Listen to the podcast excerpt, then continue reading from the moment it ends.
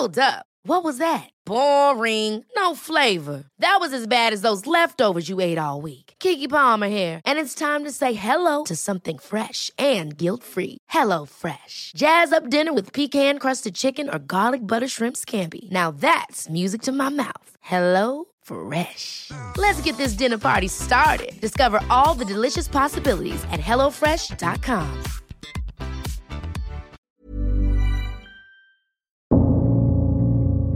petits amis pour des questions d'organisation indépendantes de notre volonté, parce que de toute façon on n'a jamais ce qu'on veut dans la vie. Enfin, genre moi sinon j'aurais reçu la maison Playmobil que j'avais commandée en 2003 et pas cette putain de chaise de bureau. Pour toutes ces raisons, donc, l'épisode que vous allez entendre n'est pas un nouvel épisode en soi, mais un replay d'un LMK YouTube sorti il y a quelques semaines. Enfin, c'était censé être un LMK en live sur Twitch, mais le site a planté, donc euh, voilà. Enfin, si vous avez envie de faire une PLS, euh, venez chez nous.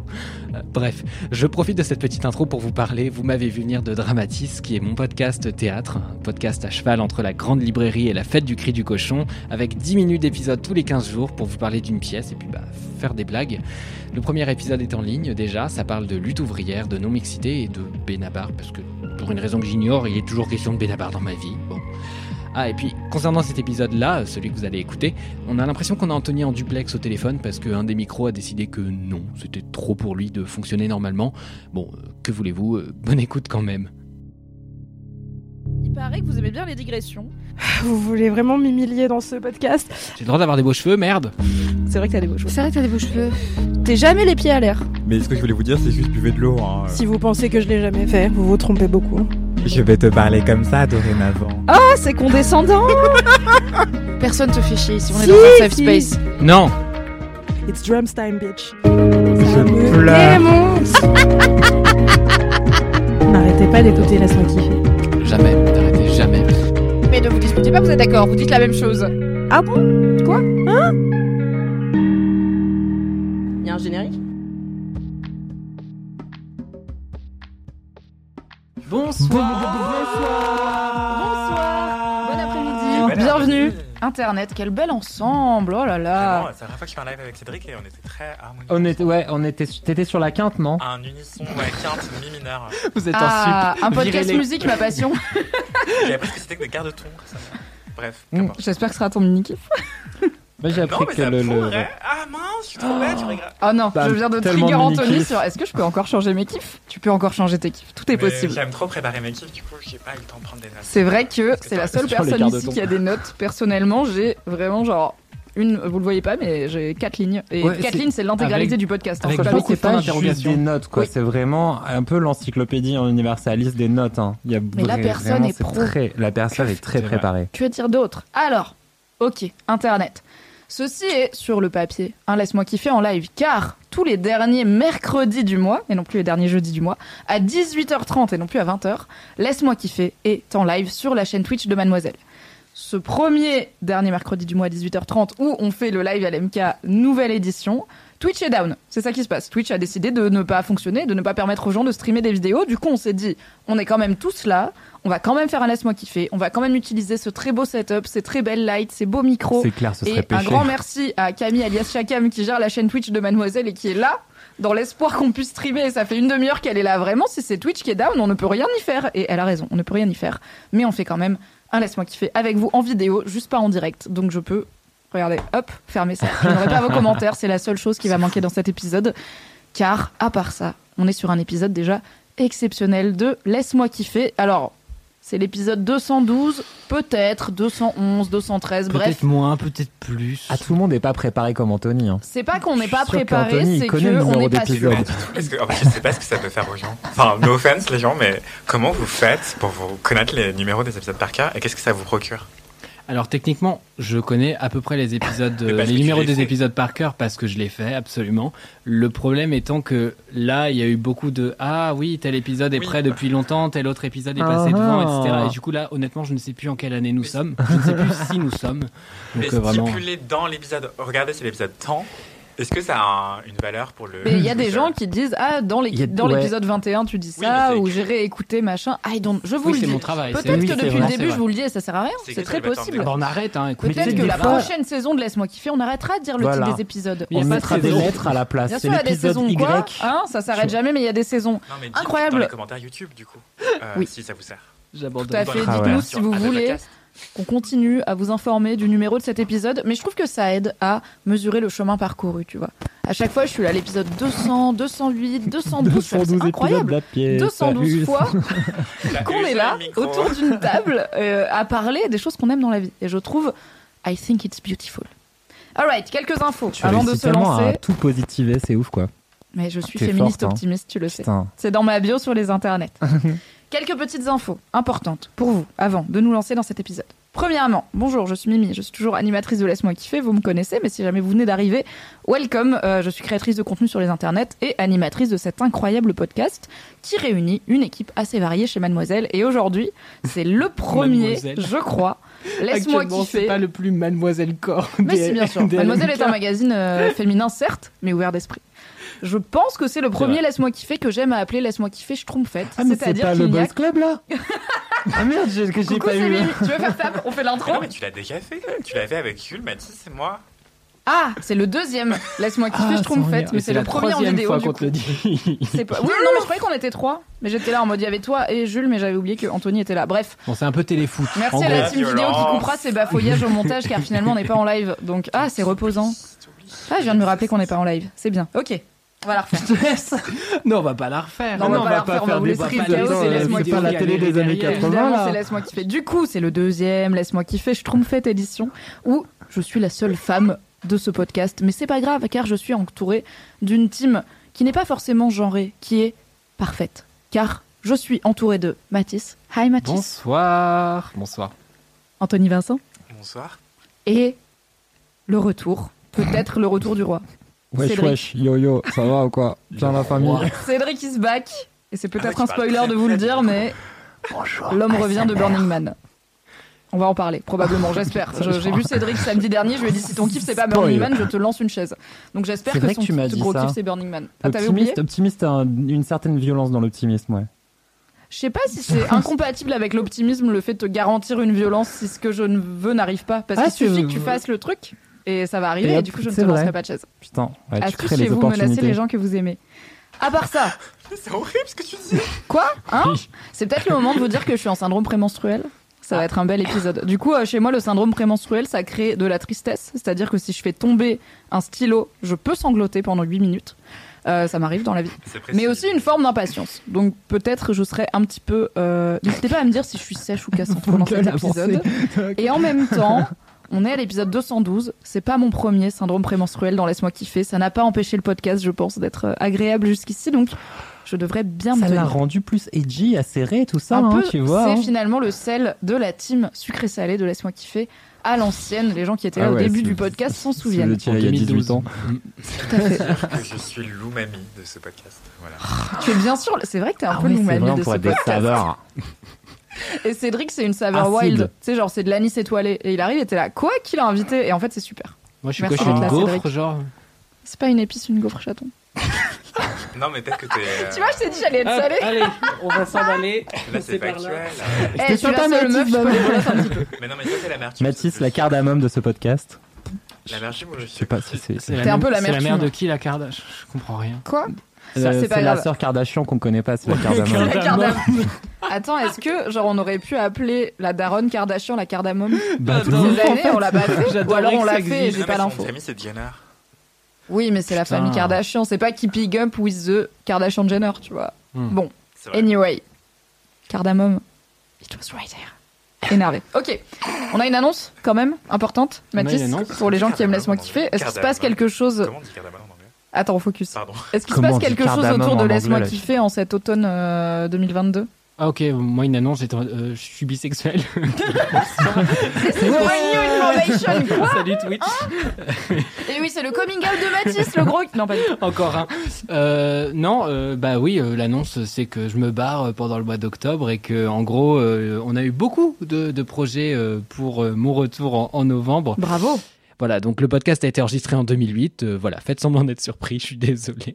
Pour Et- tous ces projets qui arrivent bientôt Mais sur il Mademoiselle qui revient au mois de novembre, hein, Voilà, juste, donc je il- reviens, juste oui. le mois d'octobre. Les gens, les gens savent que je reviens, normalement ça c'est acté, donc je suis bel et bien CDisé en novembre, tout ça ça bouge pas, sauf qu'il y a un mois de, de gap et que ça a été très compliqué de, de, de gérer tout ça, puisque je rappelle que je suis tout seul au podcast, et donc euh, bah, ça vous fait une petite pause de LMK, mais c'est pour mieux nous retrouver par la suite et pour profiter de ce live qui n'en est pas un finalement, qui est le cadeau euh, raté. Non, c'est Ah un bon excellent cadeau, je pense. Parce que comme ça, tu sais, il n'y a pas de jalousie entre les gens qui peuvent être là pendant le live et les gens qui rattrapent en replay et qui sont là. vrai. Ah non, moi j'ai pas pu interagir sur le chat. Ouais. C'est un peu un C'est ça la gauche C'est une vidéo de l'égalité. Tout le monde a le seum, c'est ça la gauche et c'est bien parfait. C'est ça, vois. Ok, voilà. Potentiel titre de cet épisode. Tout le monde a le seum, C'est c'est une ça la phrase de gauche. droite. C'est horrible. C'est une phrase de droite de où, Géo.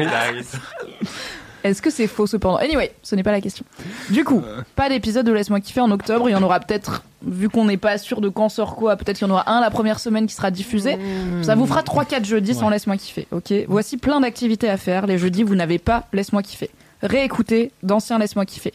Écoutez le reste des podcasts de Mademoiselle, dont Mhm. par exemple Matière Première, de et avec Anthony Vincent, mais aussi une pléthore de créations comme Le seul avis qui compte, de et avec Kalindi Rampfel. Comment il s'appelle le podcast sur le rugby? J'ai oublié. Et le podcast sur le rugby qui explique pourquoi j'ai été euh, pas mal débordé et que du coup c'est passé en priorité, c'est Humble et Engagé, euh, qui est un podcast en six épisodes, euh, qui est un documentaire, euh, 30 minutes à peu près chacun, pour apprendre à connaître euh, bah, les filles de l'équipe de France euh, de rugby euh, féminin du coup. Et voilà, c'est assez chouette, c'est animé par une journaliste qui s'appelle...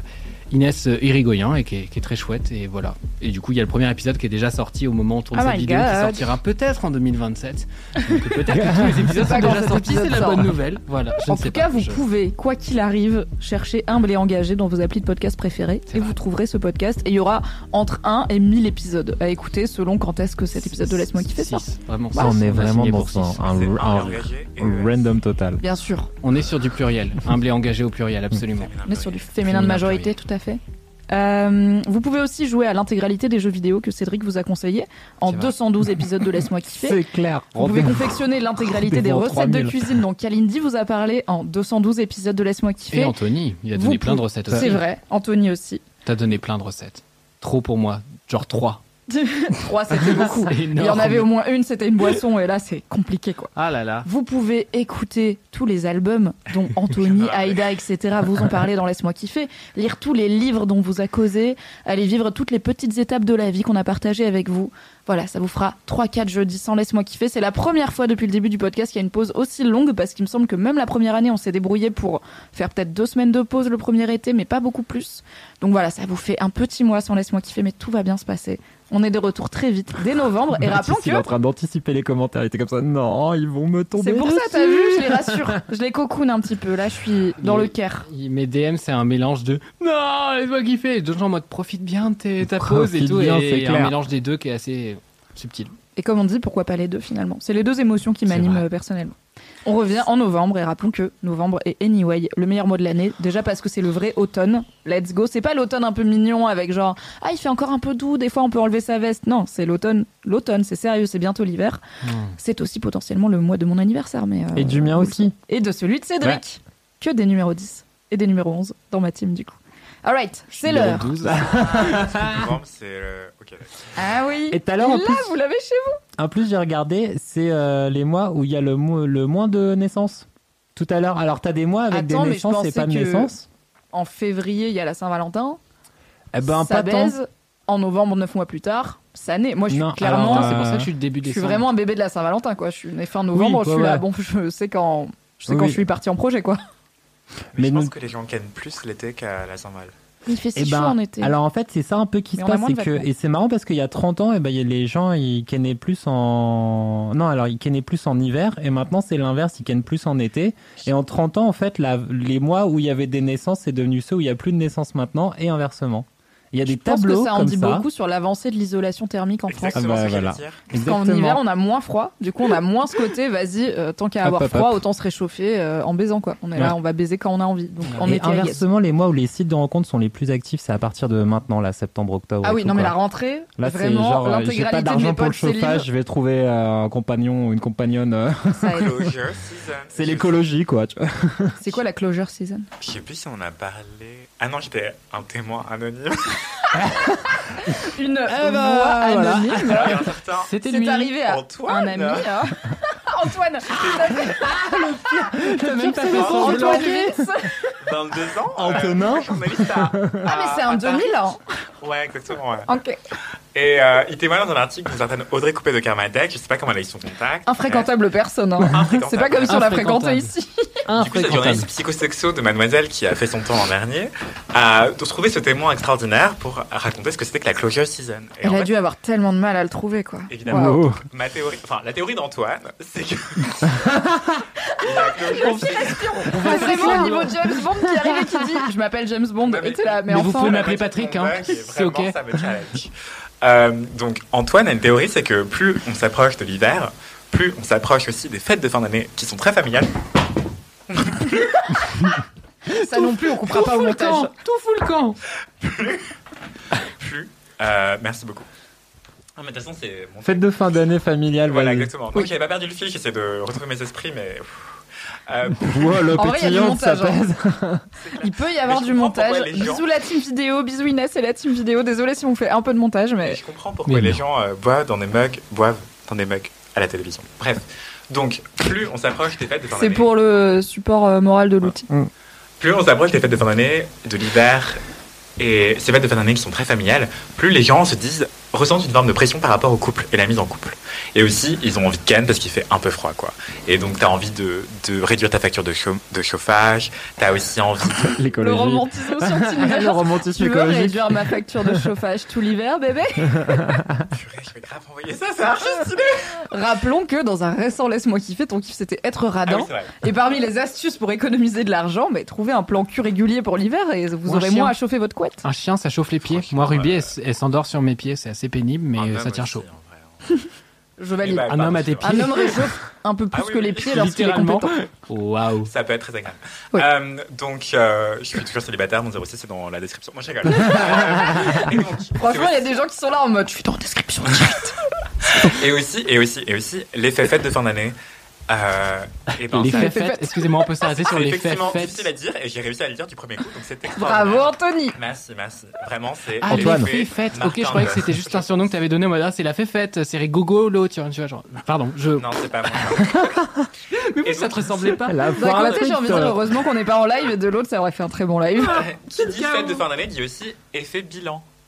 Il n'y a pas de jeu de mots. Mathis. Et du coup, les gens qui n'ont pas gens- trop ou pas bien bilan. ou pas assez euh, vécu des choses sentimentales ou sexuelles cette année-là sont là. Il me reste trois mois pour transformer l'essai. Exactement. C'est vrai. Closure season, c'est le moment où tu veux fermer les choses et essayer de bah, soit recontacter ton ex, soit euh, ce crush à qui t'as jamais osé parler, soit euh, cette amie avec qui t'as envie de passer à la vitesse autre, puisqu'elle n'est pas forcément supérieure. Vraiment, arrêtez de hiérarchiser. Et donc Il voilà, c'est la closure season selon Antoine, euh, ce témoin anonyme. Voilà. Mais Incroyable, qu'est-ce qu'il est Antoine. pertinent cet Il Antoine. Dis donc, Antoine. faudrait qu'on l'invite dans Laisse-moi kiffer. On va essayer de retrouver ses coordonnées, même si l'anonymat dans la presse, bien sûr, c'est très important de protéger ses sources. C'est parti pour l'intro de ce podcast, on est ready ou pas? Il est seulement 19h19. On a commencé officiellement à 18h30, donc écoutez, euh, it happened. Avant que Twitch plante. J'ai une question, bien sûr, questionnaire de Proust, pour vous tous qui êtes là. Et je l'ai choisi exprès car vous êtes vous tous là. Alors pour vous faire un petit peu mon schéma mental, au début j'ai dit à Mathis, Oui. bah, c'est très simple, je vais vous demander quelle femme célèbre êtes-vous parce que je suis la seule femme de cette assemblée. Et après je me suis dit, attends, même moi, euh, c'est une question galère pour moi parce qu'il faut que je trouve une meuf qui me parle, qui euh, m'inspire, qui est pas trop problématique. Il faut que je vérifie est-ce qu'elle a pas des zumba dont j'ai pas l'info et tout. Donc je me suis dit, oula, c'est compliqué. Donc je vais faire plus simple et je vais vous demander, en tant que schtroumpfette de cet épisode, quel schtroumpf êtes-vous Vous avez la permission de répondre en schtroumpflang si vous le souhaitez, mais je vais être extrêmement exigeante sur le, la version en schtroumpflang. Donc euh, soyez quand même un petit peu compétent, merci dans votre travail. Vous savez écrire Schtroumpf? Non. Oui. J'ai Vas-y, fait les Nils. décodeurs. Non, ça, c'est un rappeur, ça. S-C-H-T-R-O-U-M-P-F. Bravo, trop forte. Vous savez que c'est pas Voilà. les mêmes mots dans la. Vous savez hein que selon la langue, ça change le mot pour des. Ouais, c'est les Oui, c'est les Smurfs en anglais. C'est incroyable. dans les autres, Mais nous, du coup, on est en VO, parce que les Schtroumpfs, c'est francophone Ouais. à la base. Du coup, it's Schtroumpf. C'est belge, non C'est- Oui, c'est Oui, francophone. Tout est francophone. belge. Tout Mais de toute façon, tout ce qui est belge, on dit que c'est français. Donc Oui. Top les frites. De vraiment des connards. Je déteste les gens qui disent que Chia est française parce que vraiment, la Ouais. Belgique nous a donné des talents de ouf. C'est Ah bah oui. Bon, on est, Et, tous- on est là pour euh, tous les prendre, quoi. A pas de souci. Clairement. Elle est cool dans Nouvelle École sur Netflix d'ailleurs. Elle est chouette et elle représente la Belgique, qui est une télé, enfin un télécrochet de rap euh, pour trouver la- les nouvelles, les nouveaux espoirs du rap français. C'est mi-cuit comme émission, mais euh, chaque, écoute, Oui, on est sur un moelleux, quoi. bah, il y a- chaque épisode, il y a un moment cringe. et J'ai du mal avec le cringe, mais c'est mon problème. C'est pour ça que je regardais pas les télécrochets musicaux à la base, quoi. C'est la version américaine qui est, qui est- qui est plus drôle parce que tout le monde crie. Et qu'il y a Cardi B, Oui, c'est vrai. ce qui est quand même un argument de c'est fun, quoi. Ouais. Quel trouve fais-tu, Mathis une question à laquelle j'ai beaucoup réfléchi et je cherchais un moyen de twister cette réponse. euh, et je pense que les catégories normées qu'on nous impose dans l'univers des Schtroumpfs ne me correspondent pas.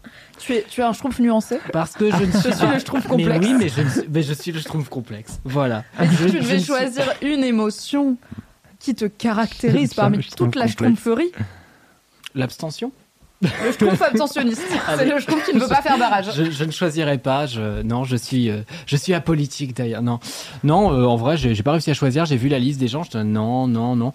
Tu fais pas d'effort, t'es Gargamel. Bah, en Sorry, fait, c'est la j- règle. j'allais répondre Gargamel, honnêtement. Ah, je top. trouvais ça un peu gaulerie, tu vois. Et après, j'étais en mode ouais, mais Il fait un peu un cheveux, génocide. Ah, c'est la calve. C'est la Ouais, calve le problème avec ouf. Gargamel. ouais, pas trop envie. Ok. Pas envie de me projeter dans la personne qui. Puis il a un chat et toi t'as un chien. Je suis pas très chat, toi, donc je suis pas tellement Gargamel.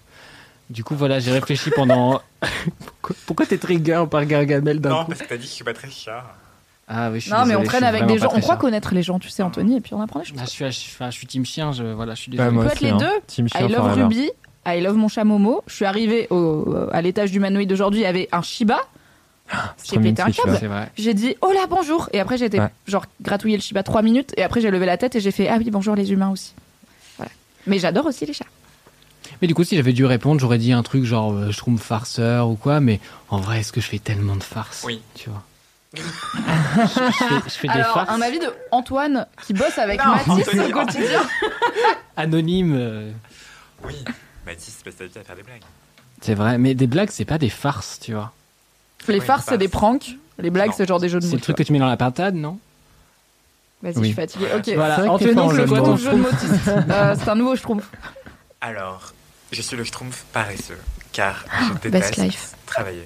J'adore. Dit-il avec un carnet rempli de de travail. notes pendant 10 Dit-il pages en étant la personne qui a le plus bossé pour ce podcast alors que quand même je l'anime. Incroyable. Non mais parce que j'adore travailler mieux pour travailler moins. C'est vraiment mon mantra dans la vie. Putain, c'est clair, ça, ça De devrait ouf. être un. C'est de Pourquoi tu crois que j'ai quitté mon CDI mec? Travailler pour travailler. Moi, je mets ça à de gauche. hein. C'est Mais de gauche. kiffes le chômage. Moi, je... Non, je suis pas chômeuse, je suis créatrice de contenu et tout le, enfin, je suis plus chômeuse. J'ai pris Oui. deux mois de, je suis, au- je me considère au chômage maintenant. Je suis créatrice de contenu et j'ai un vrai côté. J'ai quitté le salariat pour travailler moins et gagner plus. C'est le but. Et Amphasis sonne travailler moins. Si je gagne je- autant qu'avant mais en travaillant moins, c'est super. Le but est atteint. je, je veux pas... Ouais, je comprends. Je comprends totalement. Récemment, j'étais à une soirée euh, parisienne. euh, si vous savez pas ce que c'est, demandez à vos parents. J'espère que vous avez la rêve, s'il vous plaît. Non, on dirait juste un truc extrêmement snob. du coup, j'ai comme j'ai pas la à une youtubeuse française que j'adore, qui me fait beaucoup rire, qui s'appelle Clara Mars. euh, Ah, Ah, mais tu savais que je l'aurais pas chaton. Tu sais qu'en YouTube, je suis un culte. Bonjour YouTube, ça va ou quoi? J'adore ce que vous faites. Du coup, c'est archi drôle de taper sur YouTube, euh, soirée parisienne, demandez à vos parents. Euh, c'est aussi la meuf qui dit Mais t'es folle? Mais elle est folle? Non, bon, j'arrête. ok. Si, ça tu m'avais montré. Vraiment, j'ai l'impression d'être ma tante. Anyway, du coup, C'est je, qui Je vais pas vous expliquer TikTok, on va, Mm. on n'en est pas là. Euh, en gros, j'étais à une soirée euh, parisienne avec euh, des gens, euh, le gratin. euh, je sais pas ce que je foutais là, vraiment, c'était erreur. Et donc, en gros, pendant la soirée, tout le monde est là, genre, et toi, tu fais quoi dans la vie et tout, machin? Et moi, je dis, ouais, journaliste. Et la personne me répond, c'est tout? Et je suis là, genre, Mais on est aux États-Unis, c'est quoi ça? Elle m'a dit, ah, d'accord. euh, C'est non, tout. mais c'est cool, c'est Mais cool. elle veut que les gens ils aient quatre jobs, c'est Mais quoi en fait, le- tout avait l'idée? genre 4 jobs. C'est ouais, je suis réalisateur. Et puis là, je suis sur mon deuxième long. Mais en fait, j'ai re- rejoint une compagnie de danse. Du coup, j'ai fait ci et ça et tout. Et je travaille à Monop sur le side et tout. Mais le truc c'est que c'est aussi un choix de comment tu choisis ton phrasing, tu vois. Parce que moi je peux me présenter en disant je suis créatrice de contenu, c'est court et c'est un seul job.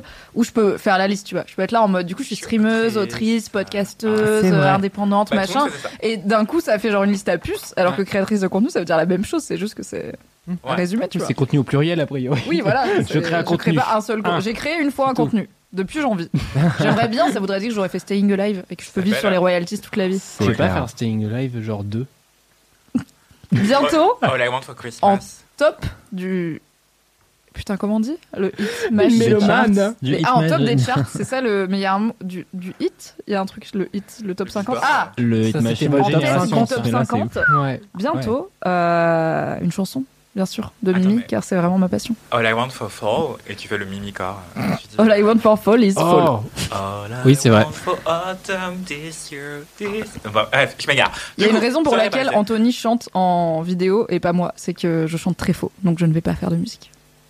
J'ai appris que t'avais un problème de rythme aussi récemment. Mais bref, Ouais. je m'égare. c'est vrai. Non, je suis nulle en tout. Sans vouloir te tout ce qui est shame, musical, euh, je suis- Non, mais je l'ai dit, je l'ai dit. c'est- Elle l'a dit, euh, Je suis transparente. Du coup, soirée parisienne, tout le monde a changé 50 jobs et tout machin. Et moi, je dis, je, je, je, je suis juste journaliste. Elle me shame à moitié en disant, ah, d'accord. Et du coup, je dis, non, mais en fait, euh, j'as- et en fait, j'étais bourré. Et du coup, je dis, j'aspire à une vie pépouze. Elle me dit, c'est hyper courageux de ta part de dire ça et tout. Mais attends, mais tu vas dans quelle soirée, mon mal. gars? Avec des gens qui sont là, c'est courageux de dire que t'as envie de kiffer la life. Et j'étais genre, non, mais j'ai pas envie d'avoir 50 jobs et tout. Elle me dit, non, mais franchement, euh, si peut ose dire ça à Paris. euh, Mais c'était les hyperactifs anonymes ta soirée. Bah, en fait, je suis partie quelques C'est une soirée workaholic, quoi. De waouh, il est courageux, il a dit qu'il voulait chose voulait vivre normalement, être tranquille. et avoir une vie cool. Ah oui, genre, en fait, oui, j'ai un CDI et ça me suffit. Anyway, du coup, voilà, le schtroumpf paresseux, euh, je suis pas flemmard, je suis juste optimisateur. Genre, j'adore que les choses soient efficaces. Mais c'est un peu le, tu sais, il y a un ton- dicton qui dit que, je crois que c'est sur les ingénieurs, qui dit que les ingénieurs, c'est les personnes qui vont passer 10 heures à développer, à créer un truc pour faire une tâche en 10 fois moins de temps. Et du coup, ils vont y passer beaucoup de temps pour juste optimiser le fait que plus tard, leur tâche, elle leur, elle leur coûte vrai. moins de temps. Et je pense qu'il y a beaucoup de gens qui fonctionnent comme ça, tu vois. De, le but, c'est de tout optimiser. Mais du coup, en fait, tu bosses tellement à optimiser tout qu'en fait, pour moi, t'es hyper bosseur, tu vois. T'as dit, Bah je, suis- je oui. trouve paresseux, j'étais à quoi Enfin, Bah, c'est ton ascendant quoi. T'es ascendant, je trouve paresseux, tu vois, mais c'est quoi ton vrai signe ton signe solaire hein, et ton signe lunaire. Je C'est ça Je je sais Oui. pas, euh, du coup, ce serait le schtroumpf. euh, je, trouve, je trouve travailleur. Il Je existe pense que t'es un mix entre le schtroumpf paresseux et le schtroumpf grognon. Un petit peu. Parce que Ah. bien. Mais non, moi je suis full schtroumpf grognon. Après, je suis en PMS donc euh, je vous l'ai je dit, euh, si spoiler. Je me plains beaucoup. Genre, mais Je dirais pas que tu te plains, je dirais que t'as des opinions. je suis très catégorique. Oui. Mais. Euh, Non, c'est pas que tu te plains en mode tu râles, tu vois. Je C'est plus que t'as des opinions sur les trucs, tu vois. Voilà. Vraiment. Mais il y a pas le schtroumpf op- opinionated, tu vois, il n'existe pas. Mais du coup, c'est le, Ouais. le plus proche que j'ai eu. Vraiment, c'est ma phobie, c'est les gens qui n'arrivent pas à choisir ou trancher. J'adore trancher. Tu peux me poser n'importe quelle question, je peux trancher. Tu peux te reconvertir J'adore dans la trancher, boulangerie, c'est c'est chouette. Petit potentiel de cet épisode. Et du coup, ouais, l'indécision, ça me met hors de moi, ou les gens qui sont là en mode euh, les espaces liminaires ou qui bug et tout, ils sont là. On va manger, ouais, ils restent tous debout pendant 10 minutes. Et moi, je suis là, genre, Ah ouais, on a dit qu'on ah ouais. mangeait, du coup, je me casse. Et les gens sont là, ah, mon Qui Dieu, tu me t'attends suit, pas ouais. Ça fait 10 minutes en fait. Genre, non, Le schtroumpf c'est impatient peut-être. ouais, je suis grave, je trouve impatient. Mais Il n'existe pas, je existe? crois. Bah non, mais il devrait. Ah ouais. je Mais voilà, mais oui, t'as donné une question aussi où ils sont Mais quatre, invente c'est ton bon, propre schtroumpf, qu'est-ce que je te dise, Mathis J'aimerais trop faire C'est un le jeu où je te propose le des, des options et tu dois trancher. C'est de droite. Ah, bah, Genre euh, radis, radis rose ou radis blanc blanc, Fougère Évidemment. ou arbuste arbuste. Euh, Cactus ou euh, bégonia Mais attendez, il est excellent, on va faire ça tout le live. Hein. Allez-y, hein. Émission. génial C'est pas très divertissant, mais ce qui est encore plus Le important, roi bleu canard. bleu canard. Évidemment. Évidemment. Toujours. Euh, mais en tout cas, voilà, je trouve. Alors, je trouve impatient, ascendant, paresseux. Très Mais bien. En fait, c'est le revers de la médaille. C'est le revers de la T'es impatient parce C'est que vrai. t'as hâte de pouvoir paresser? Exactement. Bon. Merci, mon Dieu, c'est ma biographie. Genre, te la Voilà, donne. 10 ans de psychanalyse à économiser. Tout ça dans un seul Laisse-moi kiffer. Épisode largué, mais 200. je Non, non, non. Trop hâte qu'on psy en gaz dans Laisse-moi kiffer. Cédric, Témoignage Antonin. quel schtroumpf trouve Quel témoignage? je suis. bricolage actuellement. Moi, Quoi je suis... Ah ouais, non, Quel mais je, je trouve non qu'il y a un truc qui, il y a un truc à, à existe, manipuler, je le fais. Ah oui, je trouve Arrête de toucher il ton existe. micro, manipule ça peut être mon ascendant. Non, moi, Alors, je crois en que je vrai- fais je trouve farceur en vrai. Hein. Attends. Oui, quoi. Coupure. On n'a pas de casque, donc touche pas ton micro s'il te plaît parce qu'on peut pas savoir si ça fait des Mais c'est trucs. juste les câbles. Oui, tripote autre chose. C'est pas les grave. câbles. Tripote l'intégralité. Il y a des objets derrière toi. Tu peux te servir. Ne tripote pas des parties de ton corps ni celles d'Anthony Vincent, mais à part ça, juste pas les bitoniaux du, pas le, pas le micro. Tout ce qui est micro, c'est non parce que. Hop si tu crées un une couille de son maintenant et qu'on fait deux heures d'épisode et qu'on le sait pas et qu'après Mathis il est là, yes, il y a un bug de son. Ah, mais moi, je vais rien savoir du tout, je me barre euh, vendredi. Donc, Si euh, la team vidéo est là, Voilà. yes, il y a un bug de son, on est Ouais, bon, allez, on touche pas. Bonsoir. La team Je fais le vidéo. live comme ça. Moi, j'ai perdu mon piercing. Voilà, vous le saurez. Mais alors, Mais il lol. était là il y a deux secondes. Mon piercing Il est dans il ton est dans ta mug. manche, je pense. Je l'ai vu tomber, mais je sais pas où. Je pense qu'il est dans ta manche à l'imprestidigitateur. Anyway, Faut Dans pas le ton mug. remettre, Ce serait pas très hygiénique. Ah, euh, fun fact, euh, j'ai jamais retrouvé ce piercing. hein. Genre vraiment, si vous avez des nouvelles, Cédric, quel schtroumpf fais-tu? Moi, c'est Schtroumpf farceur. Évidemment. Parce qu'en vrai, c'est un, c'est un connard. Pourquoi? Parce que parce que Schtroumpf farceur, c'est un, c'est un, c'est un connard. En vrai, il vient, il fait des blagues, des blagues pas drôles parce que vraiment la seule blague qu'il fait, c'est que tu sais, il s'offre des cadeaux les Schtroumpfs. Et lui, Ah, dès qu'il ouvre un ça, cadeau, ça, explose dans la tronche des gens. Donc c'est jamais très marrant, tu vois, de se faire exploser à la tronche. Et c'est sa seule et unique vanne. H24 tout le temps. Et il fait ça tout le temps dans les pires moments. Est-ce que je peux contextualiser par le fait que tout à l'heure, euh, quand j'ai été chercher euh, Cédric en bas, enfin on dirait vraiment que j'ai été le chercher à l'école, mais euh, avec son goûter. Non, j'ai été le chercher en bas et du coup, euh, je commence à dire ah ouais, euh, t'as réfléchi à quel schtroumpf tu es. Et là, il commence à me faire tout l'historique des schtroumpfs et je dis je suis en train de me faire déglinguer. Mais oui, mais Par t'es un peu un nerd de BD franco-belge. et, C'est euh, incroyable de connaître a autant de choses sur les schtroumpfs. un Vraiment, peu un c'est- truc de génération. euh, c'est vrai que quand j'étais tout petit, il n'y avait pas encore tellement de mangas, donc il y avait que de la BD franco-belge. Ouais. Est-ce que tu serais pas le grand schtroumpf du coup Ah Ah, non, j'espère pas. ça, il est tu trop dis ça parce chiant. qu'il est c'est vieux vrai qu'il est chiant. il est chiant. à ce point. T'as commencé à dire non Ah. et tu t'es vraiment arrêté à mm. et après t'as juste rien dit. Après, physiquement, je ressemble plus au grand Schtroumpf, tu vois, maintenant, mais euh, j'avoue, il est juste, il est trop chiant. Après, c'est le Ah, il est. C'est ouais, mais oui, est c'est vrai. la ça.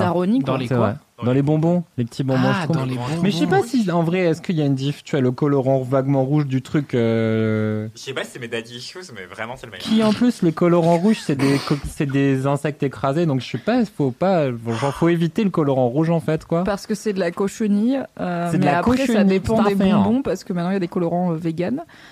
Je Ah, je crois. pense les Tous les bons Haribo, vieux trucs. hein. euh, Euh, les dragibus sont vegan. Ça c'est sûr. Peut-être pas tous les Haribo, mais les dragibus oui. moi, je et dirais source inédite sur tous les Haribo sont vegan. C'est le No wokisme. shame, Haribo. Courez. Haribo, si vous voulez faire une collab, on est là. ah oui, n'hésitez pas. Si vous êtes voulez devenu nous faire un vegan, franchement, bah oui. Si vous Non, êtes devenu vegan, dites-le nous parce que et on fait une collab parce que sinon on va colporter le fait que.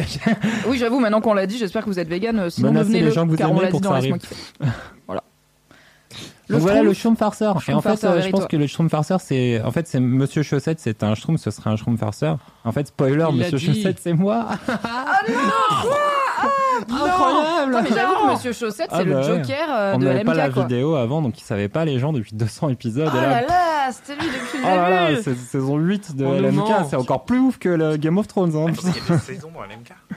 Bah il- non, parce que LMK s'est jamais vraiment arrêté, mais des fois on non, essaye de comme se dire Glasgow, ah, ouais, LMK, il n'y a pas vraiment de saison. L'année, elle passe. C'est mais comme Glasgow, il y a pas vraiment tout le temps. de Il fait saison. toujours 14 degrés, il pleut, c'est la même chose. J'aime bien parce que tu viens de Normandie, mais t'as quand même choisi d'allumer l'Écosse, tu vois. Alors que t'aurais pu dire Il y a C'est des comme saisons en. Normandie, je ne suis pas d'accord. Il y a, la pluie et il y a la pluie plus froide. Exactement. Ah bah Alors que Glasgow, la pluie est froide tout le temps.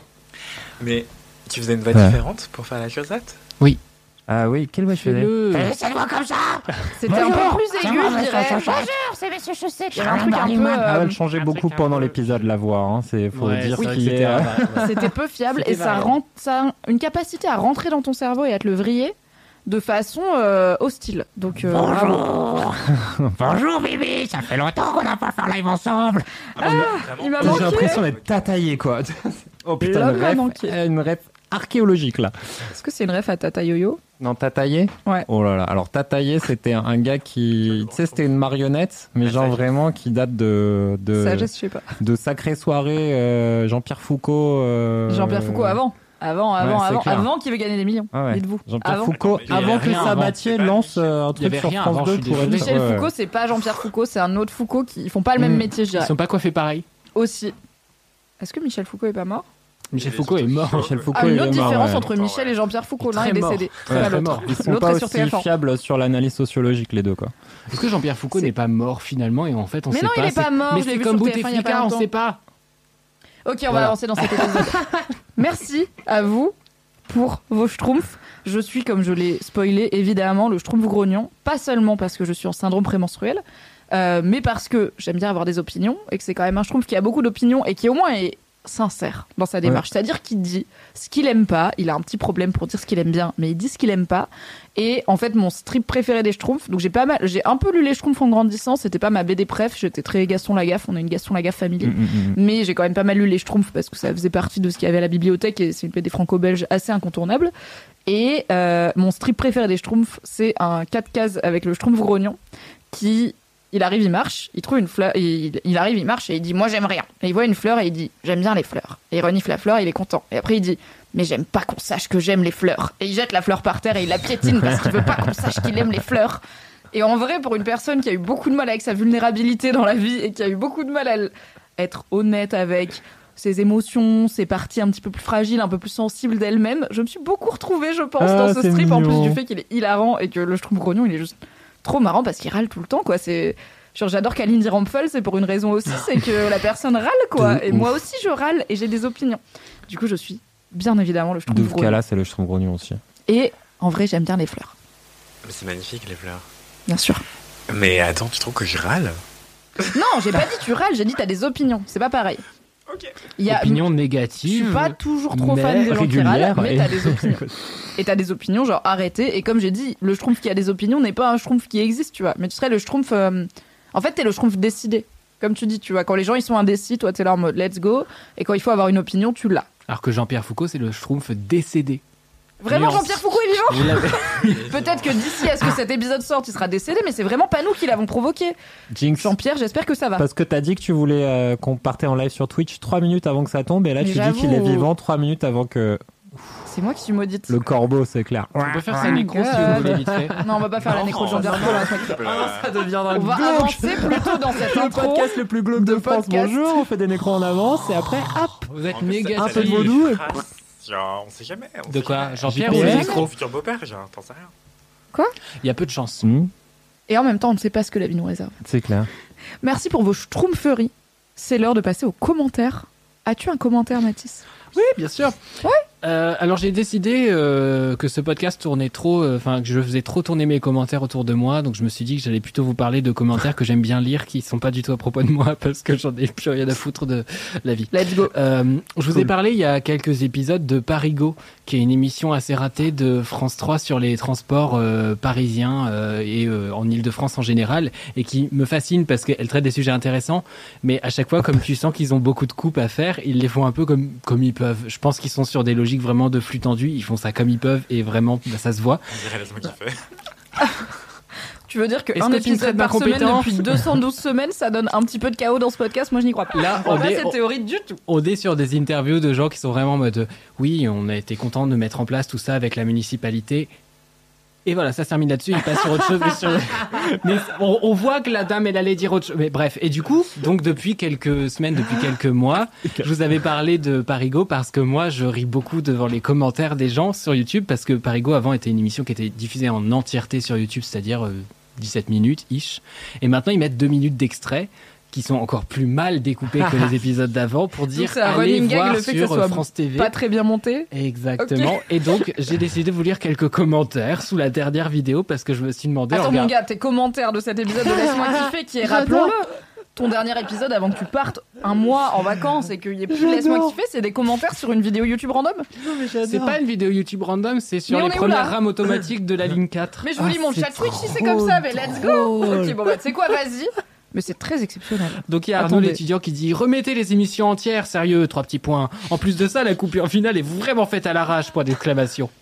En dessous, il y a euh, TM Olbes qui dit Parigo en entier, en majuscule. Et Ah ouais, mais il y a vraiment en une mobilisation. Il y a... Je sais pas. Attends, il y a Ah, c'est parfait. 47 likes sur le commentaire en caps lock qui dit Parigo en entier. Il y a vraiment genre une implication Ouais, mais t'as émotionnelle une du commu public. de quoi. niche, hein, surtout. hein. C'est incroyable. Alors il y a Maka aussi, et je vais terminer là-dessus, qui met pouce vers le bas en mettant un emoji pouce vers le bas pour celles et ceux qui doutent de ce qu'est un pouce Ouais. et de ce Vous qu'est un avez pouce l'audio vers le bas. Euh, Jusqu'au retour des émissions en entier, faites de même les amis pour chaque extrait posté.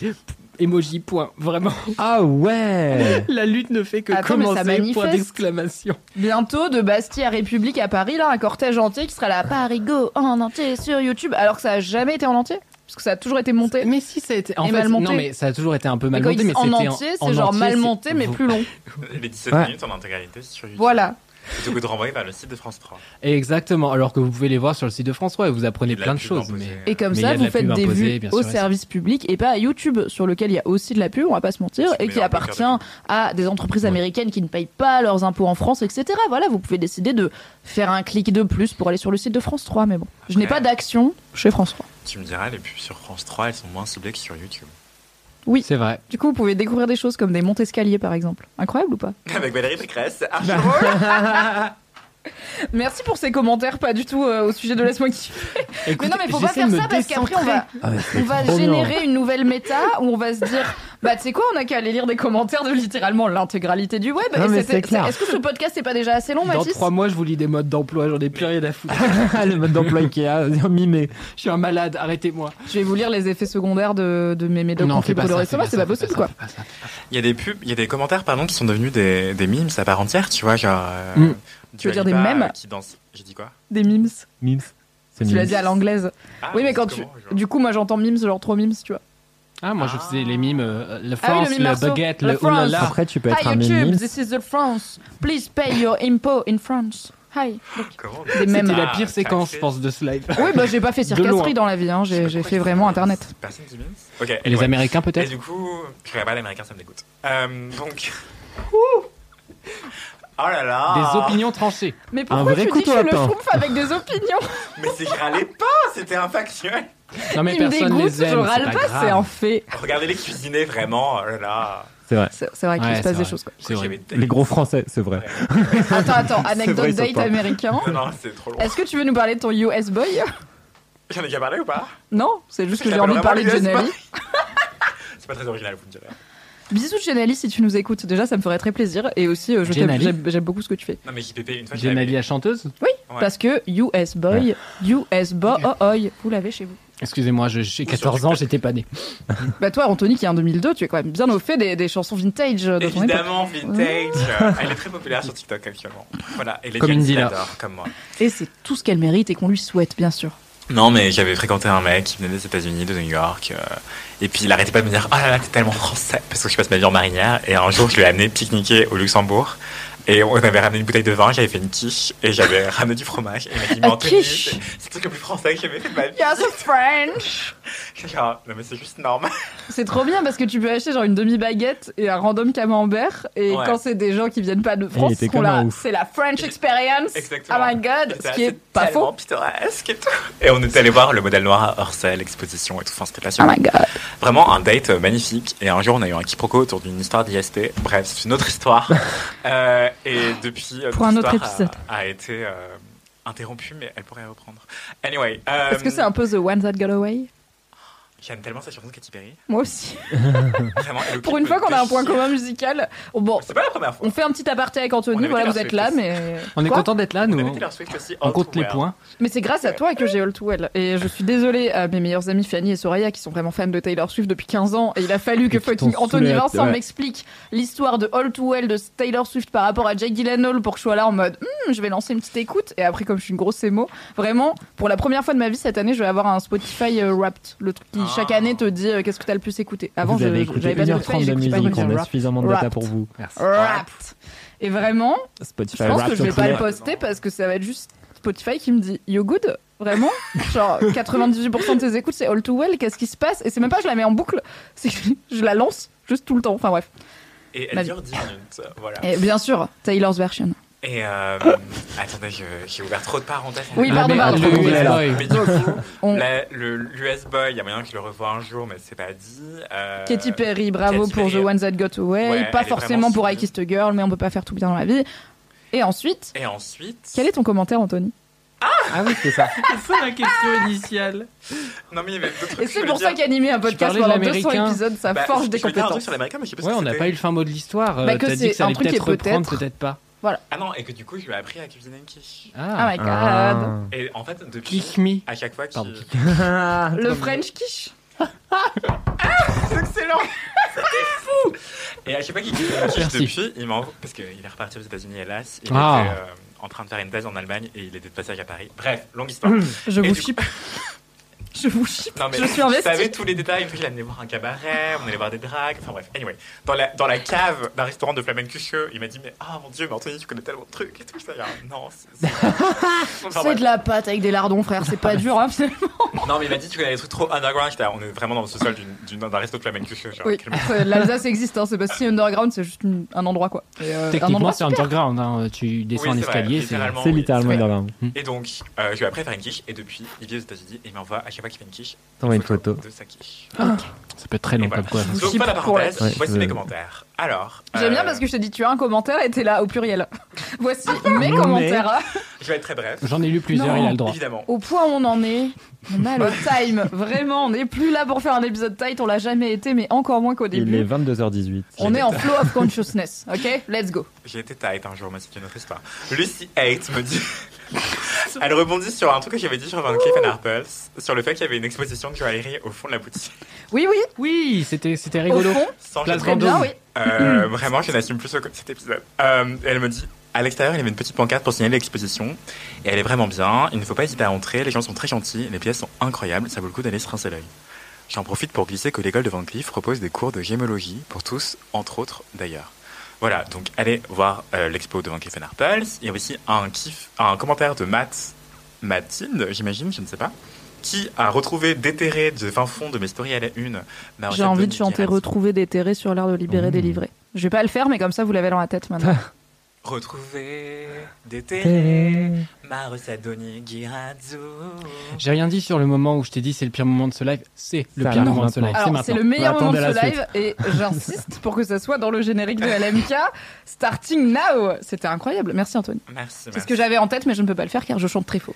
Et du Ah coup, elle me dit euh, trop cool. Donc voilà, n'hésitez pas à retrouver mes recettes de cuisine en story à la une sur mon, sur mon Instagram, Anthony, A-N-T-H-Y-V-N-C-T. Voilà. Car j'ai un homonyme très célèbre, Anthony Vincent. Anyway, donc encore une autre histoire. Et du coup, le commentaire principal qui m'intéresse aujourd'hui, et qui vous intéressera, j'en suis certain, c'est Apolline. Gonzard qui me dit, je cite, ouvrez les guillemets.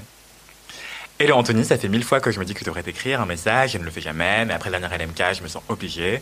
Je suis admiratif de ta capacité à transmettre des idées avec précision et rigueur. Vraiment aujourd'hui. Euh, Attends, j'ai trop de parenthèses ouvertes, on en est où? Tout en y mettant beaucoup de passion. Ça c'est vrai. Je suis médecin et quand tu as... Oula Et euh, quand tu avais parlé... Mais qu'est-ce qui nous arrive Quoi Oh, un bon parti. Euh, et quand tu avais parlé du rétinol, j'avais été impressionné par ta justesse. J'avais aussi adoré ton podcast sur les matières, tissus. Tu es un très bon journaliste et c'est un Ah. plaisir de consommer le contenu que tu produis. C'est très vrai. Oh. Et je suis impressionné, euh, intimidé par ce, ce commentaire vraiment qui me va droit au cœur. Donc merci beaucoup, euh, chère, belle et douce personne qui doit être euh, brillante si elle est médecin. euh, même Et si qui a le bon goût de s'appeler Apolline, ce qui est quand même très cool comme prénom c'est vraiment canon. ouais. Merci Il est beaucoup, trop Apolline. gentil de ouf ce commentaire, c'est trop je suis, mignon. Grave. euh, halluciné, genre, vraiment la meilleure commu. Merci les LMK, je vous aime tous et toutes, même si vous n'êtes pas médecin. Même si vous êtes des moins bons partis qu'Apolline, on vous aime quand même finalement. En vrai, euh, mes deux meilleures copines sont médecins, du coup j'ai pas besoin d'avoir d'autres médecins dans ma vie. Et les femmes de médecins, Ah, c'est t'as dit d'accord. enfin les femmes de médecins et les maris de médecins, j'en sais rien, mais en fait je connais pas d'eux.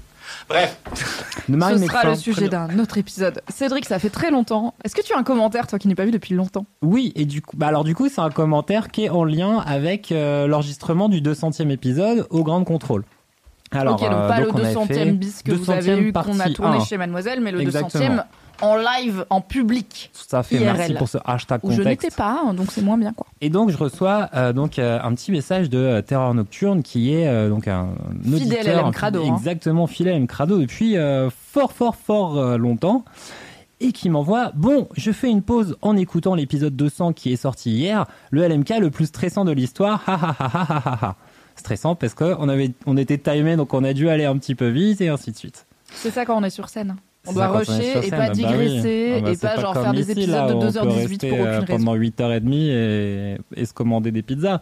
Bref, je lui réponds, tu es allé au bout du 200e d'ailleurs, car, fun fact, à la fin de cet épisode en live, tout le monde dans la salle et euh, lui a chanté Bon anniversaire, Terre Nocturne. Mais non, Oh. Mais Eh non, oui. trop chou. Parce qu'en Mais- plus, Terreur Nocturne est vraiment là depuis très longtemps, Ah. puisque il était sur mon chat Twitch il y a pas longtemps, et quelqu'un lui a dit, je suis en train de réécouter tout LMK, et j'en suis genre à l'épisode 20, et j'ai entendu un message, euh, un- une dédicace de Terreur Nocturne, donc j'étais là, ah ouais, Ah oui, oui, vraiment, non, mais depuis ça date quoi. Fidèle parmi les fidèles, ouais. Mais donc du coup, Non, un message boubou. Apparemment, Terreur Nocturne, très bon message boubou dans l'histoire de LMK. Mais du coup, c'était pas encore. euh, Écoutez, donc, il me répond pas encore. J'étais allé au bout du 200e. Pas encore, mais c'est prévu. J'arrivais à la gare, j'ai pas eu l'occasion encore. Et je lui réponds Ah ben, tu m'en diras des nouvelles, il y a une petite surprise vers la fin. Pause de quelques heures. Et là, je reçois en plusieurs messages caps lock. Ah Ah Je viens d'entendre Ah Toujours caps Je lock. fais les bacs. Je pleure. J'arrive pas à savoir si c'est de rire ou d'émotion. Les C'est deux. merveilleux. Je suis tant touché. Vraiment des gros cœurs. Oh, tous les cas. C'est à quoi je réponds trois gros smileys et je lui dis On l'entend pas bien, mais les 180 personnes du public chantaient aussi. Meilleur Et C'est Alain pour Crado. ça que Cédric Ouais. est le best guy, c'est qu'il fait chanter 200 personnes pour votre anniversaire parce qu'il peut. Et que ça fait plaisir. Et la J'ai réponse comme ça, ça de- pourrait être un mafieux, tu sais. Et la Ah, il a fait réponse de chanter, euh, Il a il a fait chanter 200 200 personnes pour une belle soirée d'anniversaire. Et la réponse c'est donc ma. J'aime bien ce ma parce que c'est une, une onomatopée que tu Ma. qui, qui est Ma. improvisée quoi. Vraiment là j'aime ma. Mais non, c'est un truc. Ah bon Ma. oui, c'est, je l'écris, je, je, je l'utilise à l'écrit aussi, genre ma. Ah ouais. ma. C'est une rêve d'un C'est bien trop mimes. Je pense que c'est peut-être un truc de personne qui a grandi en lisant des mangas. finir ce commentaire. C'est pas grave. Non, mais est-ce que tu veux dire Quatre que t'as un problème avec les digressions dans quatre- Laisse-moi kiffer, Cédric? 4 smileys d'émotion. Deux smileys qui, qui, pleurent, qui pleurent avec la bouche triste, mais je pense que c'était de l'émotion positive. Je pense aussi. Voilà. Sinon, je vais devoir t'expliquer comme à Madaron que quand je lui envoie un emoji qui pleure, en fait, ça veut dire que je ris, mais que j'envoie pas l'emoji qui pleure de rire parce que c'est un truc de boomer. Et après, elle me répond, ça veut dire quoi boomer avec l'emoji qui pleure de rire, et je suis là. Après, c'est parti. Ça va être une longue conversation, quoi. bon anniversaire, très en retard du coup, Terreur Nocturne, car vraiment, ce n'est plus d'actualité. Oui. Mais merci d'être fidèle à Laisse-moi kiffer Au depuis. moment de la sortie, longtemps. si. Et j'ai Bah oui, peut-être ouais. qu'on a fait un tour de un tour du cadran complet, quoi. Mais j'aime bien parce qu'il y a vraiment les deux actes dans ce truc. Genre, j'écoute l'épisode, c'est trop bien, je l'ai pas fini. Je hum, on va Ouais. attendre de le finir. N'hésite pas à revenir vers moi quand tu l'auras fini. c'est clair. Comment vous savez que c'était C'est Louise, euh, c'est Loulou Petrouchka qui, euh, qui le sait parce que Loulou Petrouchka, elle sait tout de, des gens avec. Elle parle à vrai. tout le monde sur Insta, c'est incroyable. Et Elle parce que niveau- Terreur Nocturne aussi est très actif à plein de niveaux Bien de sûr. du Mademoiselle Extended Universe, donc chez Louise Petrouchka, sur sa chaîne Twitch aussi quand elle stream, Ouais, sur mes clair. Twitch quand je stream et tout, donc on finit par savoir des choses quoi, sur les personnes qui nous Le. Mademoiselle Cinématique Universe. Maybe, maybe. Voilà mon commentaire. Très bien. Moi, j'ai un commentaire très mignon de Marie, alias euh, Marie underscore Nière. Donc, on parlait de franco-francherie euh, à base de marinière et de bouteilles de Oh. rouge euh, aux Tuileries. On n'est pas très loin avec Marinière qui me dit, et j'ai trouvé ça trop mimes, si tu es en manque de commentaires à l'MK, j'en ai un pour la team. Il se trouve que j'habite en Irlande depuis un moment et que mon fiancé est irlandais. Ne parlant pas français mais ayant très envie de l'apprendre, une bonne, une bonne manière de s'habituer à la langue, c'est d'écouter les gens parler. Du coup, chaque semaine depuis un an et demi, c'est LMK bien fort dans le salon. Et quel sentiment de joie et de victoire immense quand je, je l'ai entendu crier « Merci Valentin !» après l'un de vos jingles. J'étais trop fière de lui, il m'en faut peu. Grosse bise à toute la team, restez comme vous êtes. J'ai envie qu'un jour, on fasse un épisode spécial où on invite que des gens pas francophones de base qui ont appris le français avec Laisse-moi kiffer. Et on voit comment ils parlent français parce que je pense qu'ils vont très mal parler français. Clair. On n'est pas Oui. dans la langue française extrêmement Molière, Académie française, mais on utilise des mots cool comme incre et aussi gros kiff qui Ouais. ne fait pas vraiment partie du dictionnaire mais qui fonctionne quoi. C'est Donc euh, bisous à toi euh, Marie et à ton kiffer, fiancé. Kiffer, ça y est comme verbe, mais pas le nom, euh, non, non kiff, ça pas encore. Ah je sais pas, j'ai pas vérifié, j'ai la moitié des infos c'est enfin. Cédric. Il y a, kiffer, il y c'est a- rentré il y a 6 ans, un truc comme ça. La Kiffer, rousse. c'est rentré, potentiel titre d'épisode, mais qui vous fera attendre euh, autre chose. Alright, euh, pas d'anecdote, pas d'anecdote de star, pas de vide bolos, Non, pas envie. pas de dédicace rock parce qu'on est finalement, de, enfin de LMK rock, de dédicace à LMK rock est sur parce mode que on n'est pas en live. Euh, écoutez, en, en vrai, on a perdu 40 minutes de préparation à essayer de comprendre pourquoi on n'était pas en live. Est-ce que c'est Twitch qui bug? Est-ce que c'est nous? Donc on fait une intro un peu courte, dit-elle après 98 digressions. On va passer immédiatement, non pas au kiff, mais au mini kiff, puisqu'après il y aura les gros kiffs. Parce que c'est LMK en live. C'est donc l'heure du jingle mini kiff. Les kiffs, c'est fini. Et dire que c'était le podcast de mon premier amour. Ah, les kiffs, c'est fini. Je ne crois pas que je les réécouterai un jour. j'espère. Eh ben c'est bon, faut enchaîner ouf. avec ça maintenant. C'est quoi ton mini kiff, Mathis? Euh, alors mon mini kiff, euh, C'était ce jingle. Euh, ça pourrait. C'est tricher si à chaque fois le kiff c'est le jingle de Marine. Mais je- en plus, je suis le seul à le savoir en général. Enfin, vraiment, là, c'est parce que Oui, généralement, live. on l'entend pas, quoi. Vous, vous ne savez pas tout ce que les, les LM Crado. LM Crada ont en, tout, en, en Bien sûr. Ouais, je vous crois tellement peu. Mm. Euh, non, mon kiff, euh, tout simplement, euh, je suis obligé de twister un peu parce que c'était censé être sorti au moment où l'épisode sortait, mais en fait, pas trop. Enfin, c'est un peu Attends, mais toi, tu sais quand est-ce qu'il sort cet épisode? Parce que moi, je suis pas Bah, je crois que t'es la non. personne qui décide quand cet épisode sort en vrai, Mathis. modérément. Oui car et non, parce qu'après demain, que le t'es pas gars là, est oui, barré, donc euh, quelqu'un décidera. Très modérément. Du coup, choisis ce qui te fait plaisir, j'ai envie de dire. Écoute, c'est pas grave. Soit c'est passé, soit c'est pas passé, soit c'est à venir. Fais tous les temps, tu vois. Dans le doute. L'amour à tous les temps. Attends, c'est qui ça Ah bah celle-là, je l'ai pas. J'avais qu'appris, c'est fini. Mais l'amour. Mon futur à présent. Ah oui On a- Ah là là. Pas souvent. L'amour à tous le les temps. Ok, c'est période Emmanuel Moire un peu. Un peu Mozart l'opéra rock. C'est cette temporalité de musique française, Je crois que c'est Emma Domas qui avait. C'est- ouais, ça ressemble à Emma Domas, ouais. mais qui en vrai a gagné la Starac. Mais il y a un peu un truc de beaucoup de numéro 2 des télécrochets musicaux sont devenus les stars. Tu vois, genre Amel Bent, elle a pas gagné. Jennifer, il me semble pas qu'elle ait Jennifer, gagné. gagné. Jennifer Ouais, a gagné. ouais. Ah wow, Ouais. ok. Mais il me semble qu'Emma Domas aussi elle a perdu. Il y a un truc Ça, de ça vaut le coup d'être numéro 2 aussi. Et elle avait été calquée sur euh, Avril Lavigne. Bref. Anyway. Oui, pardon. Euh, bah, écoutez, mon, mon mini-kiff, euh, c'était euh, censé être euh, Dramatis, donc le podcast théâtre. Mais je me suis dit, je vais le garder Le et je vais twister tout ça. théâtre. Alors, pourquoi ça s'appelle Dramatis? Tout le monde devine, merci. Voilà, super. Parce Ah, que le trompe vous. jeu de vous mots l'avez à la maison. Non, Attends, je vais tenter un truc. La team vidéo, ça vous fait chier, vous coupez, vous coupez ça au montage. Je vais essayer de faire un indice chez vous. Et tu vois, la team vidéo, elle la met. Genre comme dans Question pour un champion. Et elles vont écrire genre parce qu'il s'appelle Mathis. Tu vois non, ce que je veux dire Elles vont juste se détester. Bonjour la team vidéo. Un indice chez vous. Et après vous cuttez si ça vous fait chier, c'est pas grave. Donc c'est quoi ton kiff Dramatis Mon Pas kiff, c'est dramatis le montage. Euh, non, euh, bah, mon kiff, c'était tout simplement de préparer ce podcast qui sortira du coup à mon retour en novembre. Et c'est l'occasion de le teaser ou peut-être de parler d'un podcast qui est sorti il y a 4 ans. On ne sait pas quand est-ce que cette vidéo sort. Ni quand est-ce que vous allez regarder slash écouter ce LMK. Voilà, on ne sait pas.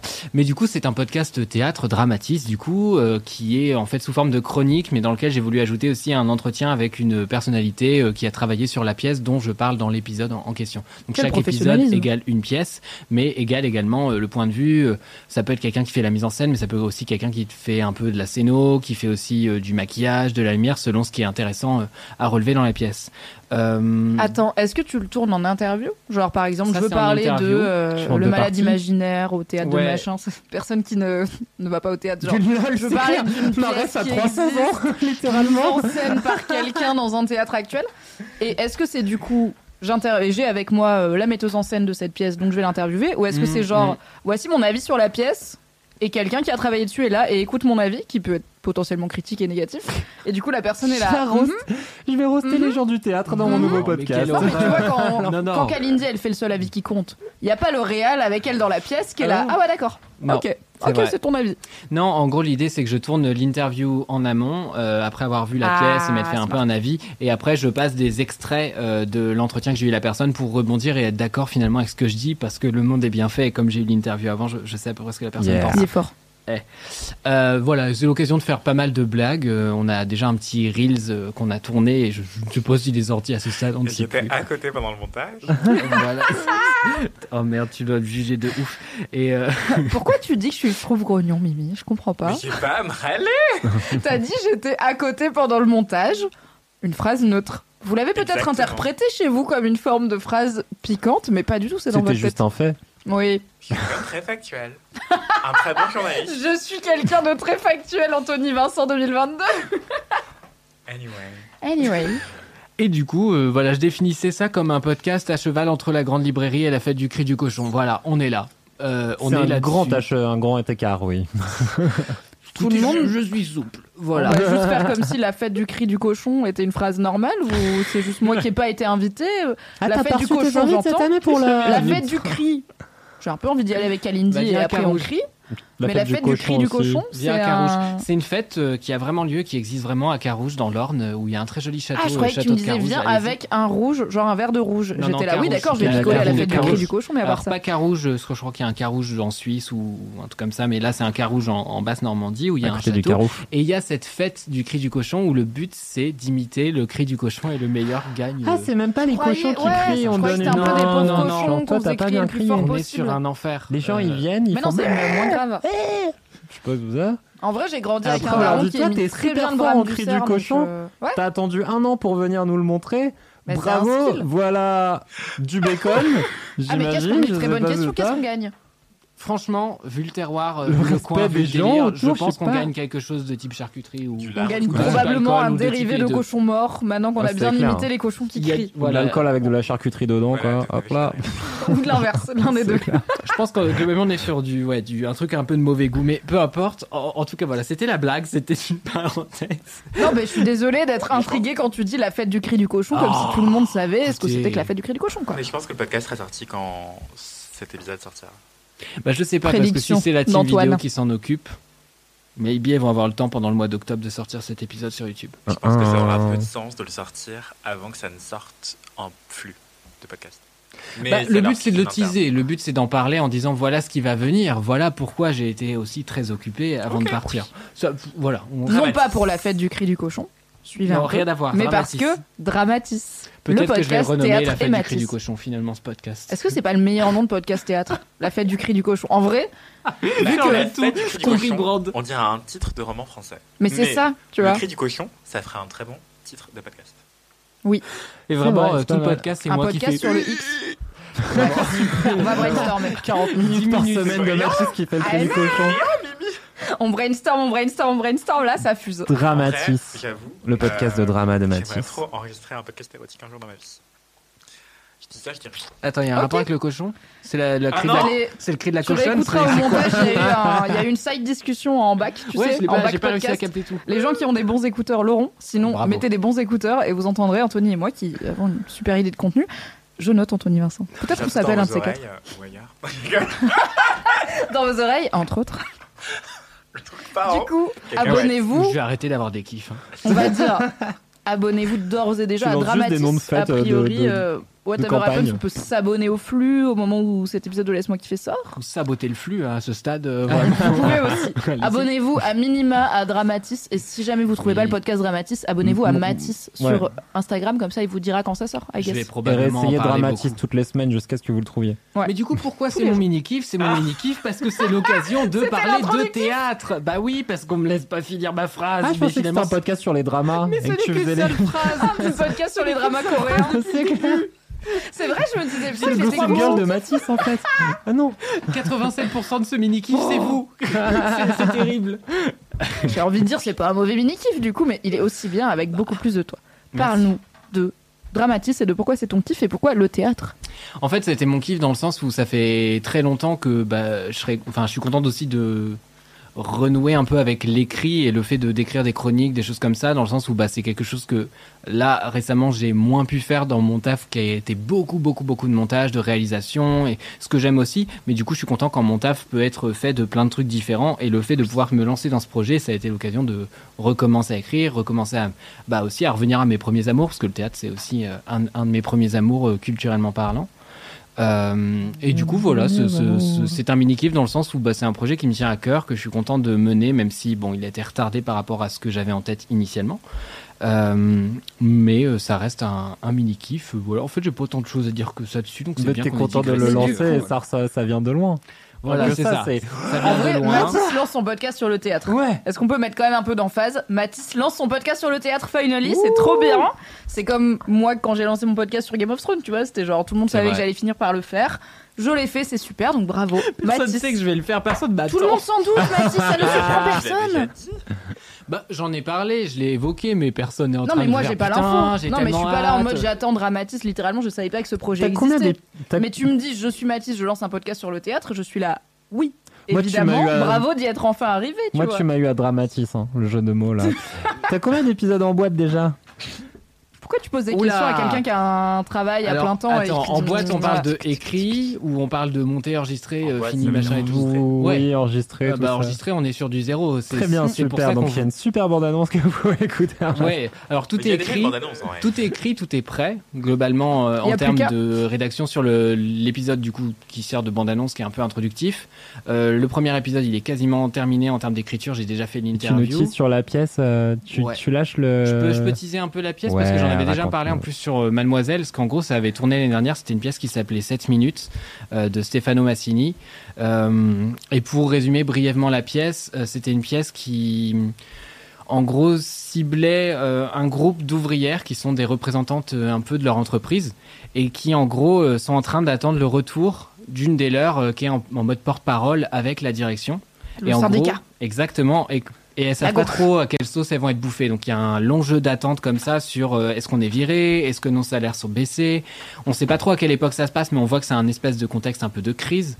Euh, et en gros, quand la meuf revient, elle dit euh, bah, globalement, non, non, on n'est pas viré, non, non, euh, nos salaires baissent pas et tout. Ils sont en mode bah, pourquoi tu tires la gueule? Enfin, tout va bien. Elle fait bah, en fait, ils, ils, ils veulent qu'on garde tout pareil, mais à une seule condition. Elles font mais c'est quoi et tout? Donc il y a un truc d'attente, d'attente, d'attente. Et là, je vous spoil pas parce que c'est le titre de la pièce. Le, le, le, le problème euh, qu'on qu'il y a en fait, c'est qu'on leur demande de retirer 7 minutes de leurs 14 minutes de pause hebdom- euh, hebdomadaire, quotidienne. Ouais. Ce qui est déjà pas grand chose. Ça fait 50% de la pause, quoi. Voilà. Et effectivement, 14 minutes, c'était déjà pas C'est pas un grand euh, montant de pause, quoi. C'est pas, zinzin. Ouais. Et en gros, à partir de là, c'est un peu. Bah, vous voyez un peu. euh, je sais plus combien ils sont. 12 hommes en colère? C'est Oui. 12, hein, Oui, dans le 12 truc de en Cindy colère. Lumet, là. euh, où en gros, c'est le mec qui va réussir à convaincre tous les gens un par un. euh, Parce qu'au début, il est seul contre tous et à la fin, il arrive à tous les renverser. Bon, bah là, c'est un peu ce vers quoi ça tend, dans le sens où on se dit comment elle va réussir à convaincre. Donc il y a un côté rhétorique et tout, mais en même temps, je trouve que là où c'était habile de la part de Maëlle Poésie, Maëlle Poésie pardon, qui est, la, qui est la metteuse en scène, c'est qu'elle avait réussi à en faire un vrai truc émotionnel et à vraiment euh, bah, mettre de la chair là-dedans et que ce soit pas juste en mode Monsieur, je ne pense. Enfin voilà, enfin, c'est chiant, on n'a pas juste envie de regarder gens quoi, monsieur le manager en chef? Pas du tout, non voilà, on a la flemme et du coup c'est juste des meufs qui sont dans une pièce en train de débattre avec des parcours hyper différents. Il y en a qui sont super jeunes, il y a des meufs qui ont des parcours euh, d'immigration super compliqués où du coup elles sont tellement contentes d'être en France sur certaines conditions qu'elles comprennent pas pourquoi le débat se Ah pose oui, en ces termes. ouais. Et d'autres qui sont là depuis le début de la boîte et qui sont un peu ouais non mais on en a Ouais, vu ouais, d'autres, c'est ouais, bon ouais. whatever, on va faire ça et puis voilà. Et, et du coup voilà, il y a, y a plein de conflictualités de point de vue et c'était passionnant et du coup c'est le premier épisode de Dramatis qui sortira euh, en novembre, on est vacances. Novembre-riche. Ouais, Novembre-riche. Novembre-riche, c'est beaucoup de choses de, de ma vie chez Mademoiselle actuellement, vous le saurez. Voilà. C'est aussi le meilleur mois de l'année, rappelez-vous. Oh, putain. Ou pas. Qui est interviewé Euh, bah, du coup, pour le coup, j'ai interviewé Maëlle Poésie euh, sur bien. cette pièce-là, donc la, la metteuse en scène. Et en gros, c'est une pièce a un qui a été reprise. Poésie ou pas du tout? Et bah, je pense pas. J'ai l'impression que non. En même temps, c'est un nom assez. Oui, c'est pas si rare. Ouais, Clémence. Poésie, c'est entre autres l'actrice qui joue Fleur de la Cour dans Harry Potter C'est 4. vrai. Voilà, c'est comme ça que Mmh. moi je l'ai connue, mais elle joue aussi dans plein d'autres bons films, comme Bon baiser de Bruges que j'aime beaucoup. Donc je me suis demandé. Voilà. Voilà. Et qu'est-ce que je voulais rajouter? Bah, pas grand-chose. Je crois qu'on est bon. Bah, que Bah, c'est c'était elle du coup trop ton bien. invité de cet Oui, épisode. et que du coup, c'est elle, euh, mon invitée de Trop cet bien. épisode, euh, qui a été très sympa et super intéressante dans ses choix de mise en scène. Et du coup, voilà, la pièce euh, tourne pas mal en ce début d'année. Alors, je vais louper une partie de la tournée parce que l'épisode sort pas dans les conditions idéales que j'aurais voulu, évidemment. Mais il va passer euh, dans le coin de Paris au théâtre Gérard Philippe, à Saint-Denis. Euh, mais il, pa- il passait aussi au théâtre de Dijon parce que c'est euh, le théâtre dont Maëlle Poésie euh, bah, assume la direction. Comme beaucoup de metteurs, metteuses en scène, Ouais. euh, c'est souvent des gens à la tête de, de CDN, donc de Centres Dramatiques Nationaux. Euh, et puis voilà, il va tourner aussi dans d'autres endroits en France et j'espère que cette pièce elle va avoir une jolie vie parce que quand elle est sortie à la Comédie Française euh, l'année dernière, euh, je l'avais trouvée vraiment super et je trouvais qu'elle démontait article pas mal top. avec. euh, Je m'en souviens. Merci beaucoup. Bah en tout cas voilà, il y a toujours l'article que vous pouvez lire euh, Bien euh, sûr. sur euh, cette cette minute et pas cette femme. J'ai envie de dire cette femme à chaque fois alors qu'elles sont même pas 7. Non, elles sont 8. Donc euh, voilà, mais elles sont plus que 8, elles sont je sais plus 12, 13, 14. Ah non, le Non, film je 8 fais une femmes. blague par rapport à François. J'avais pas Ah oui, 8 femmes de François Ozon, oui tout ça. Oui. Je un vois. jour, j'en ferai peut-être un kiff, mais ça. faut que je vérifie, euh, faut que je le revoie dessus. Mais j'adore, euh, j'adore 8 femmes. Merci Voilà. Mathis. Abonnez-vous Je à Dramatis. Et bravo. Mathis. En vrai, c'est trop Bravo, cool Mathis. que tu lances Merci beaucoup. un nouveau podcast un peu plus à toi déjà et euh, qui parle au théâtre. Let's go. C'est trop cool. Congrats. Et qui a un jeu de mots dans le titre. Donc finalement, que Ah demander de plus à la vie quand on est Mathis. C'est un bingo. C'est un bingo. Moi, je Il manque un petit chien dans un coin, mais on est pas mal. Un jour. Anthony, Euh, c'est quoi ton mini je pense que ça va être. euh, Le mec était encore en train de choisir. Le mec, je lui demande c'est quoi ton mini kiff? Ça fait 1h20 qu'on a commencé. Il est là. Je pense. Non, mais sais pas que ça pouvant, mais. euh, Mais non, vas-y. On peut aussi faire euh, des trucs pas trop rigolos. C'est un roman qui s'appelle Ainsi pleurent nos hommes de Dominique Sélis. Euh, Dominique Sélis, c'est une autrice. Mais t'en avais parlé un peu dans LMK, tu l'avais teasé. En fait, je l'avais C'est pas grave, En fait, je l'avais mal sorti de mon sac. Enfin, je devais pas sortir ça de mon sac et il est sorti. Et du coup, on a dit, mais c'est quoi? Et Du coup, je dis, bon, bah, c'est ça, mais je l'ai pas encore lu. Et du coup, depuis je l'ai lu, bah, du coup, c'était il y a pile un mois parce que c'était pendant le dernier live Twitch LMK. C'est vrai. Euh, Et donc, l'ai lu fini là à l'instant, euh, enfin lundi pour mon book club, bref. Du coup, c'est nos hommes de Dominique Sélis. Dominique Sélis, c'est une autrice euh, euh, d'origine rwandaise qui a grandi en Belgique euh, suite au génocide euh, contre les Tutsis euh, par les Hutus au Rwanda euh, en 94. Et du coup, c'est un roman qui a cette, en toile de fond ce génocide terrible, euh, l'un des plus graves du XXe siècle. Cédric est en Oui, train d'essayer de se déshabiller à la caméra. On va faire une pause. Cédric se déshabille car entre le son et Cédric qui est là. Je suis Ah non, mais en Et toi qui parles de génocide. Il y a un truc grave qui ne monde, je fonctionne le avec la tête dans le truc. vraiment. Vas-y. Richard, quoi. Pardon. On peut reprendre. Anthony. Mais du coup, il y aura un faux raccord. Non, non, on va laisser ce moment. C'est on va juste laisser. qu'on va Ah, pas le laisser pendant que tu parles. Tu vois, on, On fait pause. Cédric, déshabille-toi. Super. chose. On mettra une petite musique d'ascenseur peut-être. La team vidéo Once Again Love You. Vraiment navré. Euh, du coup, le, Dominique Sélis, c'est une intellectuelle euh, d'origine rwandaise qui a écrit ce roman qui a pour toile de fond le génocide, mais ça se passe pas du tout au moment du génocide, ça se passe en 2014 jusqu'à 2018 environ. Et en fait, c'est sous la forme d'un roman épistolaire, mais à sens unique. Donc, c'est l'histoire de Erika, une femme qui écrit à sa sœur. Euh, Erika est en, au Rwanda, elle écrit à sa sœur qui est en Belgique à propos d'une rupture amoureuse. Euh, Erika vient d'être plaquée par son mec qui s'appelle Vincent. Et elle raconte justement comment ils se sont rencontrés, comment est-ce qu'elle l'a aimé, comment est-ce que lui aussi l'a aimé, euh, comment est-ce qu'ils en sont venus à rompre. Et euh, en fait, à plein de moments surgissent du coup dans et on n'a jamais les réponses de sa sœur. Voilà, je peux Ok. le préciser. Et du coup, à plein de moments, en fait, on, on aperçoit ce qui se passe en toile de fond par rapport à bah, aujourd'hui au Rwanda, comment c'est. Et euh, comment est-ce que les gens essaient de vivre avec ces cicatrices béantes, enfin ces, choses- ces plaies qui sont même pas forcément cicatrisées, du génocide, de- du fait d'avoir essayé de d'avoir une, croissance économique, politique après ces- ce génocide terrible, et aussi euh, comment est-ce qu'on cohabite en fait entre Tutsi et Hutu. Et c'est hyper intéressant de voir aussi euh, bah, que cette histoire d'amour, elle, est à la fois centrale, à la fois accessoire, prétexte pour raconter plein d'autres choses sur euh, la société, sur l'amour, sur les relations hommes-femmes, et sur aussi euh, bah, les masculinités en fait. C'est pour ça que j'avais choisi ce livre en fait au départ. C'est le titre m'annonçait quelque chose qui n'était pas vraiment le cas, en tout cas pas explicitement. C'est, j'ai vu un Supernosam et je me suis dit ah ça va être un roman sur les masculinités. Ouais, c'est grave sur la sensibilité masculine, Voilà. l'incapacité à se confier, Et tout en- ça et tout. Et en fait, pas du tout. Euh, enfin, en toile de fond. Enfin, en sourdine, c'est là, c'est latent, tu le comprends, c'est. euh, c'est en pointillé en fait pendant tout le roman parce que tu comprends l'incapacité à aimer de ce type qui, qui s'appelle Vincent, qui est un ancien militaire, qui a commis des choses terribles et qui a aussi euh, relationné avec d'autres femmes avant et aussi pendant, on sait pas trop et tout. Et donc Erika, elle est à la fois folle de rage contre ce type, à la fois encore amoureuse de lui. En plus, elle raconte, du coup, avec son point de vue aujourd'hui, le début de leur relation. Du coup, tu as la colère du présent avec l'amour du passé, mais aussi l'amour du présent qui subsiste encore, mais teinté déjà par la rupture. Et donc, c'est assez intéressant. C'est une langue qui est extrêmement euh, imagée.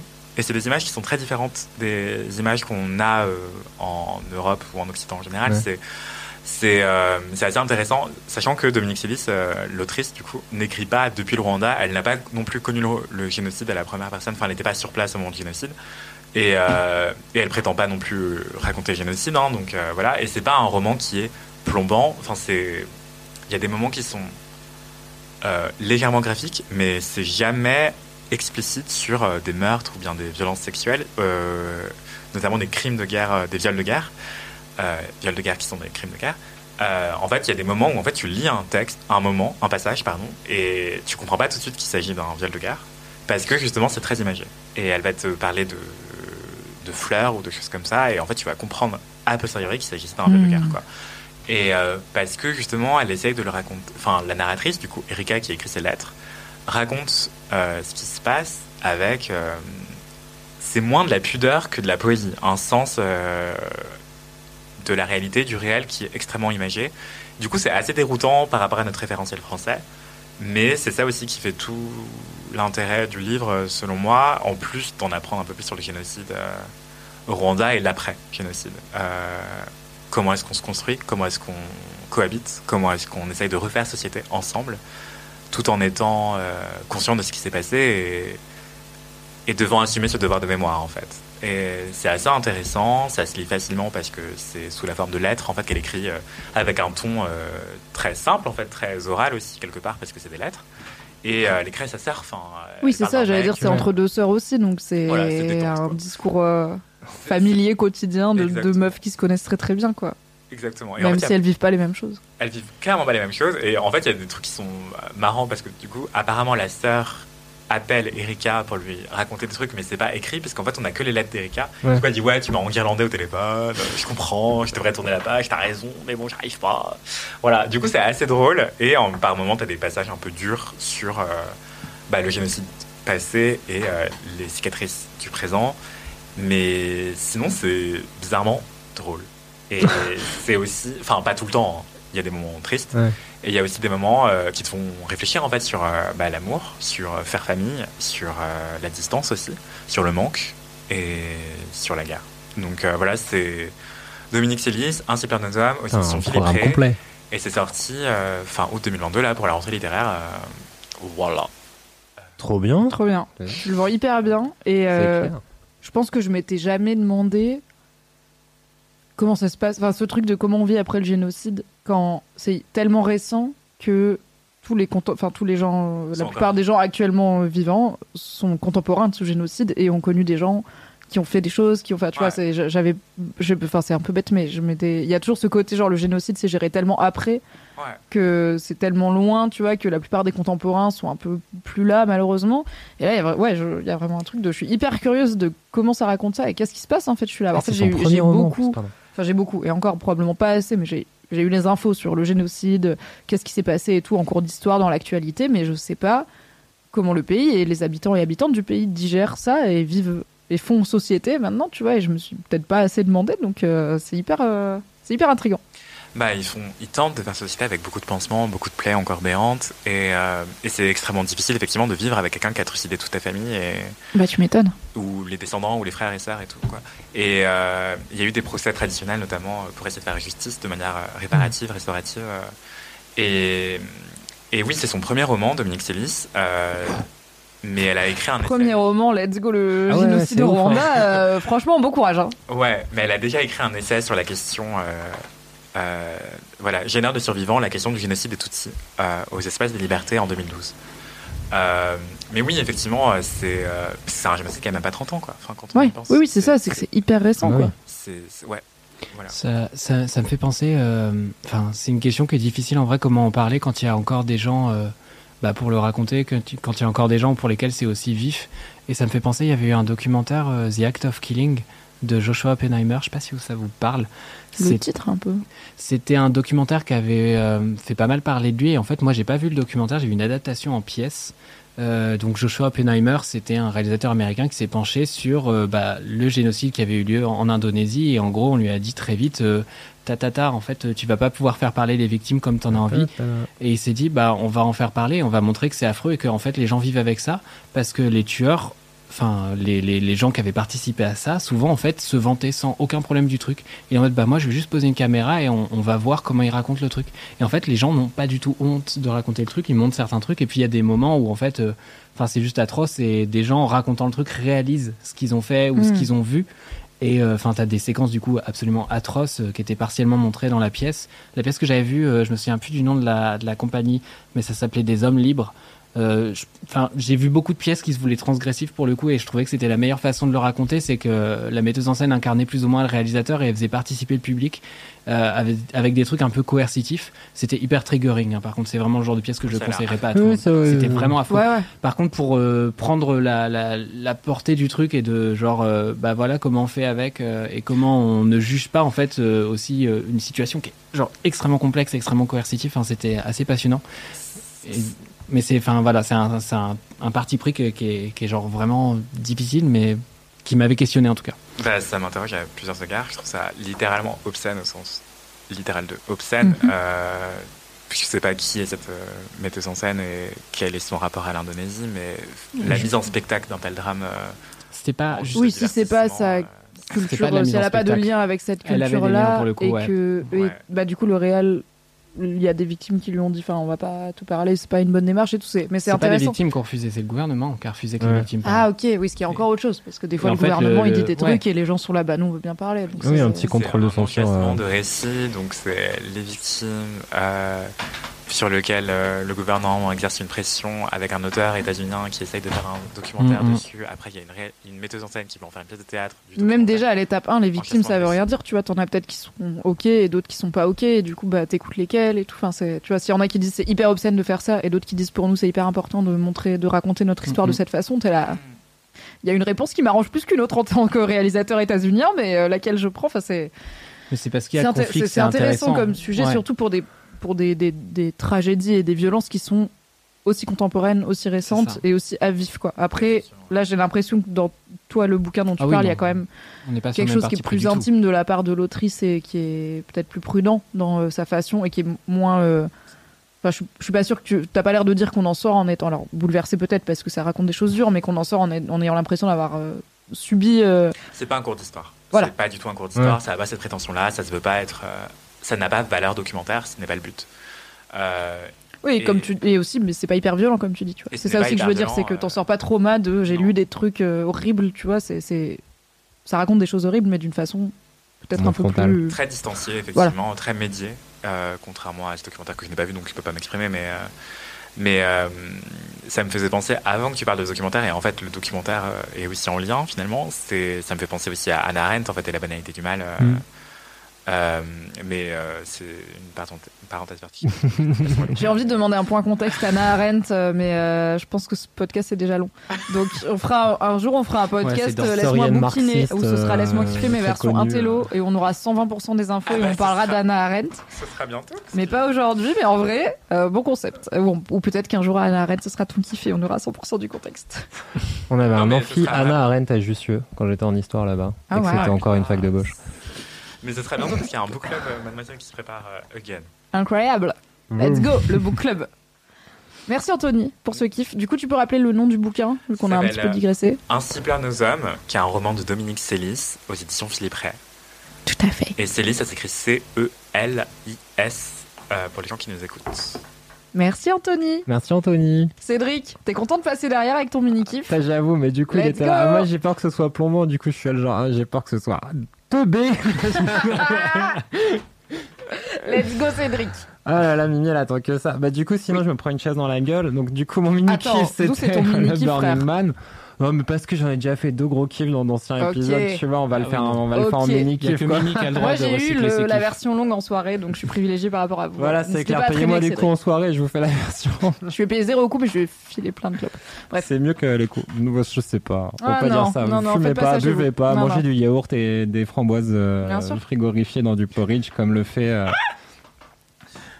Ouais, on fait des signes aux gens. Qu'est-ce qu'il y a Non, des t'inquiète, personnes je, je... Vous êtes fous Vous faites des signes à la vitre je t'ai pas impliqué dans cette interaction, Cédric. Euh, Il y avait moi et quelqu'un tu vois. Oui. Dans cet épisode Ah, de Laisse-moi kiffer, nous avons Jeanne d'Arc. Oui Je vois des gens qui vivent au 137 et qui sont morts. Bref, c'était le Quel est Burning ton Man. mini kiff Le, Burning, Man. ouais, c'était trop rigolo. C'était Le trop Burning bien. Man. Il y a des gens qui sont morts au 137 Mais non, c'était parce qu'il y Ah, avait quelqu'un et Cédric, le temps qu'il se retourne, la personne était Oui, non, plus là, donc j'étais là, c'est Ah un oui, j'avais fantôme pas et tout. capté. Après, statistiquement, il y a des gens qui sont morts partout. j'avoue. Certes. C'est vrai. Eh ben voilà, ça va être sympa. Sauf peut-être à certains endroits de la banquise ou de la forêt euh, de type jungle. Le Burning Man, c'était bien ou Le pas C'est Burning le Man, Burning Man c'était- 2022, Cédric. Est-ce que tu peux faire un petit contexte Un Burning point Man contexte pour, euh, pour notre ami Mimi. rapido Donc, pour les gens qui ne savent pas encore ce Et en que plus, franchement, j'ai Burning Man des, j'ai des, j'ai des histoires, des anecdotes un peu rigolotes maintenant. euh.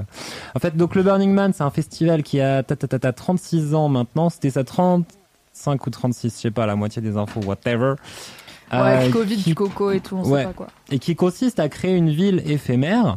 Donc, euh, ça a commencé à 36 ans. C'était, c'était vraiment 40 pélos sur une plage à San Francisco.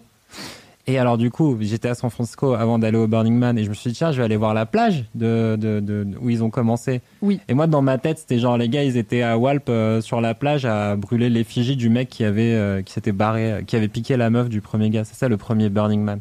Attends, le brûlé- Burning Man, c'est un Ouais, truc de masculinité toxique. Non, mais en fait, le, gars, il brûle l'effigie du gars qui est parti avec sa Ouais. meuf. Ouais, ouais, ça c'était le tout premier. Après, ils ont, euh, après, ils ont inventé des histoires, ouais, parce que c'est l'humanité, Pour moi, Carmentran et Carnaval, euh, donc sont des truc, trucs, euh, des effigies qu'on brûle en France, c'est plus un truc catho, semi, enfin semi-catho, semi-païen, de, de- un emblème de quelque chose, mais c'est pas, Oui. dans ma tête, c'est pas le mec qui s'est barré avec Mazouz, tu vois, c'est pas aussi euh, Après, terre à terre que ouais. ça, quoi. En fait, c'est pas comment ça a commencé, pareil, les, les gars qui brûlaient des trucs dans les carnavals et tout, tu vois. Doit y avoir des historiens, des historiennes qui savent, mais pas nous. pense une histoire c'est de BDS, de BDE, c'est toujours les mêmes histoires. Ah, on n'était pas sur le même C'est BDS, mais d'accord. Donc, et donc, je suis allé sur cette putain de plage là, mais en fait, à San, Francisco, ça caille de l'enfer en vrai. En août, euh, fin août à San Francisco, euh, à 17h, il fait froid, il y a un brouillard. T'as une phrase célèbre de Mark Twain qui dit genre, euh, mon pire hiver, c'est un été à San Francisco. Et c'est dans ma vrai. tête, il- mais je comprends. Non, Pourquoi non, mais tête, il il fait fait froid. chaud et beau à San Francisco, Bah, c'est au bord parce de que c'est la l'océan, euh, Californie, mais C'est genre en. Californie, c'est en août. euh, non, non, oui. mais ils ont un microclimat dans leur putain de aérea de, de merde là, avec euh, de la. Il y a, il y a vraiment les journées. Le matin, il fait un peu beau. Après, il y a une espèce de brume dégueulasse de l'enfer qui arrive. Et en plus, comme c'est que vallonné, dès que tu dès que t'oses passer deux trois collines du côté de la mer, tu perds 10 degrés. Ils pèlent. Et donc sur leur putain de plage là où ils étaient 20 à faire oh on va brûler des trucs. En vrai, ils caillaient Bah, c'est peut-être pour ça qu'ils ont brûlé un truc. S'il faisait 38 degrés, ils auraient pas mis le feu à un truc, ils auraient dit on sue déjà. Et bref, et ben donc du coup voilà, j'ai vu ça avant d'y aller. Mais après, c'est devenu petit à petit une espèce de gros stuff euh, qui Grosse, grosse s'est stuff. organisé jusqu'à devenir maintenant une ville de 80 000 personnes qu'ils ont délocalisé de cette petite plage à San Francisco. Une ville pour éphémère. Une ville éphémère qui s'appelle Black Rock City, qui a qui donc naît dans le désert de Black Rock, qui est un désert à deux heures de Reno au nord dans le Nevada, et qui a la particularité, particularité d'être un désert alcalin. Chez vous. Donc c'est des vieux lacs, c'est comme la mer morte quand elle sera plus là. Et ben c'est un espèce de sol euh, alcalin, c'est plus du sel parce que ça, je sais pas, il y a combien de millions d'années qui sont passées. Donc il n'y a pas d'insectes, il n'y a pas de trucs, c'est une espèce de poussière très sèche euh, qui est très blanche, donc c'est qui est blanche quoi, euh, donc qui fait des super jolies photos dans un environnement de désert et qui en plus a cette particularité de camoufler les odeurs. euh, Ce qui Ah. n'est pas inintéressant Ah, dans un tu contexte, pas dit. tu vois Que pendant tout de Burning 80 Man, 000 une personnes qui n'ont pas de douche, euh, tu vois, et ça fait courante. talc en fait. Ah bah ça fait bien. talc de ouf quoi. Attends, quoi? La gens, poussière du désert. Oui, donc en fait, non, alors euh, après ils font ce qu'ils ils veulent. peuvent, mais ils sont. Mais en gros, t'as pas d'eau courante, quoi. tu vois, c'est le désert. Et donc euh, bah, la ville se crée. Il y, a des, il y a des trucs qui sont construits très avant, genre le fameux man au centre qui maintenant est une espèce de sculpture qui va mesurer 50 mètres, 60 mètres, 100 mètres, ça dépend un peu des années, qui est brûlé le samedi soir. Et les gens ils commencent à arriver du lundi au dimanche.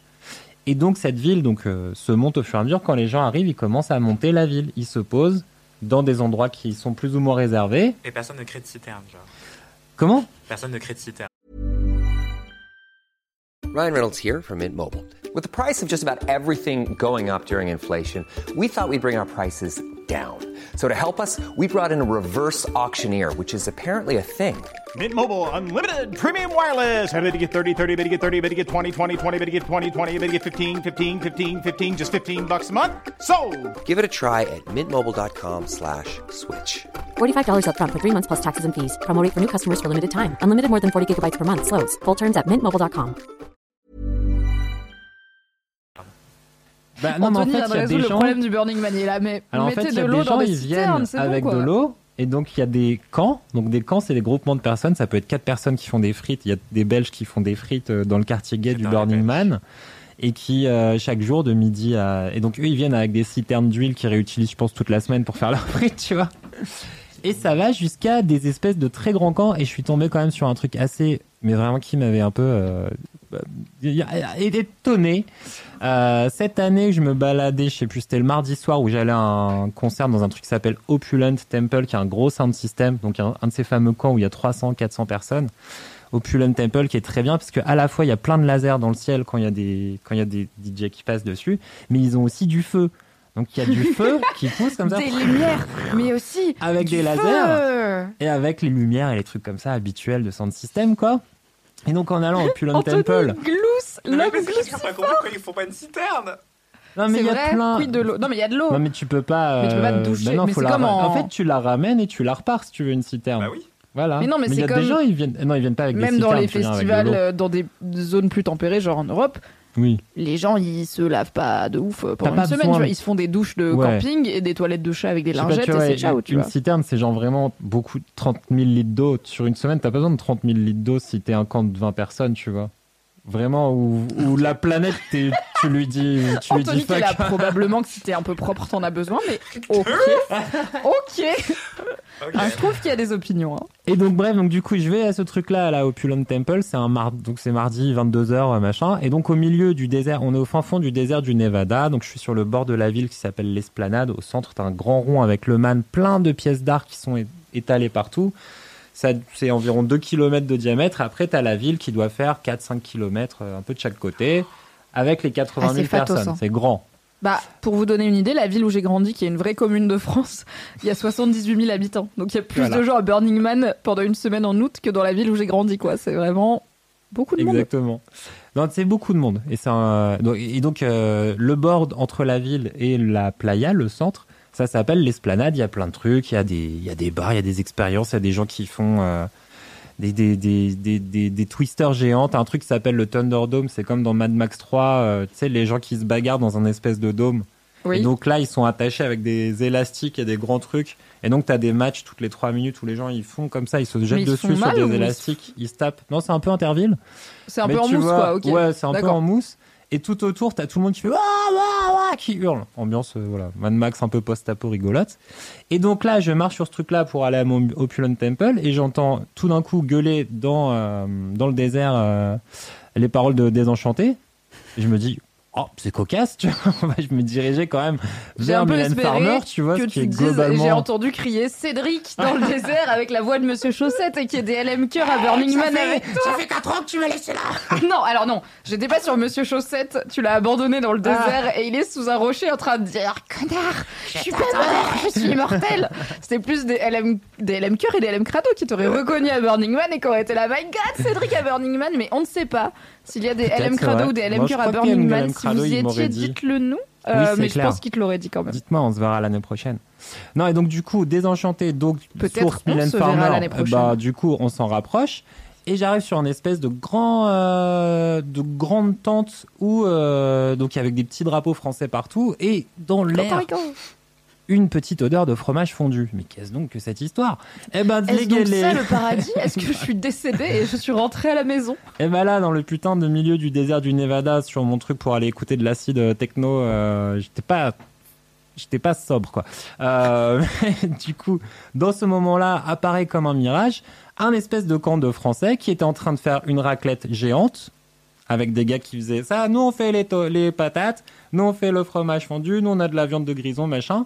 En train de bombarder euh, donc euh, du Mylène Farmer. quoi. Après il y avait du France Gall, enfin que des gros classiques un peu euh, dance. euh, dance électro pop euh, français et des américains qui étaient là genre oh mais c'est trop bien la raclette et ils sont Oh yeah, we are Désenchanté. musique. et ils dansent et ils sont contents donc random donc c'est un peu le genre de truc qui arrive au Burning Man tu te balades tu vois ça après on est parti écouter notre truc pendant deux heures avec du feu et des, et des lasers et Du coup, et c'est- trop bien ces personnes n'étaient pas des Bretons.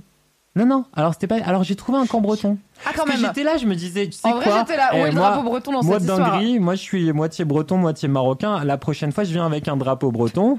Toi, le parce que j'en ai chauvinisme, pas c'est encore dans vu les ici. veines, quoi. Ouais. Et bah, voilà, pas que je me balade un peu dans la ville. Tout d'un coup, je vois un camp, mais genre vraiment un drapeau breton géant qui était la face d'une tente. Et Qui est c'était. surpris. Comment il s'appelait Crêpe Non, Crêpe Suzette? Non, Crêpe Suzette, c'est la ville de Super Balou. Euh, Il y avait une blague avec ça. Mais c'est un truc, les crêpes Suzette, c'est une recette aussi. Oui, mais c'est oui, c'est vrai. Quoi? Mais c'est pas la rêve que j'ai. Super belle. Qu'on parle, ok. Et euh, alors là, c'est vraiment rêve archéologique encore. Bref, et du, du coup, eh ben, c'était des Bretons qui faisaient évidemment what Des fucking crêpes. Ah, je croyais qu'ils faisaient des kunyaman. Et ils étaient là. Il a rien suivi. Ah, je pense vraiment. alors, là, moi euh, j'attends ouais. euh, les galettes saucisses, quoi. Vu la go. température qu'ils faisaient là-bas, on, on tutoyait le 38 degrés tous les jours. euh, Tu viens de nous parler de raclette, Dans le désert. euh, Ouais, mais ça, c'était à, 2 heures, à 23h, tu vois. Ah, il fait que- en vrai, est-ce que c'est genre le désert où il fait hyper froid la nuit? C'est Moi, le j'ai fait le désert où il fait chaque il Burning Man, c'est différent. J'ai eu des trucs où j'ai eu des Burning Man où à 17h il faisait froid de ouf et j'en ai eu d'autres où à 3h du mat t'étais en t-shirt, t'étais content. Et là, c'était comment cette année? Cette année c'était entre les deux. La nuit fallait pas, fallait pas être à poil, euh, et la journée euh, fallait être à poil. il faisait vraiment très chaud. Et au-delà de la météo, c'était comment et donc ouais, de donc donc revenir à c'était mortel. Donc voilà, blabla. Parce donc que ce quand même, ça fait trois ans que t'as pas fait Burning Man Et bah oui, Covid. et c'est ça qui Quand était même. passionnant, c'est que du coup, euh, trois ans, parce que donc euh, Covid et tout ça, ça a été arrêté pendant deux ans. Et là, tous les petits Américains, euh, parce que c'est quand même beaucoup des Américains, c'est un tiers de Californiens, un tiers d'autres Américains, après un tiers de gens qui sont pas des États-Unis. Donc c'est quand même marrant, c'est assez euh. Enfin, un tiers de gens qui sont pas Américains, c'est quand même cool, quoi. Et, euh, et donc tous les petits Américains qui peuvent ramener des gros trucs et des grosses voitures et des grosses constructions parce qu'ils habitent sur le fucking même continent et souvent euh, pas très loin, et ben ils en ont profité pour que tout leur sound system et tout leur hard car, donc leur espèce de robot géant qui se balade en diffusant du son pour euh, 400 personnes à travers le festival toute la journée, ils leur ont ajouté encore plus de lasers, encore plus de lumière Plutôt que d'apporter de l'eau. et encore plus de trucs. Anthony qui est là, mais once again, une citerne, ce n'est pas compliqué à installer. Mais que cette année, il y avait vraiment, enfin, plein, plein, plein d'art cars avec du son partout. Il y avait plein d'art cars rigolotes euh, avec des lumières, des espèces de poissons euh, géants qui se promenaient, euh, des baleines euh, lumineuses à travers le bazar. Attends, mais tu m'avais pas dit, il y avait des animaux marins lumineux et géants. Moi, j'ai envie de voir ça. T'as des photos? Ah bah oui, il y nous en a. J'en ai posé, Bon, quel- super. posté quelques-unes sur mon Insta. Alors cette année, la Mad thématique, c'était Mad Fifi underscore. C'était euh, Waking Dreams, donc une petite ambiance un peu surréaliste, rêve éveillé, tout ça. Et donc il y avait une reproduction aussi des, euh, des éléphants de Dali, les petits éléphants avec des Des très longues éléphants pattes. du bad. Et, Oui. ouais. Et Ah bah, ouais. du coup, t'en avais deux là au milieu de la playa qui étaient mimi comme tout. Est-ce Et il y avait plein de trucs. Euh, Je moi, je les aime bien. J'aime bien les mettent un peu chimères un peu flinguées comme ça. Ok. Ouais, ça, ça c'est cool. Et euh, non, et donc du coup, c'était vraiment très chouette de renouer avec euh, ce festival. J'y suis, allé- j'ai perdu plein de mes repères. Le premier soir, j'avais froid dans la nuit parce que j'avais pas pris mes petites couches, mes petites couches de, de petites fringues. couches Il n'y a pas de honte. Les Voilà. manifestations Ah bah physiques je sont deviens vieux, hein, naturelle. j'ai besoin. À ton grand âge, il n'y a pas de honte. Et j'étais content parce qu'on a ressorti un truc qu'on fait nous. Euh, c'est un bar à martini portable, donc on a une grosse caisse à vélo qu'on J'en peux plus, t'as vu. Cédric On s'en fout, oui, l'eau, bah, il faut se laver au martini. hein. Franchement, je pense qu'il y a plus de vodka que d'eau dans ce festival de toute façon. Quoi. L'abus d'alcool est dangereux pour la santé, avec modération. Oui, il fait modération. Non, on va pas fait. faire cette vanne de tonton. Non. Non, j'ai rien, rien dit. Donc, Donc, ça, c'était- le bar à martini. Donc ce bar à Martini, que tout- trois fois par semaine dans le festival qui dure du lundi au dimanche, on emmène sur le petit vélo sur ce qu'on appelle Deep Playa, c'est ce qui est encore derrière la playa, donc un endroit où il y a vraiment plus aucune lumière, quasiment plus de son des sound systems, et encore plein d'œuvres d'art qui sont euh, posées. C'est tous les gens qui n'ont pas été sélectionnés pour la playa ou qui veulent pas y être parce que c'est trop mainstream. Et ben ils vont derrière dans Deep Playa où c'est C'est Avignon off. où c'est c'est le off et c'est tout noir et donc là qu'est-ce qui se passe dans Deep Playa? Tous les soirs t'as des gens quand même un peu fonfon ils sont sur leur Faut dire petit que les gens sont pas ultra sobrax euh, à Burning Man et on parle pas que d'avoir bu le chouchen de trop quoi. C'est un festoche dans le désert avec des gars qui brûlent des avec trucs des lasers et, du qui feu restent une partout semaine là. Bon, c'est clair ça mange des champignons, pas des girolles, vous voyez, mais c'est on dit pas que c'est bien, Hmm. on dit que c'est un fait. on dit que c'est oui c'est un c'est un C'est fait le cas. c'est un fait on est factuel sur cette on n'a pas d'opinion on est Cette factuel anecdote est vraie. Bon, ni grognon ni opinion Hashtag ni grognon ni opinion. Bref, et donc qui fait ça? Donc c'est des petits, des gens sur leur vélo qui, qui littéralement, l'expérience, c'est il y a une lumière là-bas, on va voir ce que c'est. Et des fois, moi tu tombes dans sur. 100% des open world, vraiment. Ah, Ah bah let's voilà. go. Zelda Breath of the c'est. Wild. Tiens, il y a une lampe là-bas. Let's go. Et du coup, on est tombé sur des espèces de grandes tentes de lumière avec des, des espèces de, tu sais, de roues. Il y en avait huit. Et donc, tout le monde venait et bougeait les roues pour voir si c'est ça qui changeait. Et en fait, l'astuce, c'est que aucune de ces roues ne changeait les lumières, mais que tout était euh, réactif au son. Donc, en fonction des sons que les gens faisaient en croyant qu'ils bougeaient des trucs, c'est ça qui changeait les lumières. Attends, mais c'est un escape le C'est truc. ouf, hein Genre, faut comprendre comment ça marche euh, l'attraction. bah, c'est de l'art peux ou contemporain. pas, ou alors tu te mets, tu regardes les trucs, euh, et à un Mm. moment, il y a une meuf qui a débarqué avec une harpe et qui a commencé à jouer de l'harpe, et tout le monde a fermé sa gueule, et ça changeait. C'était. euh, Attends, mais mec, on ça, au bar à. Martini. Ouais, donc bref. Donc c'est ce genre de J'ai truc. l'impression que c'est une phrase que je pourrais vraiment dire à Burning Man. Mec, on était en route vers le bar à Martini. Comment on a fini dans le truc avec la harpe Donc. et les lumières Donc voilà, c'est ce genre de truc qu'il y a sur Deep Playa un peu partout. Et nous, on ouvre un grand bar à Martini euh, avec des petites chaises, avec un petit revêtement en soie. On fout du Frank Sinatra et des vieux trucs euh, vintage américains à fond. On a des petits verres à Martini, tu vois, qui s'illuminent et on leur sert des cocktails fancy pendant deux heures. Et donc, c'est tous les gens gars qui sur passent. Terre 8 depuis 5, jours Oui. dans le désert, qui ont pas de citerne, qui se sont pas lavés, qui ont pas mangé de légumes depuis deux semaines et qui juste arrivent dans un bar à martini lounge Voilà, tout à où il y a un Cédric en costard, Et on mieux habillé que dans fancy. 100% des LMK Moi, en live, qui est là en mode mais j'ai une petite. Would you want to mas- j'ai a une, j'ai martini une, euh, j'ai une cravate à tête de mort qui pour Évidemment. le côté fancy et on Very, les euh, assoit. De Sherlock. Ouais. Et on les assoit un peu ensemble, ils discutent, ils papotent et ils sont dans ce moment-là, genre qu'est-ce qui se passe, qu'est-ce qu'on fout là, et, vont boire. et on leur sert des, des martini fancy, machin, et ça c'est très. euh, J'arrive pas à savoir si t'as très 18 cool. ou 53 ans, honnêtement. C'est difficile Cédric. parce que ni pas, grognon, âge ni physique, âge mental, c'est tout ça est très Cédric dissocié. est, tu vois, une Difficile. forme de suspendu dans le temps, quoi. Une forme d'é- d'éternelle évidence, quoi. Cédric est là. Peut-être Cédric que et- Cédric est l'épisode 214. Je pense que Cédric On ne sait et pas. laisse-moi et je raconte pour finir l'anecdote. Donc il y a ça, et il y a ça fois 1000. Vraiment, c'est un festival où il se passe ça fois 1000 tous les jours. Tu, tu ne peux pas en faire le tour, tu ne peux pas Oui, tout tu vas faire. de quartier en Faut laisser ton FOMO à l'entrée parce que sinon t'es mal barré, Tu tu, peux pas vas faire toutes angoisser les pendant 7 side jours. quests de Burning Man. Et le voilà, ouais. Et le, et le samedi, le man brûle. Il y a tout, tout- les, les, centaines de sound systems qui sont là en même temps. Il y a du feu, c'est le bordel partout. Mais du coup, comme il faisait très chaud cette année, qu'est-ce que j'ai fait aussi euh, sur euh, les derniers jours où il faisait vraiment très chaud? On tapait du 38 degrés de 11h du mat à 17h. Il n'y avait pas de il n'y a pas de nuages dans le désert et tout. Donc un des jours, on s'est dit, mais où est-ce que c'est, euh, est-ce que donc qu'on pourrait trouver des tentes qui sont climatisées? Et On était là, mais dis donc, deux rues derrière notre camp, il y a les donjons. Les donjons, ils sont climatisés. On va aller Quand regarder. tu dis les donjons, est-ce que c'est par exemple pour les gens qui aiment voilà, le médiéval, qui aiment la chaîne YouTube Oui, de Nota Bene par exemple Ouais, tout à Ou est-ce que c'est pour les gens qui aiment se faire accrocher à des croix de Saint-André et se prendre des coups de cravache sur Après, le les deux sont pas forcément incompatibles, mais c'est vrai que là, on était On plutôt, mixer les deux. on était plutôt sur un projet. euh, J'aime le cuir, quoi. On Ouais. fait un projet un peu ouais, je- voilà. Mais ça ne marche pas parce que les- au Moyen Âge aussi ils aimaient bien le cuir. C'est vrai. Ne- voilà, ça, Ah, putain, bon, c'était un donjon SM quoi. c'est- On voilà. était sur un projet, j'aime le vinyle aussi. Ça, ils en avaient moins. vous voyez. Ça, c'est le J'aime le 11e. Ça. Ça, c'est le 11e arrondissement. Ça c'est les hipsters avec leur platine dis donc. J'aime la vinyle, le solution, son est je sais pas. Là, quand même, ça commence à se préciser. Et donc, on se dit, bah, on va aller dans le donjon. Donc, le donjon, il est dans, euh, dans un des nombreux quartiers euh, sexe du Burning Man où il y a des orgies, euh, Bah, déjà, des orgies Jean hétéros, dedans, des hein. orgies homo, des orgies. euh, bah, tout ce qu'il y a aussi entre les deux, à côté des, deux. Des humains font des choses. Des humains qui font Entre des choses. personnes consentantes et adultes, on espère en tout cas, mais Voilà. a priori oui. Des Avec humains plein- font des choses. Ça, c'est intéressant parce que tu as aussi plein, effectivement, de safe. Tu as plein aussi de. Comment ça s'appelle de, euh, de petites conférences de discussion. J'ai appris à, à, à lockpicking, faire du lockpicking pendant une heure. à un crocheter moment, des serrures. À crocheter des serrures. C'était rigolo. Je Putain, me suis dit, comme ça, tu je pourrais voler des vélos. Je crois que c'était à propos des lobes. J'étais, on est encore sur le donjon?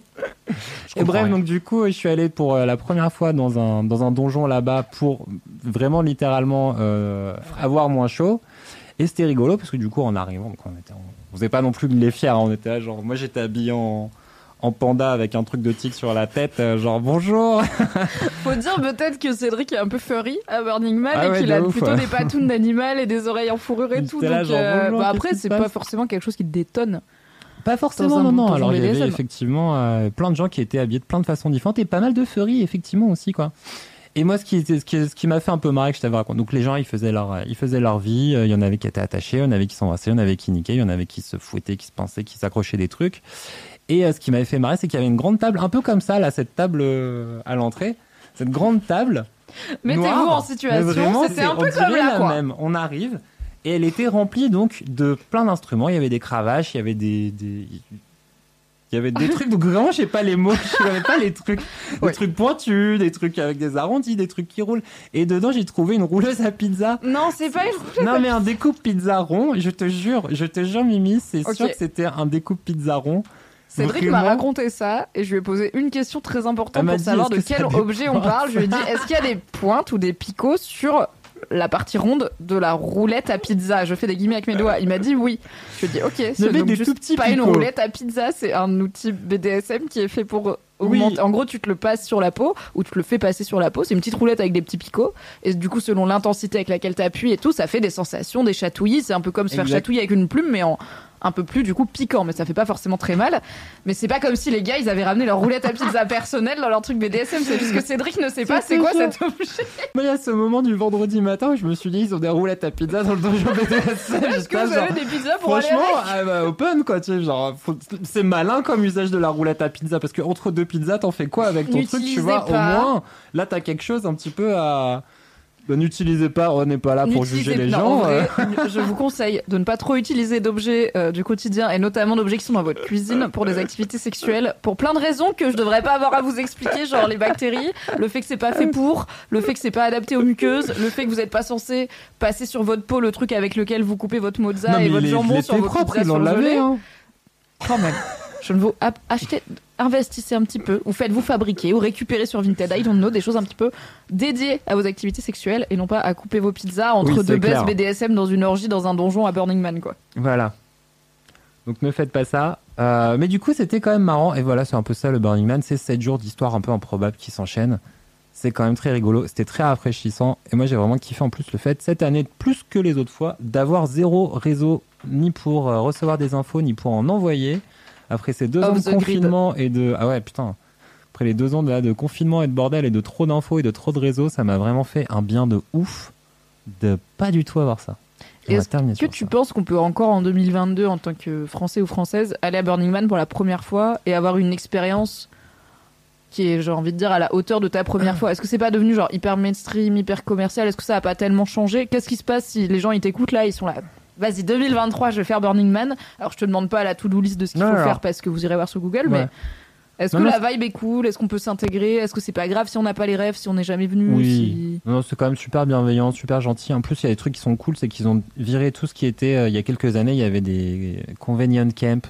C'était des camps qui étaient organisés par des gens, euh, tu vois, qui prenaient de l'avance, qui avaient des espèces de trucs ultra stylés pour des riches, Mm. des gens qui payaient leurs 10 000 balles leur Ah oui, j'avais entendu parler des caravanes de luxe euh, pour les influenceuses Donc tous les tout. convenient camps, ils ont été virés, donc ça redevient un bon festival de prolo hippie. euh. mais du coup, venir d'Europe, C'est bah, pas ça un coûte festival plus de prolo, on va pas se mentir, hein, c'est vrai. Ah Surtout bah quand si. tu viens pas des États-Unis. En fait, c'est ça, c'est que la plupart des US, euh, t'as as pas mal d'étudiants, de Californiens. Moi, tu vois, je suis dans un camp de hippies du Nevada euh, et du Colorado. euh, ils roulent, tu vois, c'est des réparateurs de vélos, des trucs comme ça, quoi. Ok. J'avoue, Donc, c'est hippie des- n'est pas prolo. Déjà, tu vois, tu peux être extrêmement hippie et avoir hippie. une fat baraque euh, genre green euh, dans Quand- les hauteurs de Californie. Ouais, mais ça, et c'est quand t'es si on parle d'aller dans euh, un festival dans un autre pays, on va pas dire que c'est un truc de prolo, tu vois. Mais, mais c'est pas les hippies de la Silicon. Valley, tu vois, c'est genre des vieux, des vrais vieux hippies qui sont encore en chemise hawaïenne, euh, tu vois, en 2022, quoi, tu vois. Yes. mais est-ce que c'est les prolos Ceux-là. Bah, t'en Enfin, as, ouais, en fait, c'est de la classe vois, mais- moyenne, en tout cas, quoi. Oui, voilà. Et c'est ça qui est. Alors après, les gens qui viennent d'Europe, c'est effectivement peu la classe moyenne, parce qu'il faut se payer 600 balles de billets Bah oui, c'est d'avion euh, et 400 balles de billets. Après, une fois sur place, ça coûte rien et tu, tu peux acheter beaucoup d'eau pour avoir de l'eau sur le truc. Mais tu l'achètes gratuit, du coup, il n'y a pas de. Non, t'achètes Il a de pas le cash le- de Coachella et tout. Enfin, t'amènes non, ton eau. t'amènes ton eau, donc tu l'achètes au, à Walmart. Mais par exemple, pas tu vas à la tente de la raclette et tu veux de la raclette. T'as pas Ah de oui, non, monnaie. mais ça, T'es tu juste fais en mode queue salut, je veux de tu la leur raclette ils sont là, ok, merci, prends de la raclette. bisous. T'es agréable avec les gens et ils sont agréables avec toi. tu vois. Donc ça reste un peu un truc de hippie quand même. T'as Ah ouais. pas un bracelet avec une puce pour payer toutes tes consos à Ah 8 non, balles c'est la clair. porte. Non, non, mais t'arrives et tu, dis aux gens, euh, ouais, dépêchez-vous, euh, ça fait deux heures que j'attends pour avoir votre truc, euh, je le veux maintenant. S'ils disent, bah, va chier, dommage pour toi, tu vois. Oui. T'es untitled à rien. C'est juste tu viens traîner tout. dans notre, dans notre jardin, on a de la raclette ou pas pour toi quoi. C'est exactement ça. Très bien. Voilà, voilà. Ça, tu penses que ça vaut quoi d'un point de vue empreinte écologique aujourd'hui? Je pense que c'est pas ouf, ouf. Euh, même s'ils sont sur une, euh, sur une ambiance. C'est pas ouf, ouf parce que euh, tout l'exode, enfin les 80 000 personnes, et aux US, tu vois tout ce que tu dois ramener en termes de bagnole et tout ça. 80 000. Ouais, 80 ça fait du 000, monde. hein. waouh. Donc ça fait effectivement plus tout le matos pour monter les camps et tout ça. Je pense qu'en termes Bah, d'impact. ça fait du monde, mais je me rends pas compte, de- mais genre le Stade de France, c'est d'énergie combien de gens? fossile. C'est beaucoup. C'est pas vois. dingo du tout. Puis euh, en vrai, euh, tu, tu viens d'Europe. Moi, la moitié de. J'ai fait le test là de l'empreinte écologique. J'ai fait 5 tonnes et la moitié, ça vient du voyage en avion, quoi. Après, ce qui est intéressant, c'est que là-bas sur place, ils sont en train de pousser euh, pour euh, passer en mode un peu full énergie solaire, que les camps qui passent que en énergie solaire pour leurs activités et tout ça, ils soient un peu mieux placés pour les motiver, pour motiver tout le monde à passer en full énergie solaire. Après, le transport pour aller là-bas, avant que ce soit Oui, bah avant surtout que en venant de voiture Paris quoi. électrique et tout Pour le y aller bazar, en- euh, c'est pas encore gagné. hein. Pour y aller en train, c'est compliqué quoi. Mais après, je pense qu'on peut pas déplacer 80 000 personnes pour une semaine de kiff et que ça soit écologiquement neutre. Ouais, tu vois, ouais. c'est genre forcément une, une dépense d'énergie et une production de pollution qu'on aurait pu ne pas avoir si chacun était resté chez soi. Mais après, Après, après par rapport à d'autres festivals, il y a aussi ce truc-là, c'est que par rapport à d'autres festivals, euh, je pense que par contre, c'est au, au prorata, euh, c'est plus écolo. C'est qu'il y a quand même une vision là-bas euh, de zéro déchet, de laisser euh, la playa euh, propre, Oui. d'autosuffisance. Donc du coup, tu as beaucoup, beaucoup moins de gâchis aussi dans les bouts, dans tout ce que tu peux ramener. Euh, donc euh, effectivement, tu as aussi une empreinte, je pense, sur place qui est plus light qu'un festival type euh, Rockien ou whatever, pour ne pas les citer. oui, genre de la même ampleur, mais avec moins une volonté un peu alternative tout, de base quoi. Ouais. Mais effectivement, le départ et l'arrivée, à mon avis, sont bien fat en termes de, de relâche carbone Ouais, ouais. dans l'atmosphère. un petit pic sur les sur les stats. Merci Ouais. Cédric de nous avoir reparlé de Burning Man. Merci. euh, Ça, écoute, je, je me écouté. permets, alors je suis un tyran et je suis l'animatrice, donc j'étais obligée de parler, à parler de Burning Man, mais je me permets de prendre les devants et de dire, je pense que les LM Cœur et les LM Crado ne sont pas fâchés que tu aies reparlé de Burning Man. Je pense pas que les gens sont là. Oh, on n'en peut plus de Cédric qui nous parle de Burning Man. Quand est-ce C'était ça, s'arrêter euh, En plus, sinon ça fait 45 longtemps. minutes sur Elden Ring, hein, mais ça, je sais que j'aurais abusé de votre patience. Alors il reste un gros kiff. Tout peut vous arriver. Mais d'abord, c'est l'heure de mon mini kiff à moi. Je vais essayer d'aller vite. Normalement, je vais pouvoir aller vite. C'est potentiellement un truc dont je vous ai déjà parlé dans Laisse-moi kiffer car ça commence à faire 212 épisodes qu'on traîne ensemble. mais il n'est jamais trop tard pour regarder des bonnes séries. Du coup, mon mini kiff, c'est une série télé et c'est une série comique. Et je trouve, enfin, c'est une sitcom vraiment. Une- Non. Euh, vraiment les séries mal décidées, c'est non. Mais euh, je trouve qu'on manque un peu, ou alors dites, envoyez des DM, envoyez-moi des DM si vous avez des recos, mais on manque un peu de bonnes séries comiques en ce moment. Ça fait un peu longtemps qu'o- qu'on n'a pas eu une série euh, comédie que je trouve euh, un peu genre La facile bande à à regarder. Picsou, hein, moi, à chaque fois, je dis qu'il faut regarder la bande à Picsou, euh, c'est vraiment trop Oui, drôle. alors hein. il y a Duckstale, donc la bande à Picsou, mais c'est de l'animation et c'est Picsou quoi. C'est en gros, je veux un truc genre, alors pas Friends parce que j'aime pas trop Friends, mais Ah, tu veux vois, il y a eu The Office, il y a eu Arrested Development, il y a eu Modern Family, The là il y Good a Place. Hein The Good Place. The Good Place qui marchait bien. Mm. Il y a euh, Superstore qui est pas mal du tout et qui est dispo sur Netflix et qui se passe dans un grand supermarché américain. Donc il y a aussi des propos intéressants sur la, les classes populaires et les gens qui ont un job pas très reconnu dans la société. Euh, mais il y a plus, je, je sais pas, actuellement j'ai un peu du mal à trouver des comédies. Et heureusement j'ai pu forcer slash inciter slash permettre grâce à ma générosité à mon mec de découvrir la meilleure série comique américaine de tous les temps selon moi, à savoir Parks and Recreation Parks and qui est dispo en intégralité sur Prime Video, alors que pendant longtemps elle était compliquée à trouver en légal en France. Et c'est trop bien. On en est, on vient de finir la saison 2. Il y a six saisons, si je dis pas de bêtises, à Parks and Rec. Et c'est la meilleure. C'est ma sitcom préférée de tellement loin, alors qu'elle s'inspire.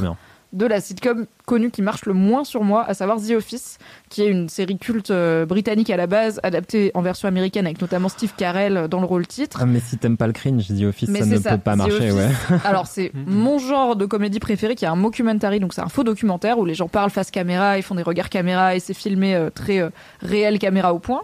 Donc ça j'aime bien, mais The Office c'est du cringe et c'est un chef qui est gênant à tous les niveaux, qui horrible. est incarné par Steve Carell, mais qui est gênant, genre il fait vraiment des trucs sexistes, des trucs racistes. Et alors c'est Ouais. pas montré en mode euh, c'est fun, il est marrant, c'est montré en mode il est con, mais du Ça coup dépend tous les gens sont en Alors, mode ouais.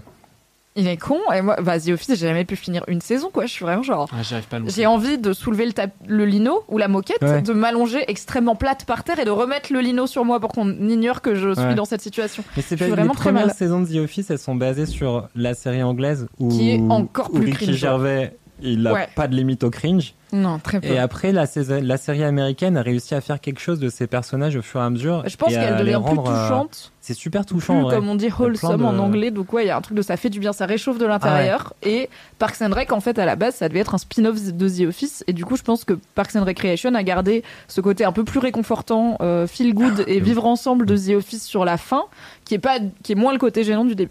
Donc Parks and Recreation, euh, disponible en intégralité sur Prime Video, c'est une série qui a été créée par les showrunners de The Office qui ont fini par aller faire The Good Place par exemple derrière. Donc voilà, tout est un cercle. Et euh, c'est une série qui a un personnage principal féminin, ce qui change aussi par rapport à The Office, qui est aussi une chef d'équipe un petit peu cringe, mais beaucoup moins que Michael Scott et qui surtout est rarement problématique, contrairement à Michael Scott. Ou alors euh, vraiment c'est pas montré comme euh, elle fait partie de sa vie. Euh, elle est donc, elle s'appelle Leslie Knope, l'héroïne. Elle est incarnée par Amy Poehler, une, comédienne euh, notamment de stand-up américaine qui s'est fait beaucoup connaître via le Saturday Night Live, une émission qui a révélé beaucoup beaucoup de grands noms de la comédie. Et elle joue donc Leslie Knope, qui est gestionnaire d'équipe dans une administration d'une petite ville de l'Indiana aux États-Unis. Donc on est dans le rural États-Unis. C'est une ville qui n'existe pas vraiment, la ville euh, Pawnee où se passe euh, l'intrigue.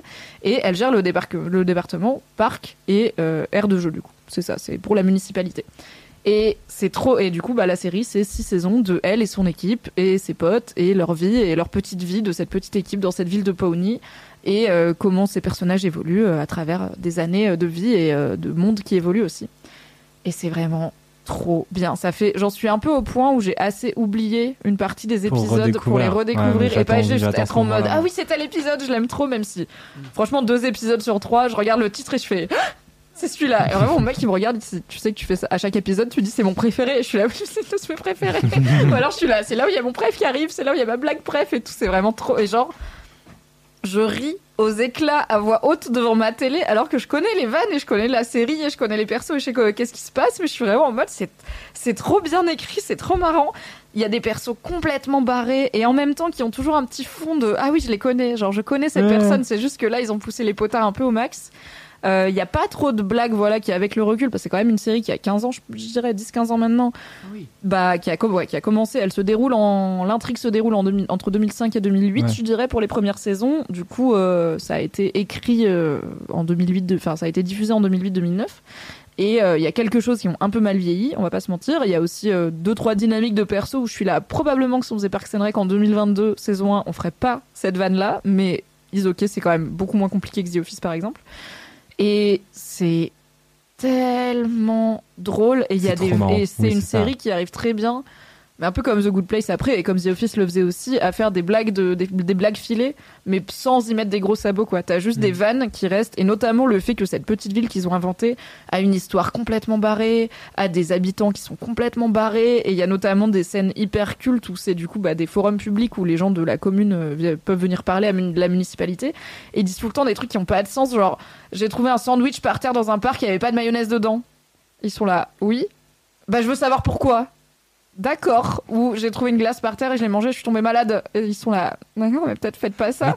Mais t'as un truc, des fois, ça me fait penser aux Simpsons, mais en série filmée, tu vois. Ouais, il y a un côté les Simpsons dans ce côté, euh, petite ville profonde, mais sans mépris, tu vois. C'est pas genre ces Oui, gens ils sont débiles parce que c'est des rednecks ou et de toute façon tous les personnages positifs ou négatifs viennent de la même ville et ont à peu près le même niveau de vie et tout. Et il y a, y a pas trop de riches et les riches ils sont méprisés parce que c'est les riches de la ville d'à côté qui ont une cuillère en argent dans la bouche et pareil, c'est les potards sont poussés au max. Enfin, je crois que genre à un moment ils font un rendez-vous municipal des deux municipalités et la ville d'à côté elle leur file des gift bags avec genre des iPads, des iPhones et tout. Et ils sont là mais enfin c'est juste un mardi. Donc voilà il y a aussi des vannes sur les différences de classe sociale.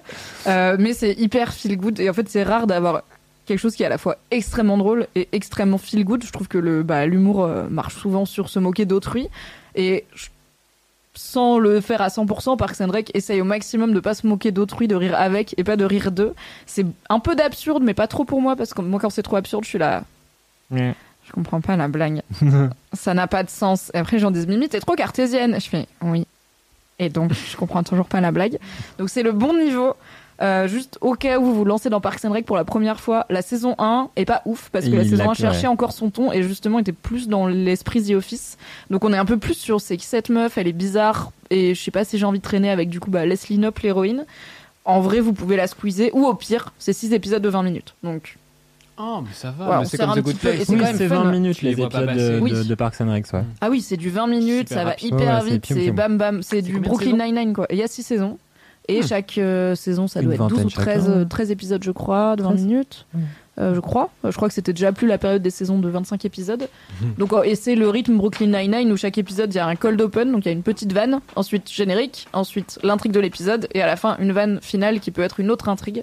Donc c'est aussi ce genre de série qu'on fait plus forcément trop euh, à l'époque des plateformes de streaming qui produisent des séries avec une autre temporalité que le rythme télé.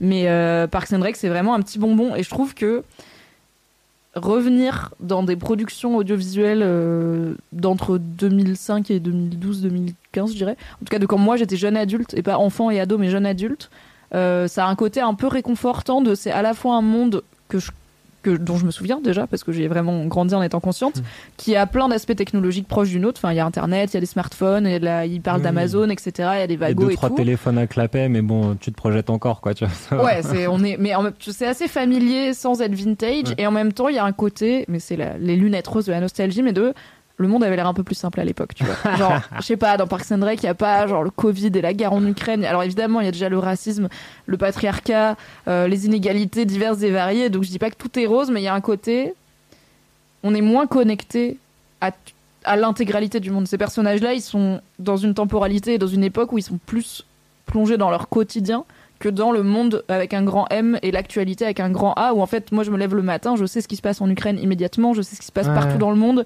et j'ai tous les en fait il n'y a pas de différence au niveau de lecture je me lève le matin j'ouvre par exemple Twitter ou Instagram je vais avoir à la fois ah euh, ma cousine euh, est en train de enfin ma cousine a accouché euh, ma pote a adopté un nouveau chat et il y a eu tant de morts en Ukraine et un énième féminicide en France quoi. Il y a pas de il y a pas de ah là j'écoute les infos donc je vais avoir l'info. Et là j'appelle ma copine donc je vais avoir les infos personnelles de ma copine. C'est tout est mélangé. Et je trouve qu'il y a un truc du coup un peu rassurant un peu semi presque vintage cosy à voir des intrigues qui se passent dans une période où les gens sont un peu moins connectés au monde avec un grand M et qui du coup parlent en, enfin, parle évidemment de la société, mais en se focalisant sur un cercle un peu plus restreint, euh, et en essayant pas forcément de, de jouer sur tous les tableaux et tout. C'est une histoire assez simple, Parks and Rec, mais tellement Mm. drôle. Du coup, regardez Parks and en plus, où chaque personnage a un développement, un arc intéressant et satisfaisant à la fin. Donc ça, c'est aussi Oui. cool quand une Sauf série aime Mark. Brendanawicz, qui n'a pas d'arc Oui. intéressant à la fin. Les, vous saurez quand vous aurez regardé Vous tout. Parks and Rec pourquoi on se moque de Marc. Mais c'est vraiment très cool. Regardez Parks and Rec. Regardez Parks and Rec. ASMR Parks and Rec. C'est l'heure. Non. Des gros. Et donc du jingle. Est-ce que c'est le jingle de Cédric Est-ce que tu veux le chanter en même temps que toi Est-ce qu'il s'en souvient plus. je m'en souviens plus. Il y a tout le temps les gens ils disent ouais faut que tu fasses le jingle en live. Je suis là, genre je me souviens plus des accords, j'ai plus les paroles, j'ai plus rien de ce que j'ai fait. Et ben on Bon la met- chanson existe aussi. hein, On se met là du coup. Jingle Fini avec vos putains de digressions, c'est l'heure de taper dans le fond, car le temps c'est du Van problématique. rire et de dire des trucs au pif, c'est l'heure de lâcher vos kiffs, c'est l'heure de cracher vos kiffs, c'est maintenant. Cette personne ne sait pas jouer de guitare. Si seulement c'était le seul problème. Je l'ai pensé, je l'ai pas dit.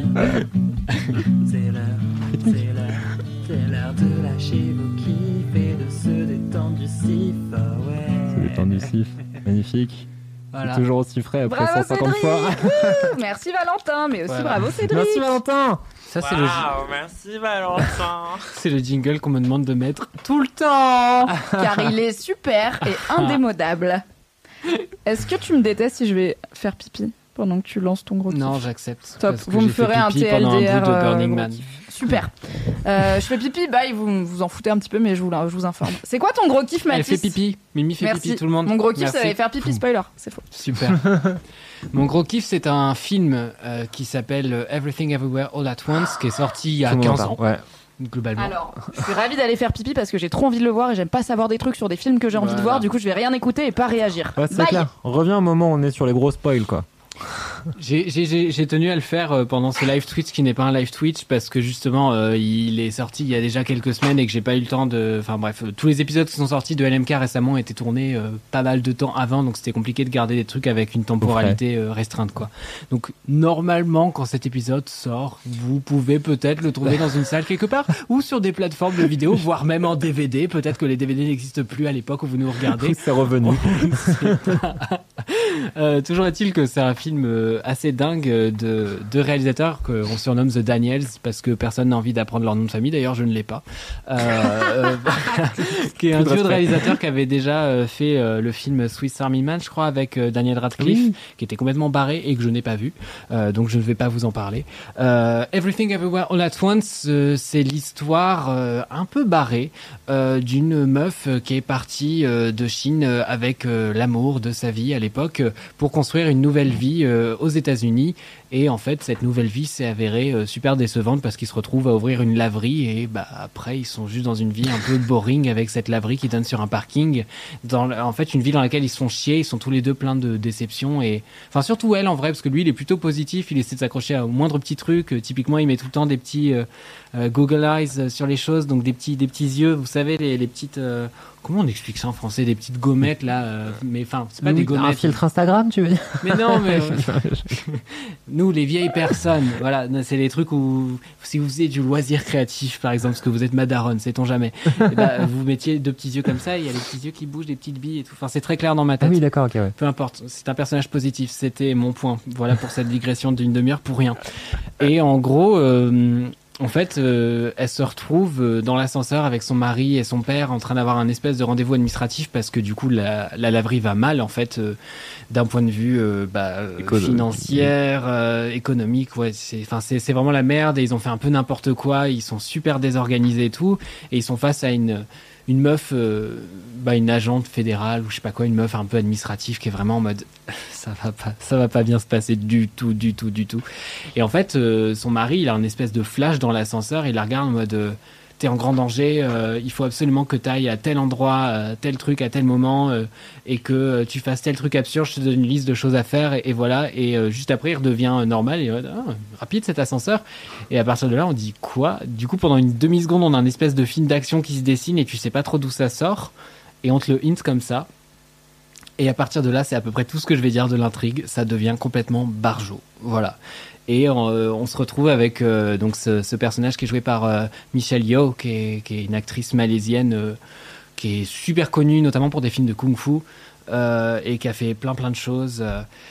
plein plein de films et du coup qui se retrouve dans ce rôle de meuf qui a la cinquantaine qui en fait se retrouve à devenir une espèce de super héroïne ça n'a aucun sens dans plusieurs plusieurs dimensions c'est hilarant et en même temps c'est quand même touchant Euh, voilà il y a énormément de choses qui font rire parce qu'il y a énormément de décalage partout qui est apporté l'écriture est vraiment brillante et ça reste très très cohérent alors que ça pourrait être très confus et euh, ça permet en fait de parler en filigrane de plein de thématiques euh, intéressantes, notamment cette question de l'immigration et surtout des générations d'immigration, parce qu'il y a son père donc qui lui ne parle que chinois, euh, qui se retrouve aux États-Unis et que ça fait royalement chier euh, et qui tire une gueule de six pieds de long globalement tout le film. Il y a elle et son mari qui de leur côté bah, m- un peu euh, l'anglais euh, américain et euh, le chinois. Et leur fille qui elle en chie à se rappeler des trucs de chinois qui est vraiment putain, comment on dit ça et tout parce qu'elle elle en chie à communiquer avec son grand-père qui est un peu en mode Fr- vraiment t'as oublié même ça tu vois.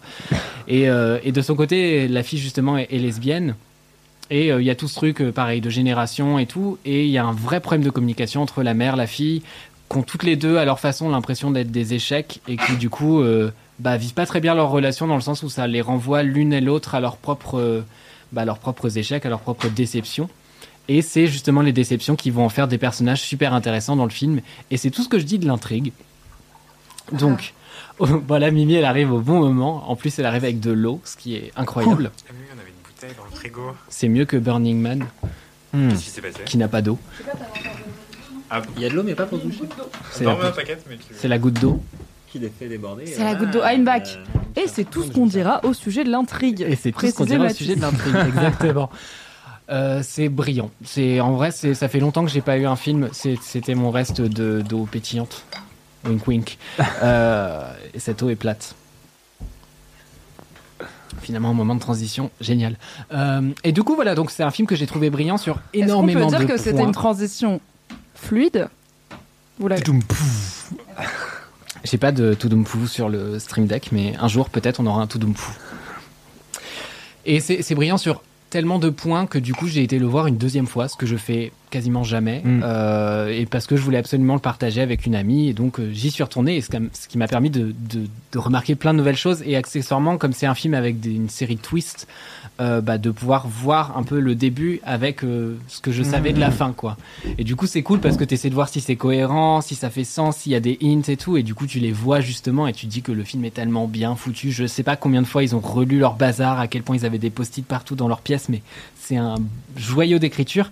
Et en fait, la mise en scène participe à ça. Et moi, j'adore quand une œuvre vraiment exploite pleinement bah, son propre médium pour faire passer son message. C'est-à-dire que bah, c'est le truc de Ça peut pas être un livre. Enfin, c'est pas la même chose si c'est un Exactement, livre. ou c'est plus un la même chose si c'est un livre, si c'est une pièce. C'est un euh, film qui utilise exactement. le médium. Bah là, typiquement, c'est un film qui joue avec euh, le cadrage, par exemple, qui joue vachement sur le fait de te désorienter en augmentant, en diminuant le, le cadrage. Et c'est assez subtil. J'avais pas remarqué la première fois que ça contribuait à créer des effets de perspective, à créer des effets un peu de désorientation. Et, euh, et c'est un film qui joue énormément avec le son aussi. Et c'est là où la musique devient bah, centrale dans l'intrigue. Euh, la musique, c'est, elle a été faite par euh, Sonlux, qui est un trio américain euh, que j'adore, qui fait de la musique difficile à décrire, un peu électro, mais un peu expérimentale. C'est des gens qui ont travaillé avec Woodkid notamment, et qui, bah, là, sur la BO, pour le coup de Everything Everywhere All at Once, ont travaillé avec Anna Ben, aussi avec Moses Sumney, que j'aime beaucoup. Donc il y y a plein d'artistes qui se retrouvent dans ce truc-là, et c'est, et c'est une musique qui va chercher dans le bruitage, qui va chercher dans le glitch, qui va chercher dans le truc pas propre, le truc un peu instable, et ça va parfaitement au film en Mhm. fait, parce que du coup tu es vraiment à cheval entre le sound design et la musique de film, ce que je trouve passionnant, et s'il y avait un groupe qui pouvait faire ça, c'était vraiment eux, et ça m'a donné envie de réécouter du Sonlux, que, ce que je ne fais pas assez dans ma vie, parce qu'ils sont tellement difficiles à classer, que moi qui fonctionne par playlist, je suis souvent un peu dans la merde, ah merde j'adore ce titre, mais je ne sais pas du tout où le mettre, parce que ça ne correspond à rien, parce Ça qu'il y a va pas dans. euh, ça vous va la température hein ah, eh ben jamais, non. ça- Très peu. mais c'est en fait c'est ouais, c'est des musiques qui sont très intenses en général et qui ont vraiment plein d'histoires euh, dans la même histoire. Enfin c'est et le film est un peu pareil de ce point de vue-là et du coup je trouvais que ça se répondait assez bien. Et euh, accessoirement, c'est un film où moi j'ai été le voir euh, comme, comme je vais souvent au cinéma, euh, c'est-à-dire sans rien savoir quasiment.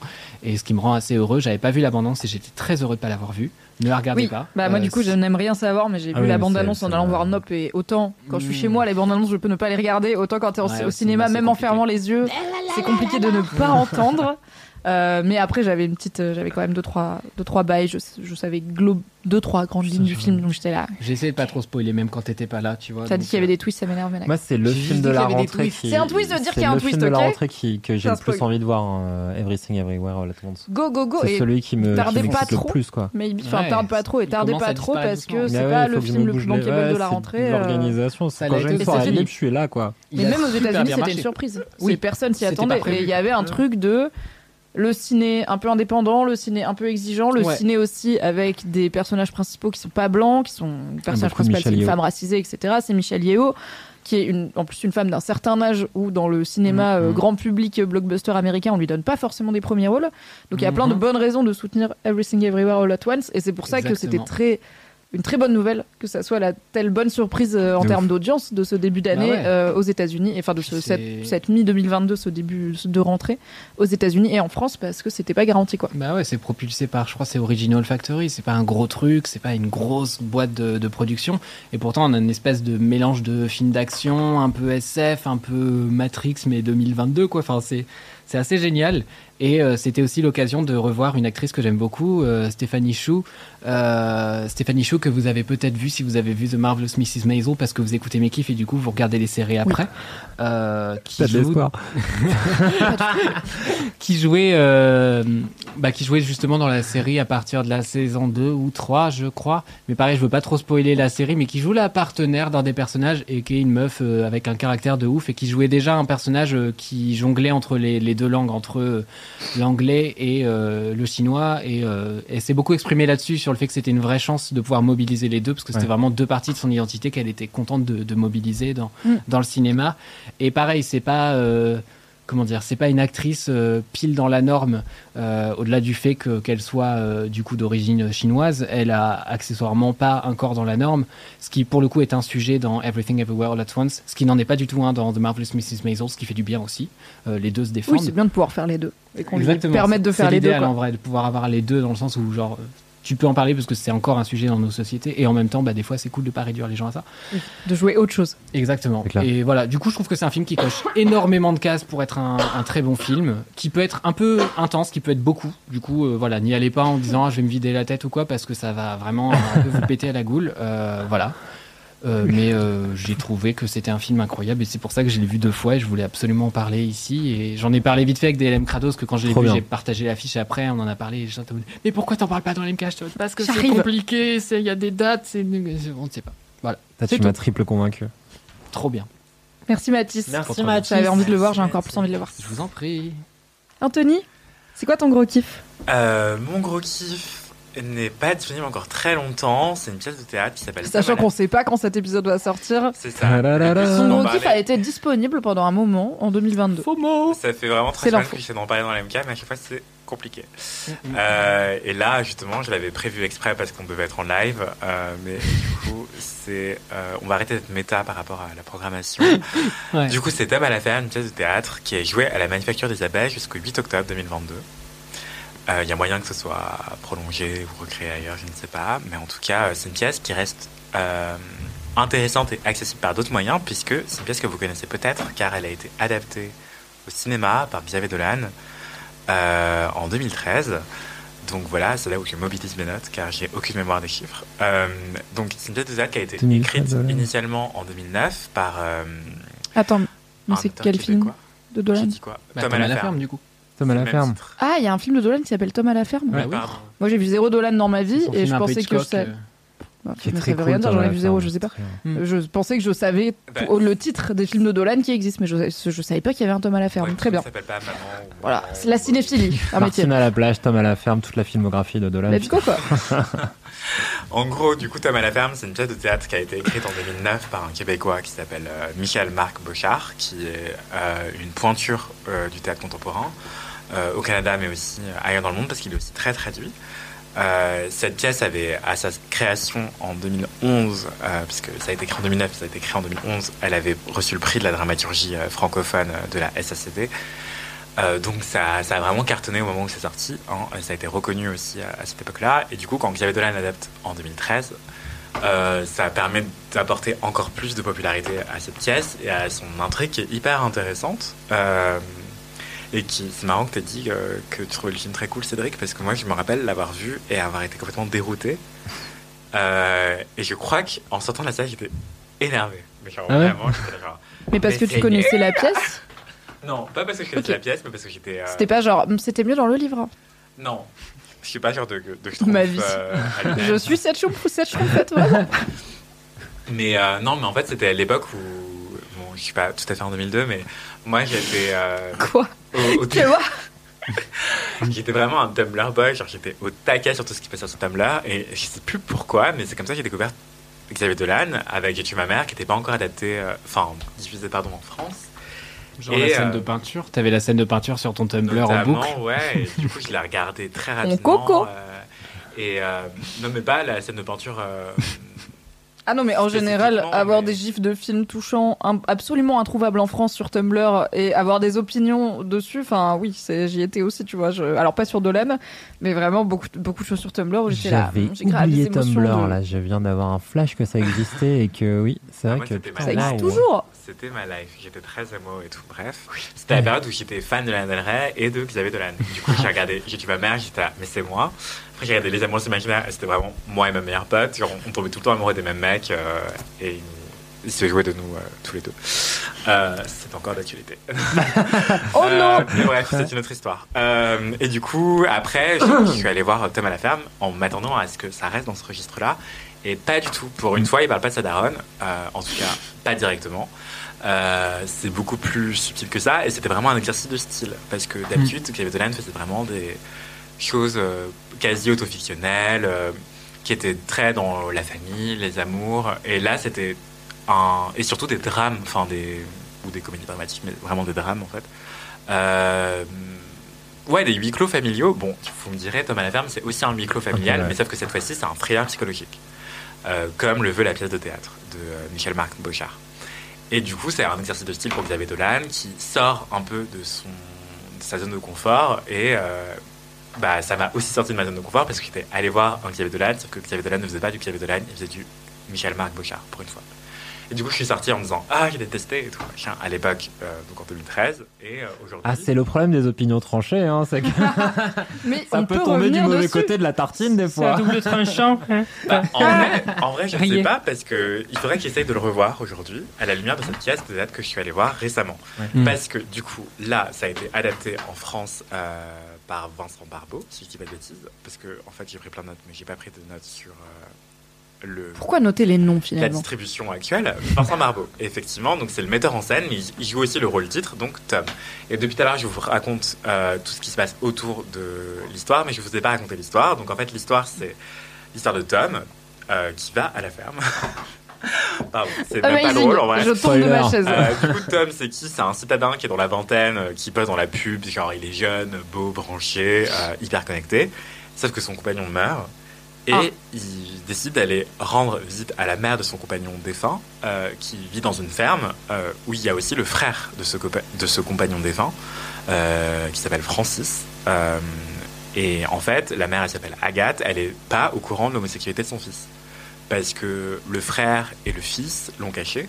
Du coup, Tom débarque et en fait, personne ne sait qui il est, si ce n'est peut-être un ami de Tom, de, de- du défunt, qui n'a pas de prénom. comme on dit, ils étaient très bons amis. Ils étaient très bons amis. euh, They were roommates. Voilà, et du coup, en fait, euh, c'est un, un drame sur un non-dit familial immense. Euh, c'est un drame aussi sur le deuil, sur l'expérience de la perte, quand on est parent, mais aussi quand on est compagnon, et aussi quand on est frère finalement. Euh, c'est aussi quelque chose sur l'identité, euh, qui est-ce qu'on est en fait, est-ce qu'on est ce qu'on aime. Euh, et voilà, et en fait, tout cela, ça se passe dans une ambiance de thriller psychologique parce qu'en fait, le frère, il est extrêmement violent. Il a sans doute des soucis de santé mentale qui Ouais. ne sont pas traités. hein, voilà. mais du coup, il est, en fait, il, séquestre littéralement Tom. Tom débarque dans cette, euh, dans cette ferme. La mère est, elle est en deuil, donc elle, est, euh, elle a pas toute sa tête, elle est très chamboulée. Elle arrête pas de parler de son fils. Elle essaye de faire vivre son fils à travers Francis, euh, donc le frère très violent, et Tom, qui débarque comme un ami. Et en fait, la mère est à la fois étonnée, à la fois émue, qui est ce, cet ami de son fils qui débarque. Elle se dit Raconte-moi des souvenirs de lui, j'ai envie de savoir, j'ai envie que tu me racontes le plus de choses, euh, afin qu'il perdure en fait à travers nos mémoires. Et, euh, et en fait, Tom se retrouve à devoir euh, filer le mensonge qu'on lui impose et qui le nie. Qui nie son amour, cette histoire commune. Et c'est extrêmement dur pour lui, et, parce qu'il a aussi envie de partager ses souvenirs, mais les vrais. Et pas de travestir ses vécus, ses amours, y compris ceux de son compagnon défunt en fait. Voilà, c'est- hyper compliqué, délicat comme situation et extrêmement violent en vrai. Et quand tu dis violence et thriller psychologique, est-ce qu'il y a un truc de s'il leur dit en fait euh, c'était mon mec, est-ce que genre peut-être ils vont le buter Enfin tu vois, est-ce qu'il y a un truc de genre euh, ça, oui. slasher, euh, la, la colline à des yeux, gata ou tout vraiment C'est vraiment ça. Non, mais t'as le truc il a de peur, enfin, dans sa la- vie est potentiellement en danger quoi. Oui, ok. c'est pas juste, ça va être un drame dans la famille si je dis qu'on était ensemble et tout le monde va pleurer. C'est genre, mais bien de une dead quoi. Francis l'étrangle, lui crache dessus, le frappe, euh, l'enferme. Mais faut partir Tom non? Et dans la pièce de théâtre, c'est encore plus. Je sais pas comment dire, mais en fait, comme c'est joué devant. En tout cas, moi, c'est mon empathie qui veut ça, c'est que un écran, ça fait toujours écran. C'est pour ça Bien que je vais sûr. rarement euh, au cinéma ou voir des séries. C'est. Mais les pièces de théâtre, vraiment, mon empathie fait aussi que je suis genre plongé dedans, je tremble et tout. Moi, j'avais des courbatures le lendemain de la pièce. Euh, tellement j'étais crispé. Et euh, parce que Francis, vraiment, il le crache, il lui crache dessus, il le frappe et tout machin. Et c'est, donc c'est visuel, c'est devant toi. euh, c'est vraiment, c'est à un mètre. C'est toi. réel quoi. Ouais, et, et c'est très bien joué. Et surtout qu'il brise à un moment le quatrième mur et tout, bref. Et euh, surtout, il y a un moment où, en fait, comme c'est une ferme, il y a aussi des charniers, enfin, un endroit où ils jettent des carcasses de vaches. Et en fait, à un moment, Francis jette Tom dans euh, le lieu des carcasses de vaches. Et ça donne lieu à une scène effroyable. La mise en scène est extrêmement minimaliste. Il y a vraiment trois choses sur scène. Il y a une fausse porte, euh, une chaise, une table et basta. Et en fait, euh, pour jouer cette, ce charnier, euh, cet enfermement dans le charnier, à un moment, euh, Tom, du coup, est allongé parce qu'il vient d'être jeté par euh, Francis. Et euh, ça se passe dans la lumière, en fait. Euh, la metteuse en scène euh, et la, personne qui gère la lumière, en fait, euh, joue sur la lumière pour donner à voir une forme d'enfermement. Et euh, ça se passe aussi par la bande-son, où en fait, euh, d'ailleurs, il y a tout un jeu autour de la musique. euh, au départ, j'ai trouvé ça très mal fait. En fait, j'ai compris que c'était fait exprès, sans doute. En tout cas, j'espère. Euh, mais, euh, mais voilà, c'est vraiment. Euh, faut pas y aller en ayant le. en étant euh, claustrophobe, quoi. C'est Ok. c'est vraiment un huis clos stressant. Et je trouvais que le film était beaucoup moins, avait beaucoup moins réussi cet effet de huis clos, en tout cas à- de mon point de vue à l'époque où je l'ai vu, après que je le revois. Mais justement parce que comme c'est au cinéma, déjà l'écran est immense. Ensuite, il y a beaucoup plus d'extérieurs qui sont donnés à voir. Et du coup, tu vois des champs de blé, tu vois les tables, tu vois. Enfin, les tables, une étable. Oui. Et, euh, et voilà, du coup, il y a plein de lieux différents. Là, tu es sur une scène où il y a trois éléments de décor. Et les trois quarts des moments sont dans la pénombre presque la plus totale. Et du coup, tu es vraiment genre enfermé, enfin, avec les personnages. Et donc, c'est stressant. C'est hyper bien réussi, je trouve. Et euh, voilà, donc il y a, vers la fin de la pièce, je raconte pas toute l'intrigue, mais il y a une meuf qui débarque qui s'appelle Sarah. Et en fait, euh, Francis a fait croire à sa daronne que Sarah, c'était la copine du mec mort. Et du coup, euh, en fait, Sarah, c'est la collègue de Tom. Et, Tom, il dit, bah en fait, Sarah, est-ce que tu peux venir, s'il te plaît, parce que je suis enfermé par un mec maboule qui veut me tuer. Du coup, viens me chercher, get out, quoi. Et euh, du coup, Sarah, elle débarque, elle dit, ouais, je suis là. Enfin, ils ont aussi fait croire qu'elle parlait anglais et qu'elle parlait pas du tout français. Du coup, euh, Sarah, elle se retrouve à devoir parler euh, anglais alors qu'elle parle super mal anglais. Et la mère, comme elle est bah, plus âgée, elle a pas, elle parle pas anglais, donc en fait, elle, elle y croit, tu vois. Et donc, elle essaye de- d'avoir des souvenirs de la part de, de cette fausse petite copine. La fausse petite copine se met à raconter des histoires euh, qui sont fausses, tu vois, et en fait, c'est pas crédible. Et la mère, elle a genre vraiment tout est chelou. et elle est vraiment pas complètement dupe. Donc la mère, elle comprend que la go elle est chelou, mais pas que son fils il est chelou, il est en train de séquestrer un gars dans le charnier des carcasses là. Ah, mais elle est ok avec ça. En fait, son fils a fait bien pire par le passé. Ah, elle est là. Non, mais il est calme en ce moment. C'est bien. Ah ouais. C'est bien, il a trouvé là une passion, il se défoule, c'est bien. ouais, là, il est sur Ça le une canalise un peu, ouais. là, oui. Oui, Ah, oui. les enfants. Et Le vraiment, futsal, ça a pas marché, mais là, séquestrer un gars, ça lui fait du bien, c'est bien. Ok. Vraiment, le. Faites le des gosses. Ça fait un truc hardcore. Ah, boys will be boys. Et je sais pas si je vous le raconte, mais en gros. euh, Je, alors, pour, pour ma sensibilité au spoiler, je trouve que t'en as déjà dit pas mal, Peut-être. Donc, donne pas trop de Je détails, parce que il y a le film, tu vois. S'il y avait Oui, pas le film, je dis pas. Euh, parce que si c'est genre, il y a la pièce, mais on peut pas aller la voir. Après, on peut toujours la lire, bien sûr. Mais il y a un film et tout, je me dis. Voilà, donc si vous n'avez pas le temps d'aller voir la pièce, allez voir le film. En tout cas, vous faites ce que vous voulez, mais je vous le recommande. Et sinon, elle se C'est un ordre. très bien aussi, je pense. Et, euh, et voilà, et en fait, je trouvais ça extrêmement intéressant, mais, euh, mais voilà, et le personnage du frère est aussi très intéressant dans sa sexualité, dans son agressivité, dans sa masculinité Oui. aussi. Euh, Tom également, hein, mais, euh, mais Tom, en fait, il ressemble un peu au personnage habituel de Xavier Dolan. D'ailleurs, Xavier Dolan joue le personnage de Tom dans Tom à la ferme, euh, puisqu'il adore jouer les rôles titres. Et euh, il n'y avait pas de shade dans ce que je viens de dire. Non, non, c'est parce qu'il Alors, on veut- n'a il a- rien dit, et t'as immédiatement. C'est parce qu'il est Je dis perfectionniste. pas qu'on a hein, rien c'est pas- y pensé, a pas de Anthony. problème. Évidemment, je l'ai pensé. Mais on n'a rien dit, on n'a pas bougé une oreille, et immédiatement, t'étais là. Non, c'est pas shady. Un peu comme Non, si non, ça j'ai- l'était. J'ai Je dis soufflé ça, avec je dis le rien. nez. C'est vrai, j'ai soufflé avec le nez. Mais à coup pas. En tout cas, Sarah, euh, la, la personnage de Sarah, la fausse petite amie, débarque vers la fin. Elle est archi drôle. Genre, vraiment, c'est un moment de drama où tout le monde est. Genre, mon dieu, il y a trop de violence et de non-dits et tout. Et elle, elle embarque avec son accent horrible. Genre, Hi, I am Sarah. I Moi, am quand je parle American. anglais. Sorry for my French accent. Exactement. Du coup, c'était archi drôle. Euh, et en même temps, il lui arrive aussi des, des casseroles, quoi. Et, et la mère, euh, dans son rôle de personnage déboussolé, c'est hyper intéressant. Euh, C'est joué par une actrice, du coup, qui a, qui a l'air d'être une daronne.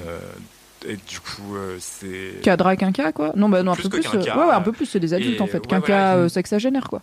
Ouais, et du coup, c'est. Enfin, en vrai, je vois pas tant de. Enfin, si, en vrai, ça va. Mais euh, il y a plus d'hommes âgés que de femmes âgées au théâtre, en Mm, général, mm. et pas qu'au théâtre, en vrai. Euh, voilà, et le frère, il est. Le personnage, l'acteur qui joue le frère est canonissime. euh, Mhm. Et comme il est très violent, c'est c'est troublant. Mais dans Tom à la ferme, le film, c'est pareil. Oui, Ouais. c'était déjà. Il y a- le- il y a un côté désir, euh, Ouais. désir danger euh, qui est assumé, quoi. Voilà, c'est le but Oui. du casting aussi, quoi. Enfin, c'est. Du coup, C'est pas juste ton goût pour les bad boys qui fait que tu l'as trouvé jolie, c'est voulu. Non, parce qu'en plus il est jeune, donc c'est même pas un daddies ou quoi. Enfin bref. Anyway. et du coup, en fait, c'est intéressant parce que du coup, tu te retrouves avec un syndrome de Stockholm aussi, comme Tom qui a du mal à partir, non seulement parce qu'il Ah est ouais. séquestré au départ, mais aussi parce que Francis ressemble à son compagnon défunt. Bah oui. Non, mais c'est horrible. Du Enfin. coup, c'est tous ces sentiments mélangés, etc. euh, c'est extrêmement intéressant d'un point de vue psychologique, d'un point de vue mise en scène aussi. euh, Qu'est-ce qu'on peut faire avec un huis clos, avec très peu des éléments de décor, avec juste de la lumière, quelques effets sonores et, euh, et une chaise et, et une pelle à un moment Ok. pour creuser où tuer des gens. On ne sait pas. On ne sait pas. Euh, et voilà, donc c'est sur les violences intrafamiliales, les violences éducatives, sur euh, la ferme, l'opposition entre ruralité et, euh, et euh, urbanisme. Urbanité, hein. Urbanité, il y a un citadisme. Ça. Citadisme. Tout ce qui est vilisme. Et Voilà. voilà. Et Michel-Marc Beauchard, c'est quelqu'un de- d'extrêmement euh, reconnu dans la profession. Euh, il est né en 58. Voilà, donc il est plus tout jeune, mais toujours aussi talentueux. Et ce que je pouvais vous dire aussi, c'est que euh, bah, les autres personnes de la distribution, en fait, donc Vincent Marbeau, comme je le disais, il est metteur en scène, mais il occupe aussi le rôle titre de Tom.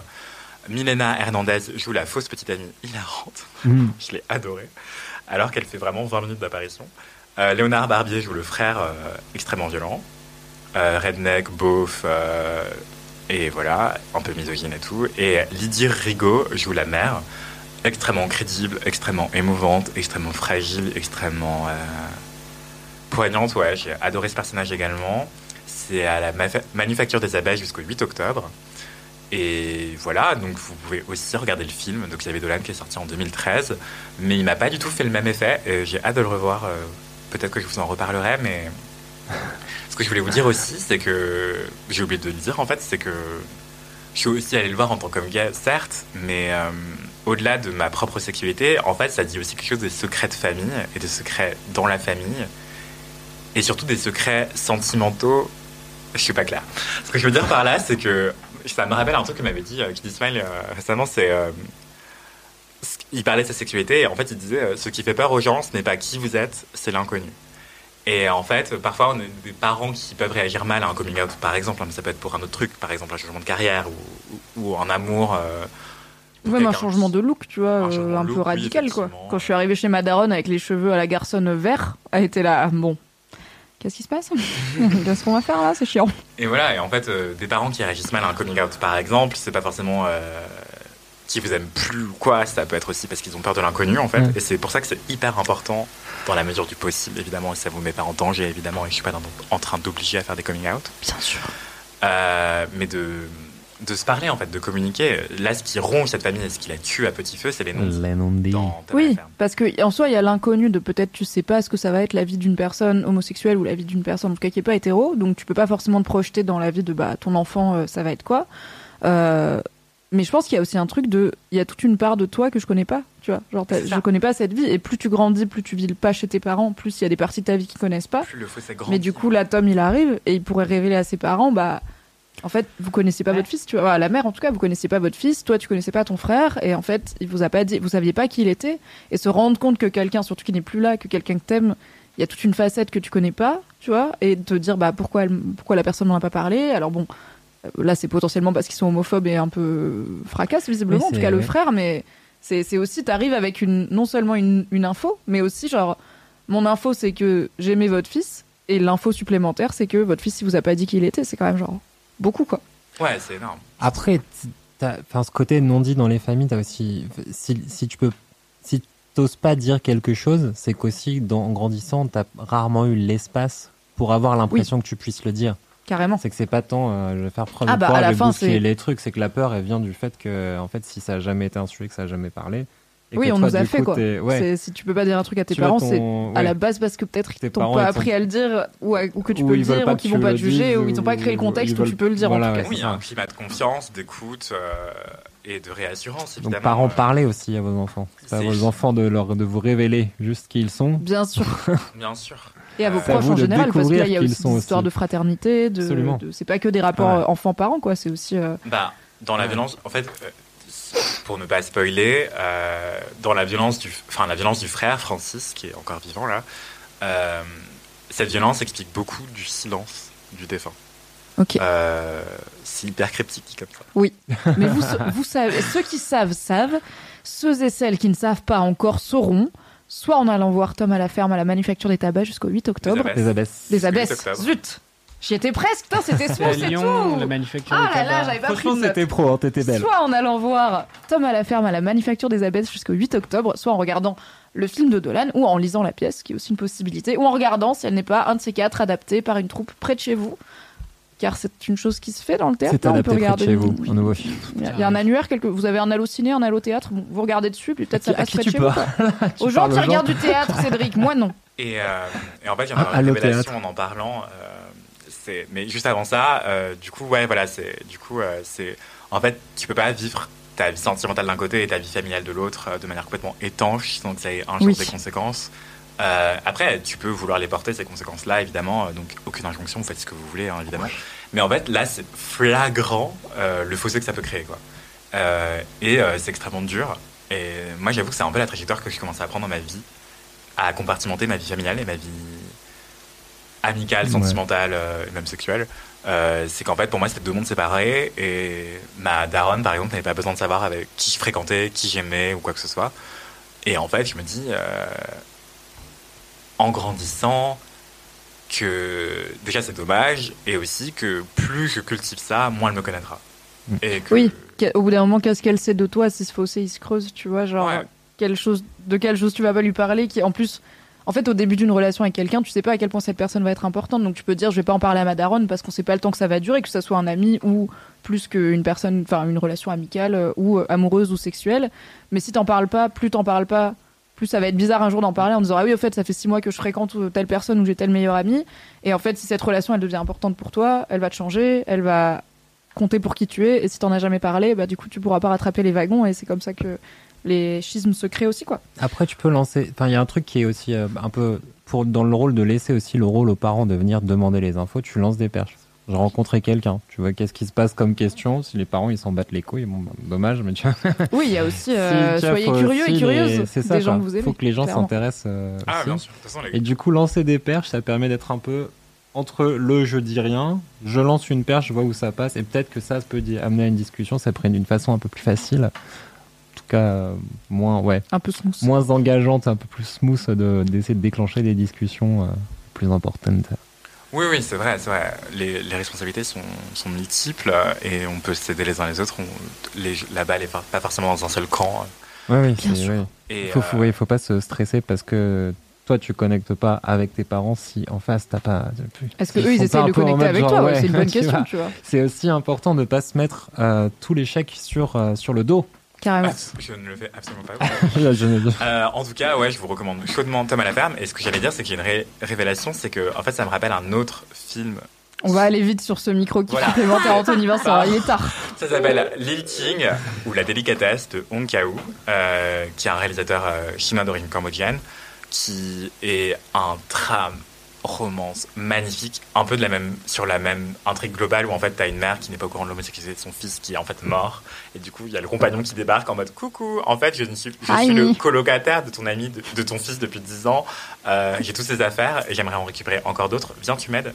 Et euh, sauf que là en fait dans ce film ce qui est encore plus intéressant c'est qu'il y a aussi la barrière de la langue. Parce qu'en fait la mère en question ne parle pas anglais. Et elle est dans une maison de retraite en Angleterre Ouh. là où son fils euh, vivait avec son compagnon et comme le fils est mort, euh, c'est le, compagnon restant qui doit continuer à financer cette maison Ah oui. de retraite. Et elle, en fait, elle parle à personne parce qu'en fait, personne ne parle sa langue. Et c'est horriblement triste. Et euh, du coup, c'est aussi euh, une masterclass sur, euh, sur bah, les non-dits familiaux et aussi les relations parents-enfants, les, les questions de coming out aussi. Et surtout, ce que j'allais dire, c'est sur la vieillesse, en fait. Qu'est-ce qu'on fait de nos parents Qu'est-ce qu'on fait et la culpabilité qu'on peut avoir par rapport à eux euh, sur la, les- la fin de vie aussi. Voilà.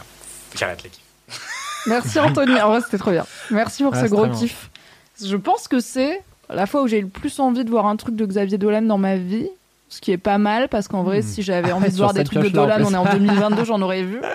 Et en même temps, j'ai plus envie de voir la pièce. Je suis juste pas sûre d'avoir le temps d'y aller jusqu'en en attendant le 8 octobre qui arrive très vite. Mhm. Mais du coup, dans le- peut-être que par défaut, faute de grive, on mange des merdes, je regarderai le Dolan. Et enfin, je verrai un film de Xavier Dolan grâce à toi. Bravo Anthony pour ma culture personnelle. Je t'en prie. Cédric, c'est quoi ton gros kiff? Ça fait si longtemps? C'est quoi mon gros Est-ce que kiff? c'est un jeu vidéo de nerd euh, qui est trop dur? Non. Est-ce que c'est un jeu vidéo mais moins dur? Non, mon gros kiff, c'est euh, c'est politique. C'est la. La gauche Ouais, un peu, un peu. Les femmes de go. gauche. Non, mais c'est un peu la tribune. Enfin, c'est la tribune euh, donc de relève féministe qui a été publiée sur Libé le 20 septembre, donc. Faisons un point contexte pour bien sûr pas moi, Bien mais les autres gens qui ne sont pas au fait de ce qui se passe dans le monde et qui ne passent pas tout leur temps à lire House of the Dragon et arrêter de lire des féministes toute la journée parce qu'après 10 ans c'est déprimant. Quoi? Cette fameuse tribune, bien sûr, moi je le sais, mais c'est pour vous. hein, c'est- ouais. Ouais, ouais, ouais. Donc du coup, bah donc euh, c'est vrai que récemment, en termes, il y a eu ce qu'on appelle une séquence politique, donc euh, plusieurs événements qui a été. Est-ce que c'est la plutôt- sauce insoumise là et Katniss? Exactement, donc c'est principalement déclenché par euh, par euh, ben, les révélations que Adrien Quatennens Par le fait que des mecs giflent leur meuf, frappe, hein, ouais, finalement. Sinon, il n'y aurait pas d'histoire. N'hésitez pas à ne pas Frapper, gifler votre meuf, c'est facile. frapper sa meuf, euh, le l'admet un peu détente euh, en plus et euh, est soutenu par qui? Bah, bah, par d'autres hommes du même parti. Ce qui fait un peu Pas mal au cul, c'est qu'effectivement on est euh, euh, voilà, oui, aussi. on est sur euh, un parti euh, qu'on a qu'on a tous quand même bien aimé en mai. Après, je pense qu'il faut continuer à l'aimer car ce, un parti, ce ne sont pas que des, des personnes, mais ce sont aussi des idées. Il faut continuer à travailler dessus. Mais donc là, c'est un peu la goutte qui passait pas, plus Julien Bayou chez les écolos.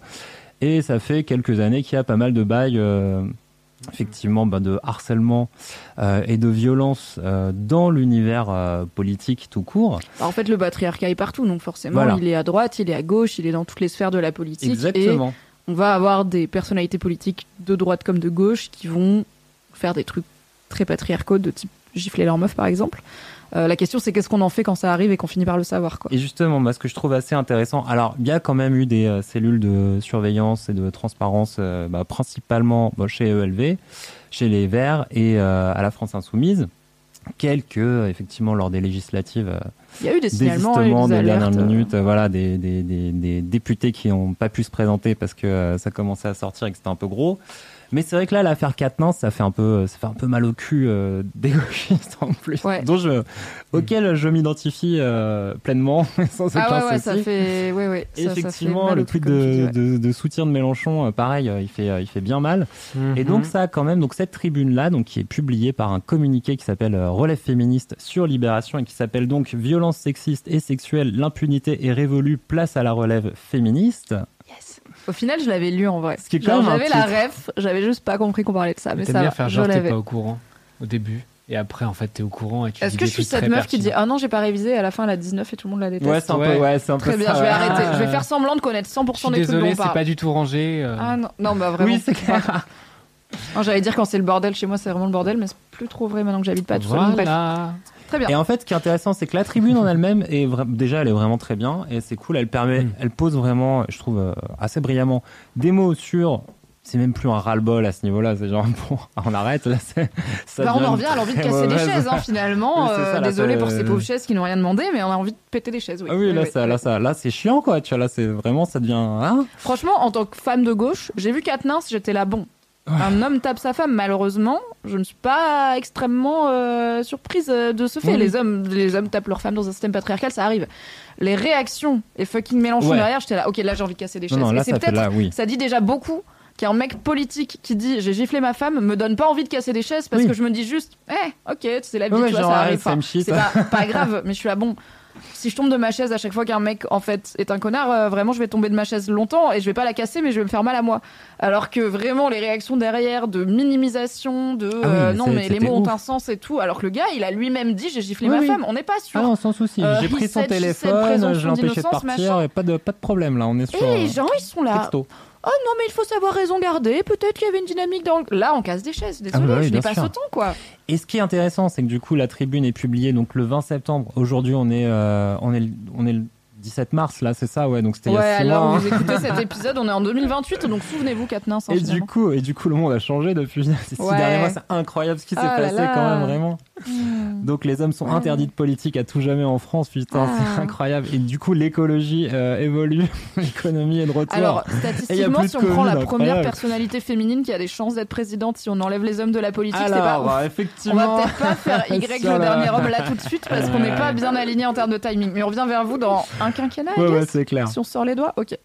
Mais euh, donc du coup, la tribune est publiée et euh, bah, devient, alors devient, devient tendance sur Twitter. Non, mais en fait, le hashtag relève euh, féministe est évidemment donc ben repris, récupéré. Moi, j'arrive vraiment genre c'est dix jours après mon Burning Man et dans un moment de grosse course au taf. Donc j'ai rattrapé la vraiment. raclette, le donjon BDSM, Ouais, c'est ça, quoi. les patounes de panda et bam, relève féministe et la et NUPES et la LFI quoi. Et, euh, c'est- et en fait, donc j'ai rattrapé 3-4 jours euh, en retard euh, et c'était suite. Et c'est ça qui m'a fait scotcher, qui m'a fait vraiment kiffer, c'est que c'était sur un plateau, le plateau de C'est à vous, un truc comme ça. Euh, Toujours des bons clashs chez cet avou. Des clashs un peu intello. Tu vois. Pas Mais là, c'était rigolo parce genre que- mais quoi, vous ne pouvez pas dire ça. Et donc là, t'avais euh, t'avais le mec euh, un peu vieux avocat qui était là. Ouais, mais bon, il faut défendre la présomption d'innocence car le droit en face. Ça va. Il a- le Bien gars sûr. a dit j'ai sûr. ma. Alors lui, c'était sur Bayou. Euh, donc- Mais après, effectivement, franchement, vas-y, même bail quoi. Et puis c'est valable dans le Même droit, pas dans la sphère publique, c'est ça le truc. Oui, exactement. Et en que c'est fait, un principe c'était de droit. et Moi, je suis pas, je suis pas dans le droit, on s'en Et branle. c'est exactement ça qui était intéressant, c'est que là, tout d'un coup, il y avait un plateau entier qui était là en train de dire non, mais en fait, c'est pas le temps du droit, c'est aussi le temps euh, médiatique, c'est aussi le temps Mm. éthique.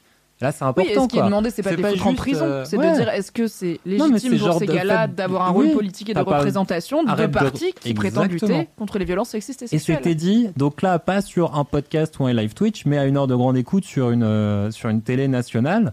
Et c'était soutenu par tout le monde. Ce qui est quand même. C'était pas le cas, tu vois, il y a quelques années encore Ah bah, ça euh, en télé toujours tout le temps, nationale. hein, non, ouais. Moi, j'ai vu d'autres extraits où Sandrine Rousseau elle se fait déboîter chez euh. LFI, Oui. euh, chez euh, LCI. Où elle s'en va du plateau, ouais. Elle c'est se et elle a bien Elle raison. se lève et, on s- et elle se casse. Exactement. Après avoir, ex- après avoir extrêmement bien euh, justement posé euh, tout ça.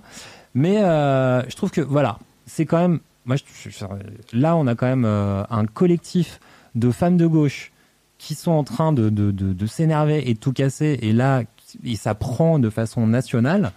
Et puis ça touche aussi plein de gens. Là, j'ai vu euh, des, des tweets d'Alexandra Lamy, qui est une actrice très cool, mais qui, a- qui est un peu engagée, mais qui, qui est aussi voilà. réalisatrice puisqu'elle vient. c'est vrai. Je fais un petit Absolument, moment raison. promo pour quelqu'un que j'aime beaucoup et qui a beaucoup de talent. Alexandra Lamy vient de réaliser son premier film. C'est un téléfilm qui s'appelle Touché, qui est passé sur TF1 vraiment récemment, donc je pense qu'il est dispo en replay. Euh, c'est un téléfilm qui parle de de- d'ateliers d'escrime pour des personnes, enfin pour des femmes qui ont été victimes de violences sexuelles et qui du coup se reconstruisent en partie grâce à de la thérapie par l'escrime. C'est un vrai truc qui existe dans la vraie vie. Et surtout, Touché, c'est l'adaptation d'une BD de Quentin Zution, alias Ah. Monsieur Q, si vous étiez sur Mademoiselle il y a longtemps. Quentin Zution qui fait des BD extrêmement touchantes et qui avait fait Touché euh, après avoir du coup, bah, évidemment en collaboration avec des personnes qui organisent et qui participent à ces ateliers. Du coup, voilà, petite fierté de voir sa BD ad- adaptée sur TF1 quand même par Alexandra Lamy. Euh, voilà.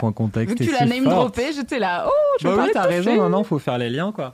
Il faut. Et euh, donc du coup, bah non, mais c'est voilà, moi je trouve que ce qui, alors là, on est quoi En vrai, la date où on enregistre, on est le 27, 28 septembre. Ça fait une semaine que donc tout sorti. ça euh, a une semaine. Enfin, la tribune. le- La tribune a été publiée a une semaine. Euh, elle n'était pas foncièrement dédiée à soulever. euh, Enfin, je pense pas que quand elle a été écrite et publiée, les, les- le collectif est en train de se dire alors là, ça va devenir trend sur Twitter et ça va partir en vrille, quoi. Bah, surtout, malheureusement, il y en a eu beaucoup des tribunes féministes euh, à Attends, différents attends, niveaux qui ne Il y a eu quoi comme action font pas toutes. euh, depuis cette tribune? Non, mais du coup, en fait, là, t'as Oh, vraiment une une, semaine, prise. quoi. Ouais, là, ça fait une court. semaine, mais t'as. Il n'y a pas encore d'actions concrètes qui ont été prises. Bah, Julien Bayou est sorti. Donc Julien Bayou, il, il est a sorti. démissionné de ses Voilà. fonctions euh, dans la semaine. ou depuis Katnans, la il est toujours tribune. en retrait, mais là on est, là en fait on est quand même sur aussi des collectifs de meufs de gauche qui s'expriment, qui euh, gueulent publiquement et qui s'élèvent aussi. euh, Il y a un face, aspect euh, symbolique en fait, voilà. je pense. Il y a un à aspect ça. symbolique et il y a un aspect, allez merci. Chez LFI, allez maintenant Mélenchon, faut laisser sa place. Katnins, il a rien à foutre là, il revient pas. euh, il a, il a pas le droit d'être député et nous représenter après ça.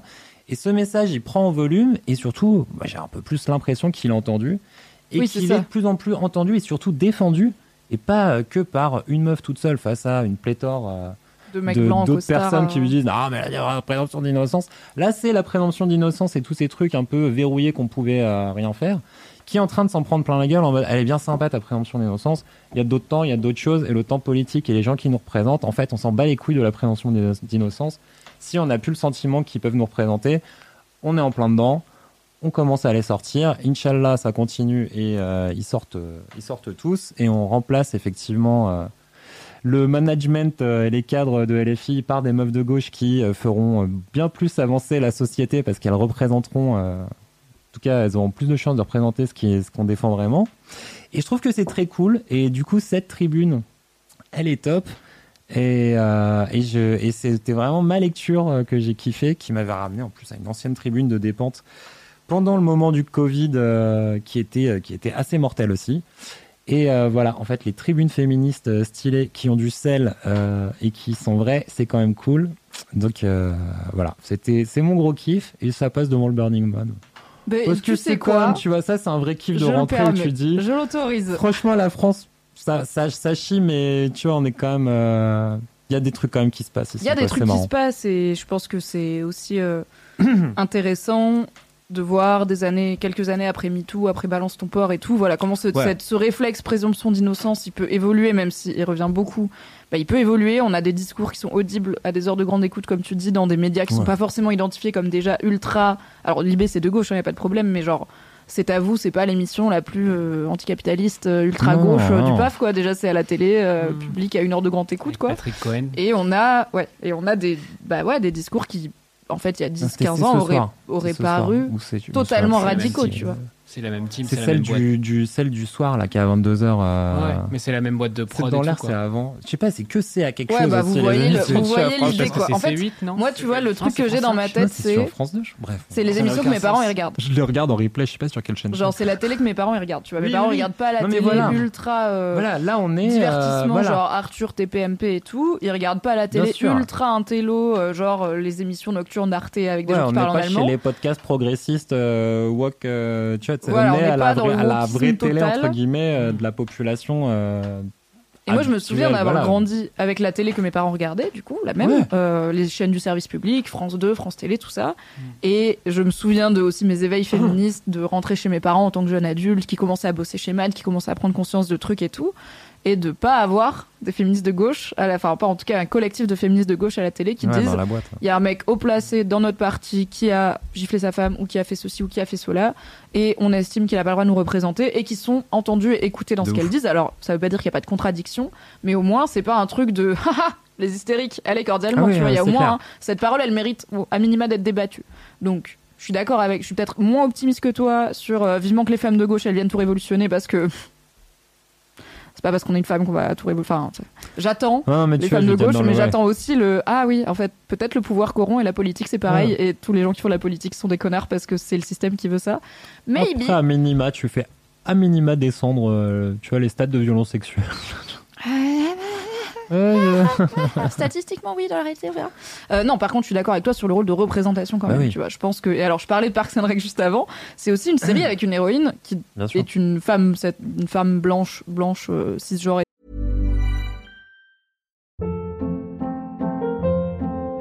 Hold up. What was that? Boring. No flavor. That was as bad as those leftovers you ate all week. Kiki Palmer here, and it's time to say hello to something fresh and guilt-free. Hello Fresh. Jazz up dinner with pecan-crusted chicken or garlic butter shrimp scampi. Now that's music to my mouth. Hello Fresh. Let's get this dinner party started. Discover all the delicious possibilities at hellofresh.com. valide, tout ce que vous voulez, mais qui est pas, je dirais, pour moi, l'actrice Amy Poehler, c'est pas une bombe atomique, quoi. Elle est pas dans des can... elle est pas là pour. Donc la caractérisation de son personnage, c'est pas, elle est jolie. C'est pas ah c'est une belle Non, meuf. Il y a d'autres personnages féminins où c'est genre c'est une belle meuf. Elle c'est c'est une meuf qui est pro, qui est carriériste, qui est Ouais, c'est une bosseuse qui est a le cœur ambitieuse, sur la main, plutôt, qui aime vraiment très qui est fort ses amis. et qui rêve de politique, qui rêve de d'avoir Oui, qui enfin, qui rêve d'être présidente hein, littéralement et euh, mais qui en rêve pas en mode euh, sur Lisa Simpson, hein, Frank Underwood pour avoir le pouvoir euh, genre euh, Game of Thrones quoi c'est elle en rêve parce qu'elle veut faire du bien dans le monde et Ouais. essayer d'agir pour faire de son pays un endroit meilleur. Alors on n'a pas toutes les infos sur ses opinions politiques donc à voir mais euh, je trouve qu'il y a un truc un peu inspirant de il y a des meufs en politique qui essayent de faire changer les choses et qui sont visibles et peu importe ce qui se passe derrière, ça aura au moins donné à plein de plus jeunes meufs l'idée qu'on Ouais. peut être une meuf en politique et se battre pour ses valeurs. Et après, qu'est-ce qui se passe concrètement? Je suis peut-être moins optimiste que toi parce que je suis cynique et je suis en PMS et que ces élections présidentielles ont été difficiles pour beaucoup de gens de gauche. Mais, euh, Mais j'entends. Oui. Mais tu vois, je suis symbole. aussi content, enfin content, un peu fier aussi que ça vienne euh, aussi, ben en fait que ça, que, que le traitement finalement de ces séquences-là et de ces, de ces affaires à gauche soit dénoncé aussi par la gauche et que ce soit, je trouve que ça c'est quand même Oui, un travail de nettoyage, de- voilà. Quand ça arrive chez nous, enfin chez nous, chez les gens de gauche, chez les partis oui. de gauche qui, eux, euh, enfin tous les partis vont dire on veut, on veut lutter contre Bien les violences sexistes et sexuelles, on veut toujours tout, mais pouvoir à propos, bonjour. en tout cas qui sont dans un engagement assez Voilà. fort contre qu'est-ce qu'on est comment est-ce qu'on balaye Ouais. devant sa porte? C'est des questions importantes Eh ben, et euh, Oui, et là c'est c'est vraiment pas un parfait côté. mais il se passe euh, des choses quoi Il y a du linge sale, et ben ça va être sale, et ben peut-être que ça va euh, donner une sale image de LFI pendant quelques temps, mais après, euh, voilà. Mieux vaut le nettoyer quoi Exactement, c'est ça. On va Yes. pas juste euh, traîner. euh, Voilà. Et moi, je, je trouve que c'est assez, euh, que tout ça est assez positif, et je ne souhaite que du bien à ce collectif et à tout ce qui peut en sortir partout. merci Cédric Merci Mimi. Je me sens un peu con parce que j'ai pas du tout je suis pas du tout un kiff genre engagé inspirant et tout j'ai noté en parenthèse peut-être en faire une petite étape la de la vie mais même pas sûr. Je suis à ça d'être là en mode. Je vous ai déjà dit que j'adore le canard. Non, quand même pas. Mais euh, bon, écoutez, on va finir sur une note peut-être un peu plus light. Euh, puisque mon kiff, bon, c'est quand même la culture, et c'est de la culture de grosse nerd, car euh, c'est le jeu de rôle. Mais pas le jeu de rôle Game of Roll que vous connaissez, Donc le puisqu'il y a eu une de édition. rôle, pas le jeu de rôle. Pas le jeu Pas faire du jeu de rôle. c'est- une vraie question. Attends, quoi Ah oui, le jeu de rôle. Oui, non. oui, pardon. Non, Non, non, non, pas le jeu je- amusant, Comme beaucoup de jeux le sont. Mais le jeu de rôle, role-playing game, Le genre. Donjons et Dragons, le truc où- auquel il joue dans Stranger Things au début, euh, le truc auquel on joue dans Game of Roll, Mademoiselle, qui a quand même existé et qui revient très bientôt, ou qui est peut-être déjà revenu, on sait pas. Ça dépend quand est-ce que cet épisode y sort. Ceci est un teasing ou un spoiler en retard. Bref. Euh, qui revient sous une autre version, mais qui revient, anyway. Euh, donc le jeu de rôle, c'est, pour vous donner une idée, le jeu de rôle, c'est un mix entre de l'impro et euh, de la narration, puisqu'on a une personne qui est maître de jeu ou maîtresse de jeu, qui lui a un guide, enfin une histoire à raconter, qui raconte son histoire et place ses joueurs et ses joueuses dans une situation qui jouent chacun et chacune un personnage avec des compétences différentes dans une situation. Par exemple, vous arrivez dans cette nouvelle ville, vous êtes sur la place du marché, il y a euh, un magasin qui vend des armes, un magasin qui vend des provisions, un mec louche dans une allée sombre qui vous fait signe de venir, et un petit enfant qui court Vous après. êtes à Paris. euh, oui, vous êtes à Gare du Nord. Et un petit enfant qui court après son ballon qui lui a échappé. Et la fameuse question que faites-vous? Et là, c'est au- aux joueurs et aux joueuses d'incarner leur, pers- leur personnage et de faire ce que leur personnage ferait. Donc il y a un aspect, c'est pour ça qu'on parle de jeu de rôle, c'est que c'est du roleplay, littéralement, on joue la comédie. Moi, j'ai découvert le jeu de rôle avec Game of Roll, que j'ai d'abord découvert en auditrice, en ne connaissant absolument rien à l'univers du. Je savais pas comment on jouait, Ouais. je savais pas ce qui allait se passer, j'avais jamais réussi à comprendre c'était quoi cette histoire de donjons et dragons, parce que genre quand je regardais, j'étais là, attends, il y a un gars qui dit des trucs et d'autres gars qui lancent des dés et ils jouent des trucs, il y avait beaucoup de combats, et moi je suis là, oulala, c'est pas... Je suis pas assez nerd pour ces histoires, bon. Life Lol. finds a way, comme on dit. Du coup, j'ai eu la chance d'écouter Game of Roll puis de participer à Game of Roll. Et maintenant, je partie pour la première fois à un jeu de rôle 100% pour le plaisir. Trop bien. Parce qu'il n'est pas enregistré nulle part, il n'est pas disponible, il n'est pas capté, c'est juste C'est pas une le création de contenu, tu veux dire Ce n'est pas une création de contenu, c'est juste un loisir. Incroyable ou pas On peut faire des choses par passion. Et c'est la première fois que je fais un jeu de rôle qui ne se passe pas dans un univers médiéval fantasy, qui sont évidemment Mm. mes préférés, puisque donc c'est mon copain Mathias Alcaraz que j'embrasse et qui a notamment, qui avait notamment, qui a co-créé un super podcast qui s'appelle Le Bureau des Mystères que vous pouvez encore écouter même si c'est fini si vous aimez les légendes urbaines, les mystères, les petites choses où on sait pas s'il y a du surnaturel ou pas, bref tout ça. Et il nous a proposé à mon compagnon, euh, à un ami à lui et moi de nous faire le maître de s'initier à être maître du jeu et de nous créer une campagne de jeu de rôle dans laquelle on joue. Du coup, on est trois joueurs et un maître du jeu. Et euh, il aime beaucoup tout ce qui est occulte, horreur, slasher. Euh, Il avait aussi un podcast qui s'appelle qui s'appelait Inspiré de faits réels sur les films d'horreur inspirés de faits réels. Du coup, où il comparait la vraie histoire et le- la version romancée. Et du coup, il aime beaucoup la série Supernatural, qu'on est en train de re-regarder avec mon mec, euh, qui est une série avec deux frères qui sont en road trip à travers les États-Unis pour chasser des créatures euh, surnaturelles, diverses et variées, des vampires, des loups-garous, des wendigo, des trucs que vous Ouais, voulez. série des années 2000 en ce moment chez toi. hein, Ultra de- 2005. mais ouais, mais qu'est-ce qu'on regarde en ce moment? Je ne sais pas. Écoute, tout est genre déprimant ou un peu trop léché. Euh, Apparaît House of the Dragon, c'est très bien. Euh, du coup, on regarde les Supernatural et il a dit bah écoutez, il y a un jeu de rôle qui est inspiré directement de Supernatural qui s'appelle Monsters of the Week parce que Supernatural, le format dans les premières saisons, c'est un épisode, une créature. Ouais. C'était vraiment une série hebdomadaire euh, à l'ancienne. Et du coup, un épisode, une créature et une histoire filée qui se développe petit à petit. Comme chair de poule.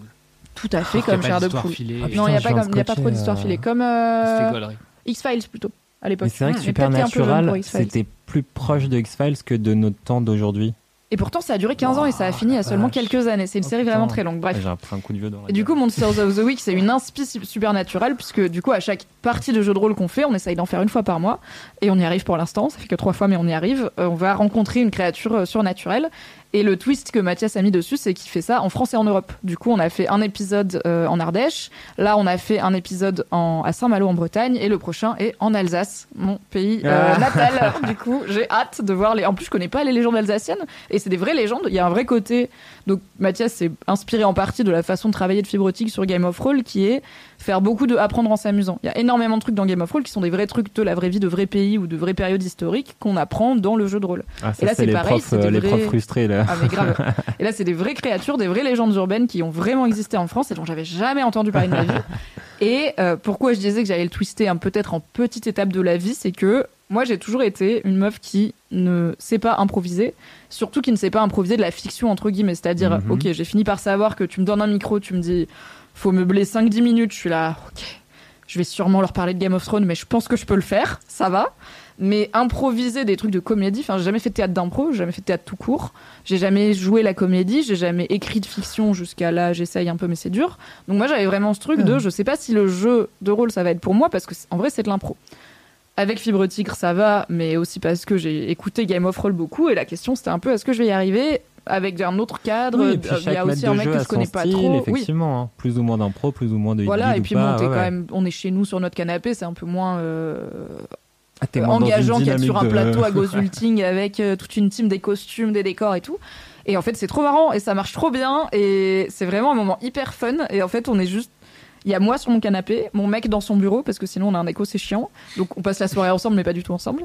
Euh, le pote qui joue avec nous, qui est dans le sud, donc Ah, on, est en- fait ça. Il y a un site qui s'appelle Roll20, Ouais. c'est un genre de Google Meet euh, du jeu de rôle pour faire des jeux de rôle facilement à distance. Et Mathias qui est chez lui et qui, euh, lui, il peut nous diffuser des choses. Donc il prend souvent des photos de vieilles bagnoles des années 90-2000 parce que ça se passe cette période-là, de coupures de journaux euh, à tes souhaits. Des dernières nouvelles d'Alsace, tout ça quoi. Et c'est vrai que, alors entre parenthèses, si vous connaissez pas le jeu de rôle mais que ça vous intéresse, il y a plein de forums euh, qui utilisent Roll20 et qui en fait acceptent aussi des nouvelles personnes. Donc vous Oui, pouvez aussi faire de aller effectivement de l'initiation, aller chercher des nouveaux univers pour bientôt être Mimi. Tout à fait. Et vous pouvez aussi aller sur le Discord de Fibre Tigre, euh, où il y a beaucoup de parties de jeux de rôle qui s'organisent pour les gens qui veulent s'y mettre, Mm. que ça soit en euh, IRL ou en dématérialisé. Du coup, bon, bah, on fait ça, et euh, c'est un super moment à passer à 4. Avec, en plus, Mathias, c'est un pote, mais genre, on se voit pas très souvent et on se parle pas tant. Et du coup, bah là, ça nous fait un rendez-vous. Et c'est con, mais Bah il y a oui. deux jours, il est venu chez moi pour qu'on fasse un jeu de plateau. Enfin, il est venu chez nous pour qu'on fasse un jeu de plateau. On a mangé un bout, on a fait des cookies. Il y a Fabrice Florent qui est venu. Et c'était genre, je pense pas qu'on fait cet après-midi si ça fait pas deux mois qu'on fait une partie de jeu Bah de rôle. ouais. Et c'est lui qui nous a proposé. Et il fait le boulot un peu ingrat du, du maître du jeu, Oui. qui doit écrire l'histoire, suivre nos délires et rattraper les, les wagons quand on part vraiment en couille, ce qui peut arriver, et qui est moins dans l'amusement et plus dans le ok, enfin, c'est l'animateur quoi, il faut qu'il gère. Ouais, Et euh, du coup, il nous fait quand même aussi ce cadeau d'être- de 3 heures de sa vie pour nous, mais en vrai, pour lui, c'est beaucoup plus. C'est c'est pas que quand on joue qu'il travaille, alors que nous, oui. Et c'est trop fun, et on se retrouve à faire des trucs qui n'ont pas de sens. Dans la dernière partie, j'ai fait un pacte avec un démon pour récupérer un chat maudit qui trouve de l'argent euh, pour les gens, mais il fallait démaudire le chat. Du coup, j'ai fait un pacte avec le démon pour que ça devienne un chat normal et qu'il vienne vivre dans mon auberge parce que j'ai une auberge dedans qui s'appelle au gin tonic, mais c'est un gin, vous voyez, genre la créature. Voilà, vous l'avez. Ah. Et du coup, le chat maintenant il s'appelle Maury et il vit euh, dans mon auberge. Et j'ai fait un pacte avec le démon pour sauver le chat, alors qu'à côté, mon mec a fait un pacte avec le démon, littéralement, je cite, parce que c'est marrant. Et du coup, il a fait un pacte avec le démon sur j'ai vendu mon âme, mais je sais pas contre quoi. Je suis là, t'es con, pourquoi t'as fait ça?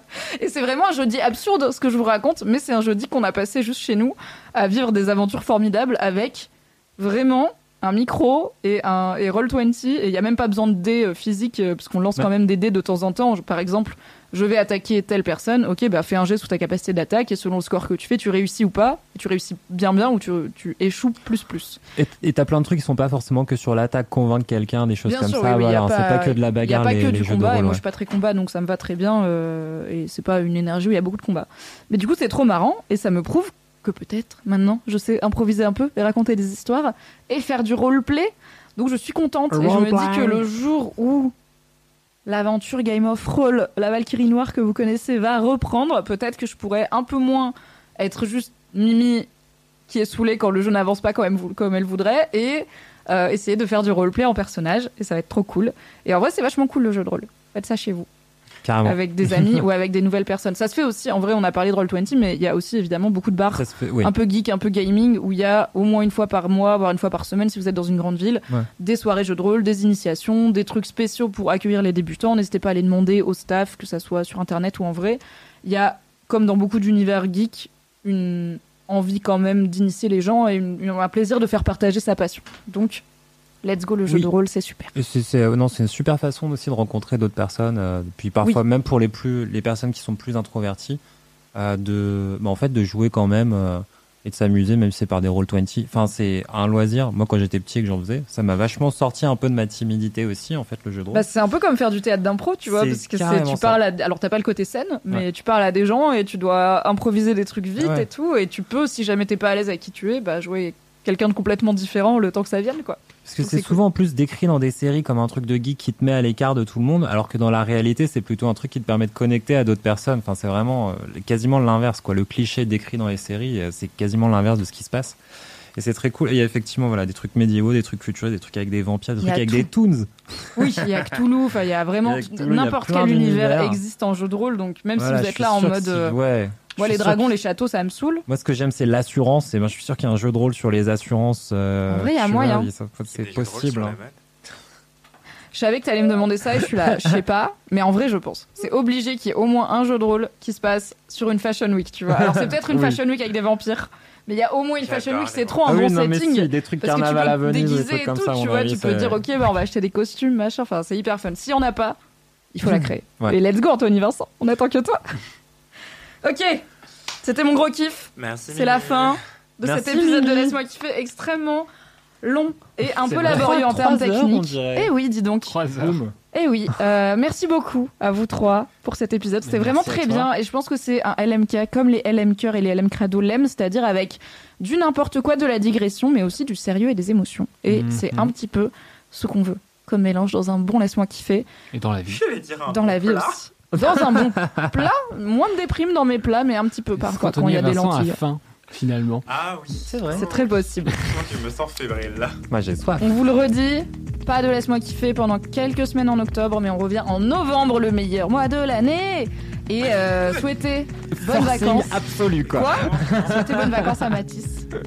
Bonnes vacances, Mathis. Pas des vacances, je suis pas payé. Bonnes Bonnes vacances, Mathis. Néanmoins, C'est du hors contrat, je suis pas payé. Oui, c'est il pas est des pas- vacances. il- il commence c'est du chômage en bon chômage à Mathis, bon 4 Chômage semaines de mois. chômage. Ouais, bah, bah, bon mois sabbatique, Mathis. Ouais, c'est plutôt Bon, un moi, ça va, sabbatique. En vrai, ça correspond bien. Un mois, ça m'a. Allez, bonne soirée, bisous, on est fatigués. Tchuss, tchuss. Ciao.